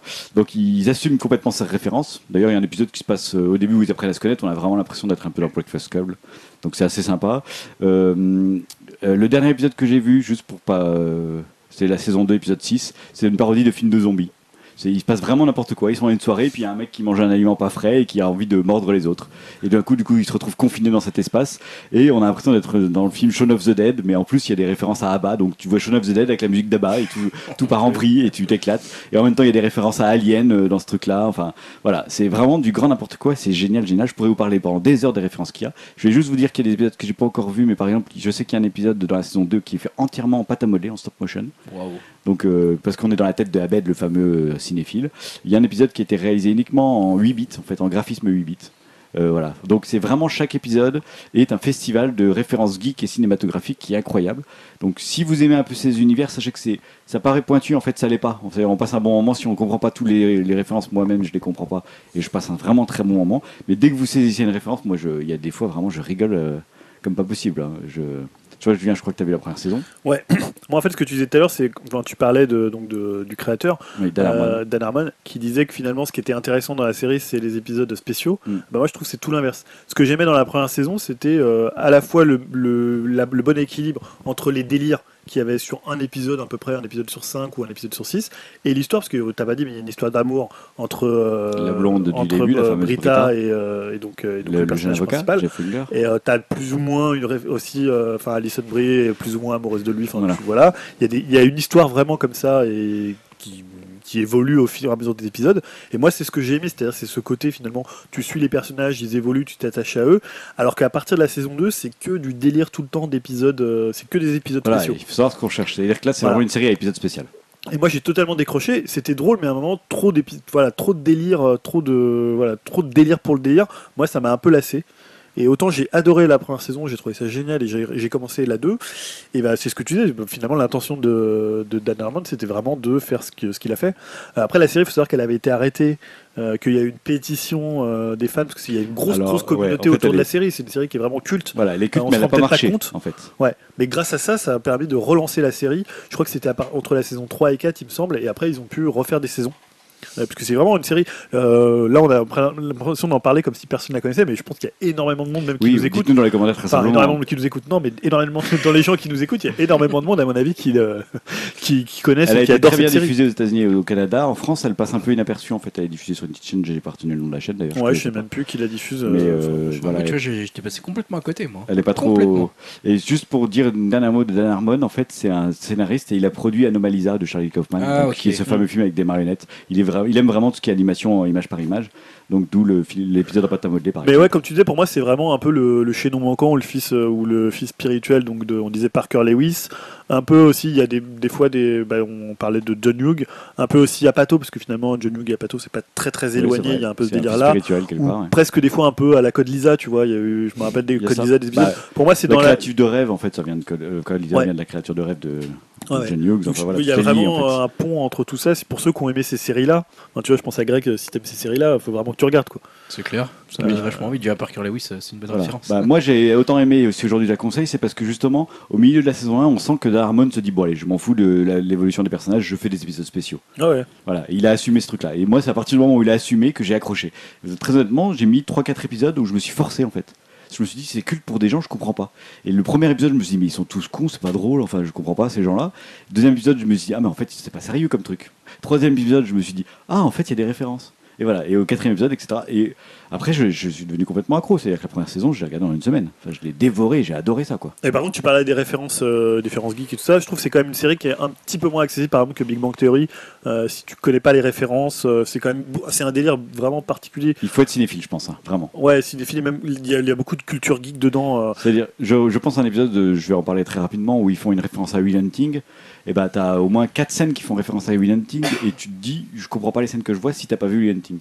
Je vais ra- ra- raconter très rapidement. À un moment, euh, euh, Troy, il est dans le couloir, et sur un tableau, il y a deux étudiants qui regardent une équation et qui disent, Oh, c'est vraiment trop dur, et puis qui s'en vont. T'as Troy qui va devant le tableau, qui s'arrête devant le tableau, qui se retourne pour boire de l'eau, et en fait, le robinet marche pas. Il prend une clé à molette, il répare le robinet, le robinet marche. Et puis, et à ce moment-là, t'as deux plombiers qui arrivent qui font Oh, Il a réussi à réparer le beau robinet, incroyable, c'est un génie Et puis il, se barre en courant. Voilà, c'est une grosse parodie de Will Hunting, euh, sauf que c'est un, un génie du plomb, de la plomberie, quoi. Voilà.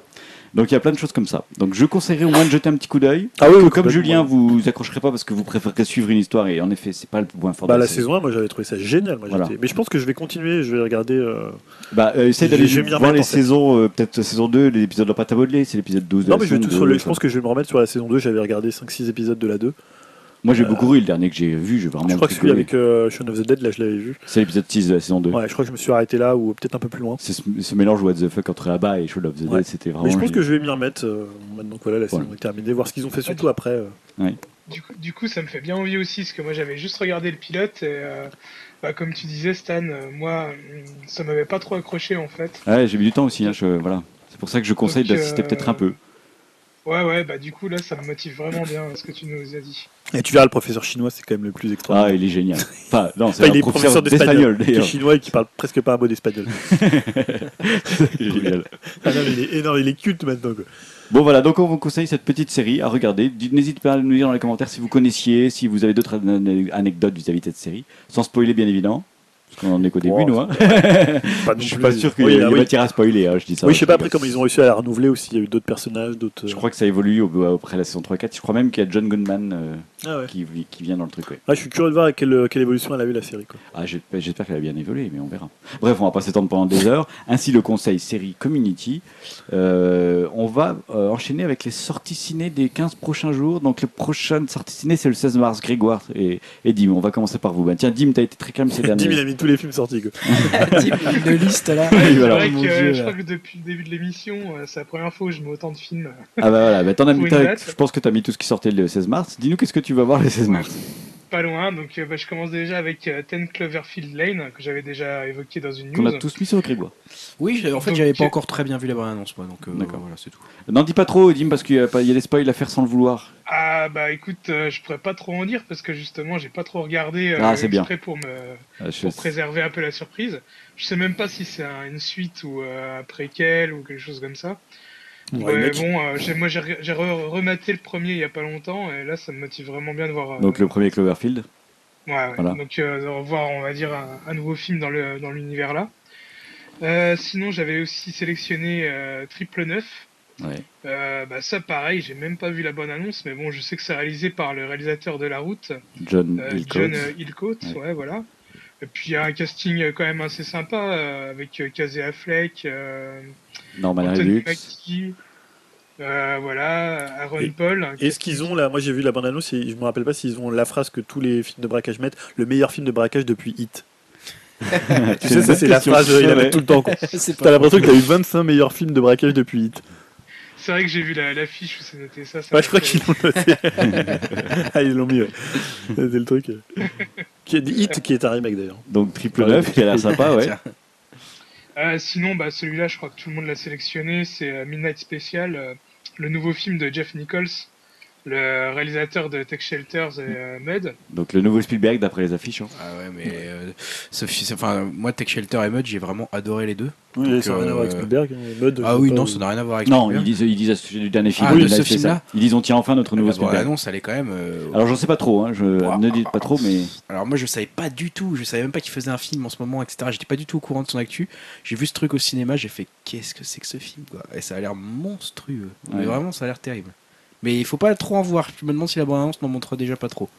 Ouais. Ouais, ouais, t'as raison, c'est clair que la bonne annonce, elle a l'air de quand même euh, pas mal survoler le film déjà. donc Ouais, Midnight Special, ok. la spéciale, il faut y aller euh, Midnight sur, Special. le, sur le nom quoi. Faut y aller Ouais. parce que le mec a fait Tech Shelter quoi. Donc Jeff Nichols. Ouais, voilà, puis bah, en plus, il a toujours ses acteurs, euh, Ouais. bah, par exemple Michael Shannon, que Oh j'adore personnellement. tronche celui-là, génial.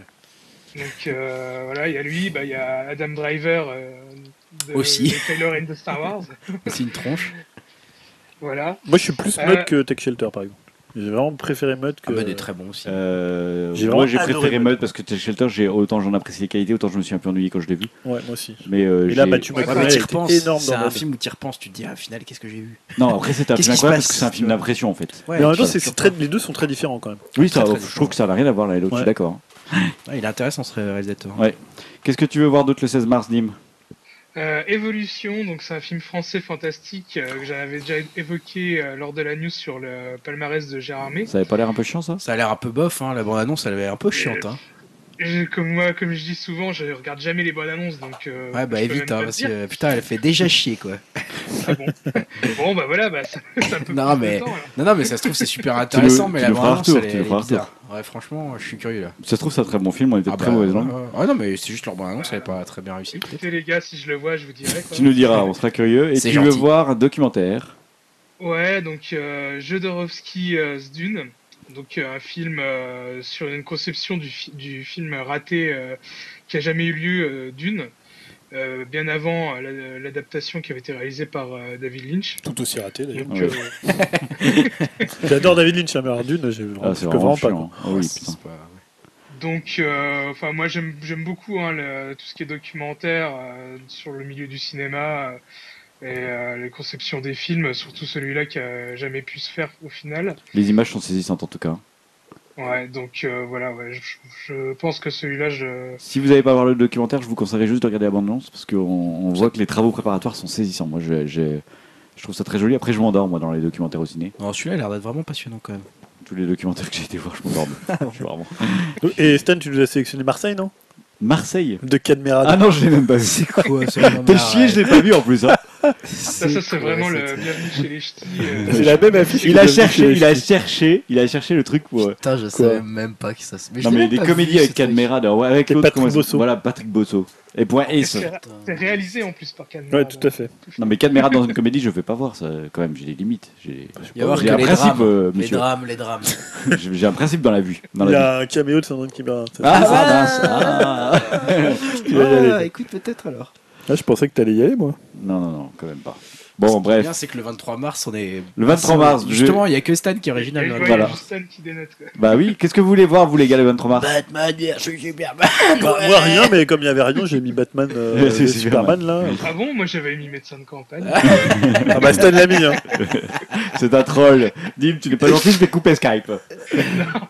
Parlez-nous parlez de Batman. Eh, bah, Donnez-moi envie d'aller voir Batman vs Bah, ça Superman et bon courage, les gars. Batman et Superman et ils font la bagarre. Et point barre. Merci. Moi, j'ai vu, j'ai vu trois images, j'ai juste dit. Ah, c'est Zack ça- Snyder. Ça devrait te donner envie quand même, Batman, Non. Superman versus. Mais en plus, t'as vu la gueule de Batman Enfin, plus sérieusement, moi je le, D'accord. je, je l'ai noté parce que voilà, c'est un film euh, tiré de comics et je suis un fan euh, Oui, bah, je de comprends. non, mais Batman. Toi, je te pardonne. Mais, mais euh, enfin, au début, quand il l'avait annoncé, j'étais euh, presque autant hypé que pour Star Wars 7, mais plus le temps passe, Ouais, et ça moins on va dire. Ça sent mauvais. Hein. je suis confiant avec le film. Bon, après, euh, je demande qu'à avoir tort, hein, j'espère, mais. euh, Ah, il sera Thor pas là, je crois. Il sera pas là. Ah putain, on est de la ah, putain. Blague. même blague. quoi. non, les gars, passer Qu'à 23 avoir heures, tort. c'est plus possible ce podcast. hein. non, mais c'est moi ou Batman a vraiment une tête de con dans, dans ce film-là. On a l'impression qu'il a une armure pas possible. Justement, je trouve que. Bah, il faut bien qu'il se batte contre Superman, mec. Bah, il est obligé d'avoir une armure à la Transformers. Bah oui. c'est moche. euh, ouais, mais ça, en fait, dans les comics, il l'a aussi. Il est comme hein, ça Encore. Ah. euh, Non, mais attends, euh, les il, gars- il les va gars, devoir prendre un truc, il va devoir prendre un- une substance pour lutter contre Superman, c'est pas possible autrement. Bah, la kryptonite. Bah, euh, ouais, mais il est. Mais ça va être plus compliqué que ça, les gars. Vous avez rien compris. Il va y avoir un autre méchant. On l'a déjà vu. Attends, Euh, attends, attends, il va dire des gros mots, il va parler de cul, et ça va être interdit aux moins de 17 ans. Attendez, les gars, parce qu'en plus, enfin, ce qui fait vraiment peur dans le film-là, c'est qu'il fait, ouais, il fait 2h30, c'est déjà long. 2h40 Mais, même. euh, ouais, 2h40, mais je, je sais même pas si ça va être suffisant pour euh, introduire tout ce que le film doit introduire, parce que c'est un film qui va. Généralement, qui, ouais, qui- ça va être l'introduction de Justice League. Ouais. Et, euh, donc, il faut déjà introduire le personnage de Batman qui a pas eu encore euh, été euh, présent dans, le, dans les films, de Flash, de Cyborg, de Wonder Woman, Lex Luthor. Bah, euh, Wonder Woman, on la On, voit. s- on sait qu'il y a Wonder Woman et Lex Luthor, mais on sait pas trop pour les autres. Quand même. Normalement, ça a été quand même annoncé. Il y a Aquaman aussi. Aquaman, il sera dedans? Ah, je pensais qu'on le voyait pas, tu vois. Wonder Woman, on la voit dans la bande annonce. Ouais, ouais, on la voit. Euh, on voit Doomsday euh, en méchant, là, Ouais, l'espèce de ouais. ninja. Ça, c'est hyper raté, ça. À ce qui paraît, il y a encore un autre méchant qui va être euh, dans le film. Oh, a pas putain. Peut-être il dure 3h15. Et il y a Déjà Barbara 2h40, Gordon. hein. C'est vrai, euh, les gars, vous n'avez pas réussi à me convaincre là, je suis désolé de vous le dire. C'est Zack. Snyder. Ouais, par contre, Zack Snyder, moi j'aime bien quand même. Oui, à petite dose, moi j'aime bien. Bah, l'armée des morts, on en parlait tout à l'heure. Oui, non mais. Attends, on attendait. Qu'est-ce qu'il y a Pardon, Dim. Non, je disais juste que le film, j'ai vraiment peur qu'il soit imbuvable, euh, parce qu'il y a beaucoup, beaucoup d'éléments. Après, à voir, quoi. Mais bon, euh, franchement, ouais, j'ai quand même des doutes. hein. C'est peut-être le nouveau Cléopâtre, hein, ça a fini à la fin d'un studio de cinéma. euh. Bah, en plus, ils ont, non, mais en plus, ils ont investi énormément. Bah oui, hein, non, mais pour moi, ça a l'air vraiment d'une daube, ça sent la daube quoi. Vous me Bon, on ira plutôt voir Médecin de campagne. Eh ben moi, un film excusez-moi. qui fleure bon la France. Et voilà, j'ai sélectionné Médecin de campagne. Avec les J'avais pipes beaucoup et euh, Qui fleure bon la France. avec les pipes et les écharpes. Ah, il faut bien un peu de diversité dans ce monde de brutes, chers messieurs. Ah là là là Mais là non, mais j'ai envie. Moi, je, voilà, j'a- j'aime beaucoup Cluzet, j'aime bien Denis Court et Thomas Letly. Donc, c'est son Ouais, deuxième film. Il avait fait. Hippocrate, Qui était pas mal. qui était assez bien, un peu, un peu franchouillard comme film. Je, l'accorde parce qu'il y avait un peu le côté syndicaliste de l'hôpital, quoi. Mm. Je vois les défauts, évidemment, mais voilà, moi, j'ai vu ce petit film et je me suis dit, ça, ça doit être sympa. Alors, par contre, il a fait l'hôpital. Là, il fait un médecin de Ah, campagne. non, mais un Après, il fait quoi, là médecin. Le mec est médecin. mais je suis hein. d'accord, oui. mais après, c'est quoi la Ah suite bah après, euh, si soit il se renouvelle pas, soit c'est fini. Enfin, C'est Morgue. C'est un film, euh, un film avec du Pontel. Morgue. je vois bien un truc comme ça. Gynéco. Oh, non, on va s'arrêter sur cette. C'est la plongée en profondeur là. Oh. Médecin de campagne, moi, je, c'est ce que j'aurais envie de voir plutôt que Batman vs Superman. Vous avez le droit de. Bah, au moins, tu seras tranquille dans la salle. C'est ça. ça, voilà. ça, c'est un avantage. Ça, c'est bien.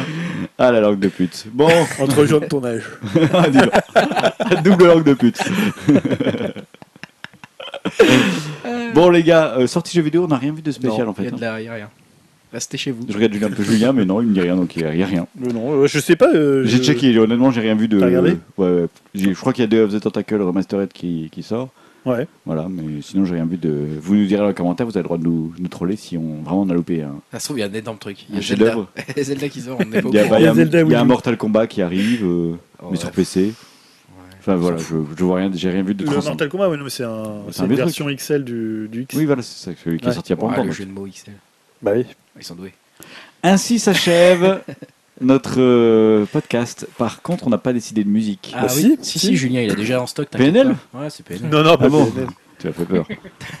Qu'est-ce Euh, que tu vas nous mettre bah, je vais vous mettre un nouveau groupe qui s'appelle Goon Sax. The Goon Sax. Comment tu C'est un ça groupe- Attends, là, Alors. G-O-O-N, Ok. Sax, S-A-X. Ok. Donc The Goon Sax, c'est un groupe euh, australien euh, dont l'un des membres est le fils de Robert Foster. Alors pas Robert Foster, l'acteur qu'on avait pu voir dans Jackie Brown, mais Robert Foster, le chanteur des Go Betweens, donc un grand groupe euh, australien.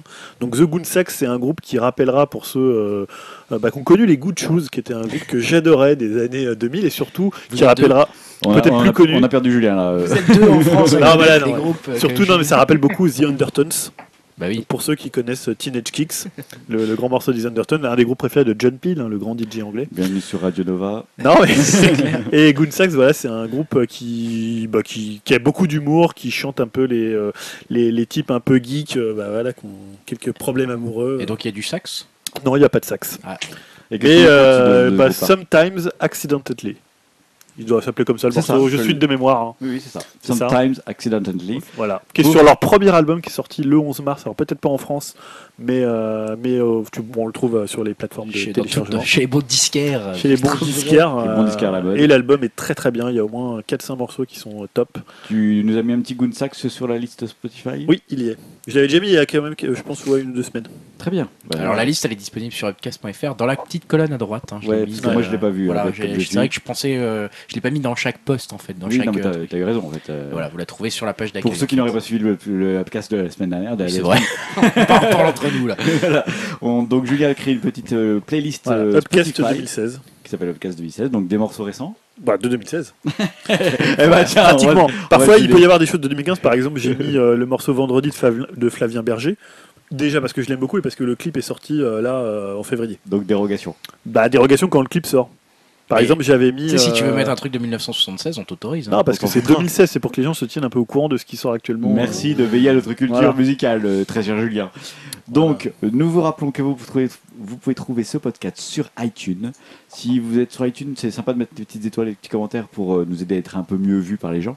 Bien qu'on ait déjà tellement de followers. hein. Est-ce que c'est vraiment encore On la va faire un périscope, on Est-ce va que c'est balancer sur le milieu des podcasts. Ouais, c'est des gros cons.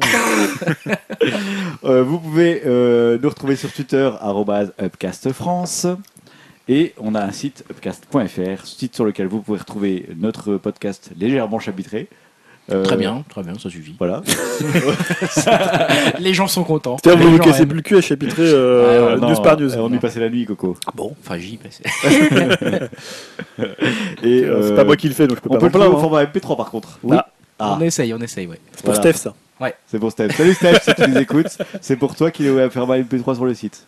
Je, je suis sûr que c'est pas le seul à le télécharger. J'espère que tu apprécies. Dites-nous dans les commentaires si vous le téléchargez au format MP3, si personne ne dit rien dans le live. Ah bah non, il y en a au moins. Vous êtes obligés de Attends. mettre les commentaires du coup, les Ça gars. se trouve, on avait 40 auditeurs, t'en enlèves un, c'est quand même un gros pourcentage. Non, non, non, on le garde. Non, mais il faut qu'ils se manifestent dans ce cas. C'est pour que les gens mettent à chaque épisode. Très il dit un petit message sur Twitter. Steph, Ah, ça fait longtemps qu'il a pas mis un message sur euh, upcast.fr. Mais si, il a mis dans les Là, cette semaine, on en a mis un. On te on te Ah bah remercie, voilà. Steph. D'ailleurs, je l'ai remercié sur, le, sur les Non, commentaires. sur Twitter, la dernière fois, je, je, je l'ai prévenu qu'on avait mis le, Ouais, mais moi, j'ai pas Twitter. Je le lien pas, MP3. Moi. T'as pas Twitter. ouais, mais- Putain, on fait un, on fait un podcast il a pas Twitter. Oui, je sais, c'est comme ça. Bon, Mais bref. j'ai une PS4. Il a un bref. tatou. il a un tatou, il a un petit Walkman cassette Un sur lequel il écoute euh, euh, Psy. Comme Psy. style. ça- Voilà.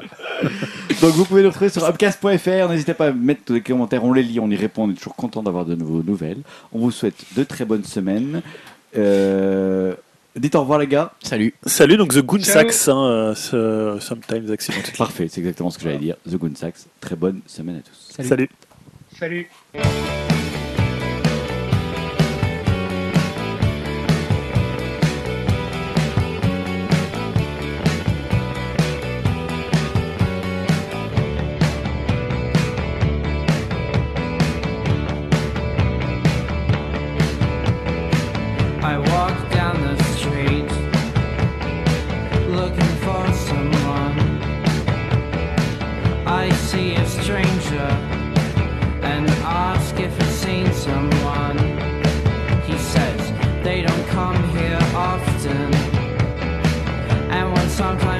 Do, they always say they're not looking for someone, someone especially like you. I don't care about much, but one of the things I care about is you.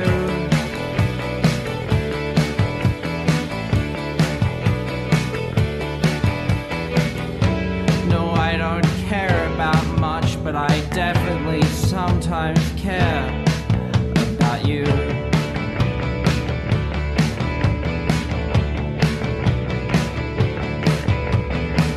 I see a guy, he's pretty tall, he's got long hair.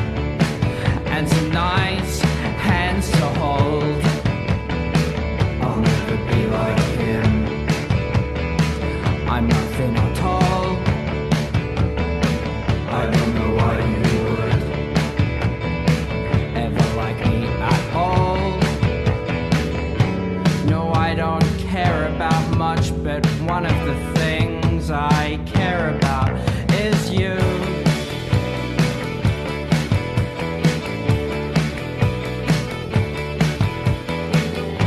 And sometimes I think about things, and sometimes I accidentally think about you.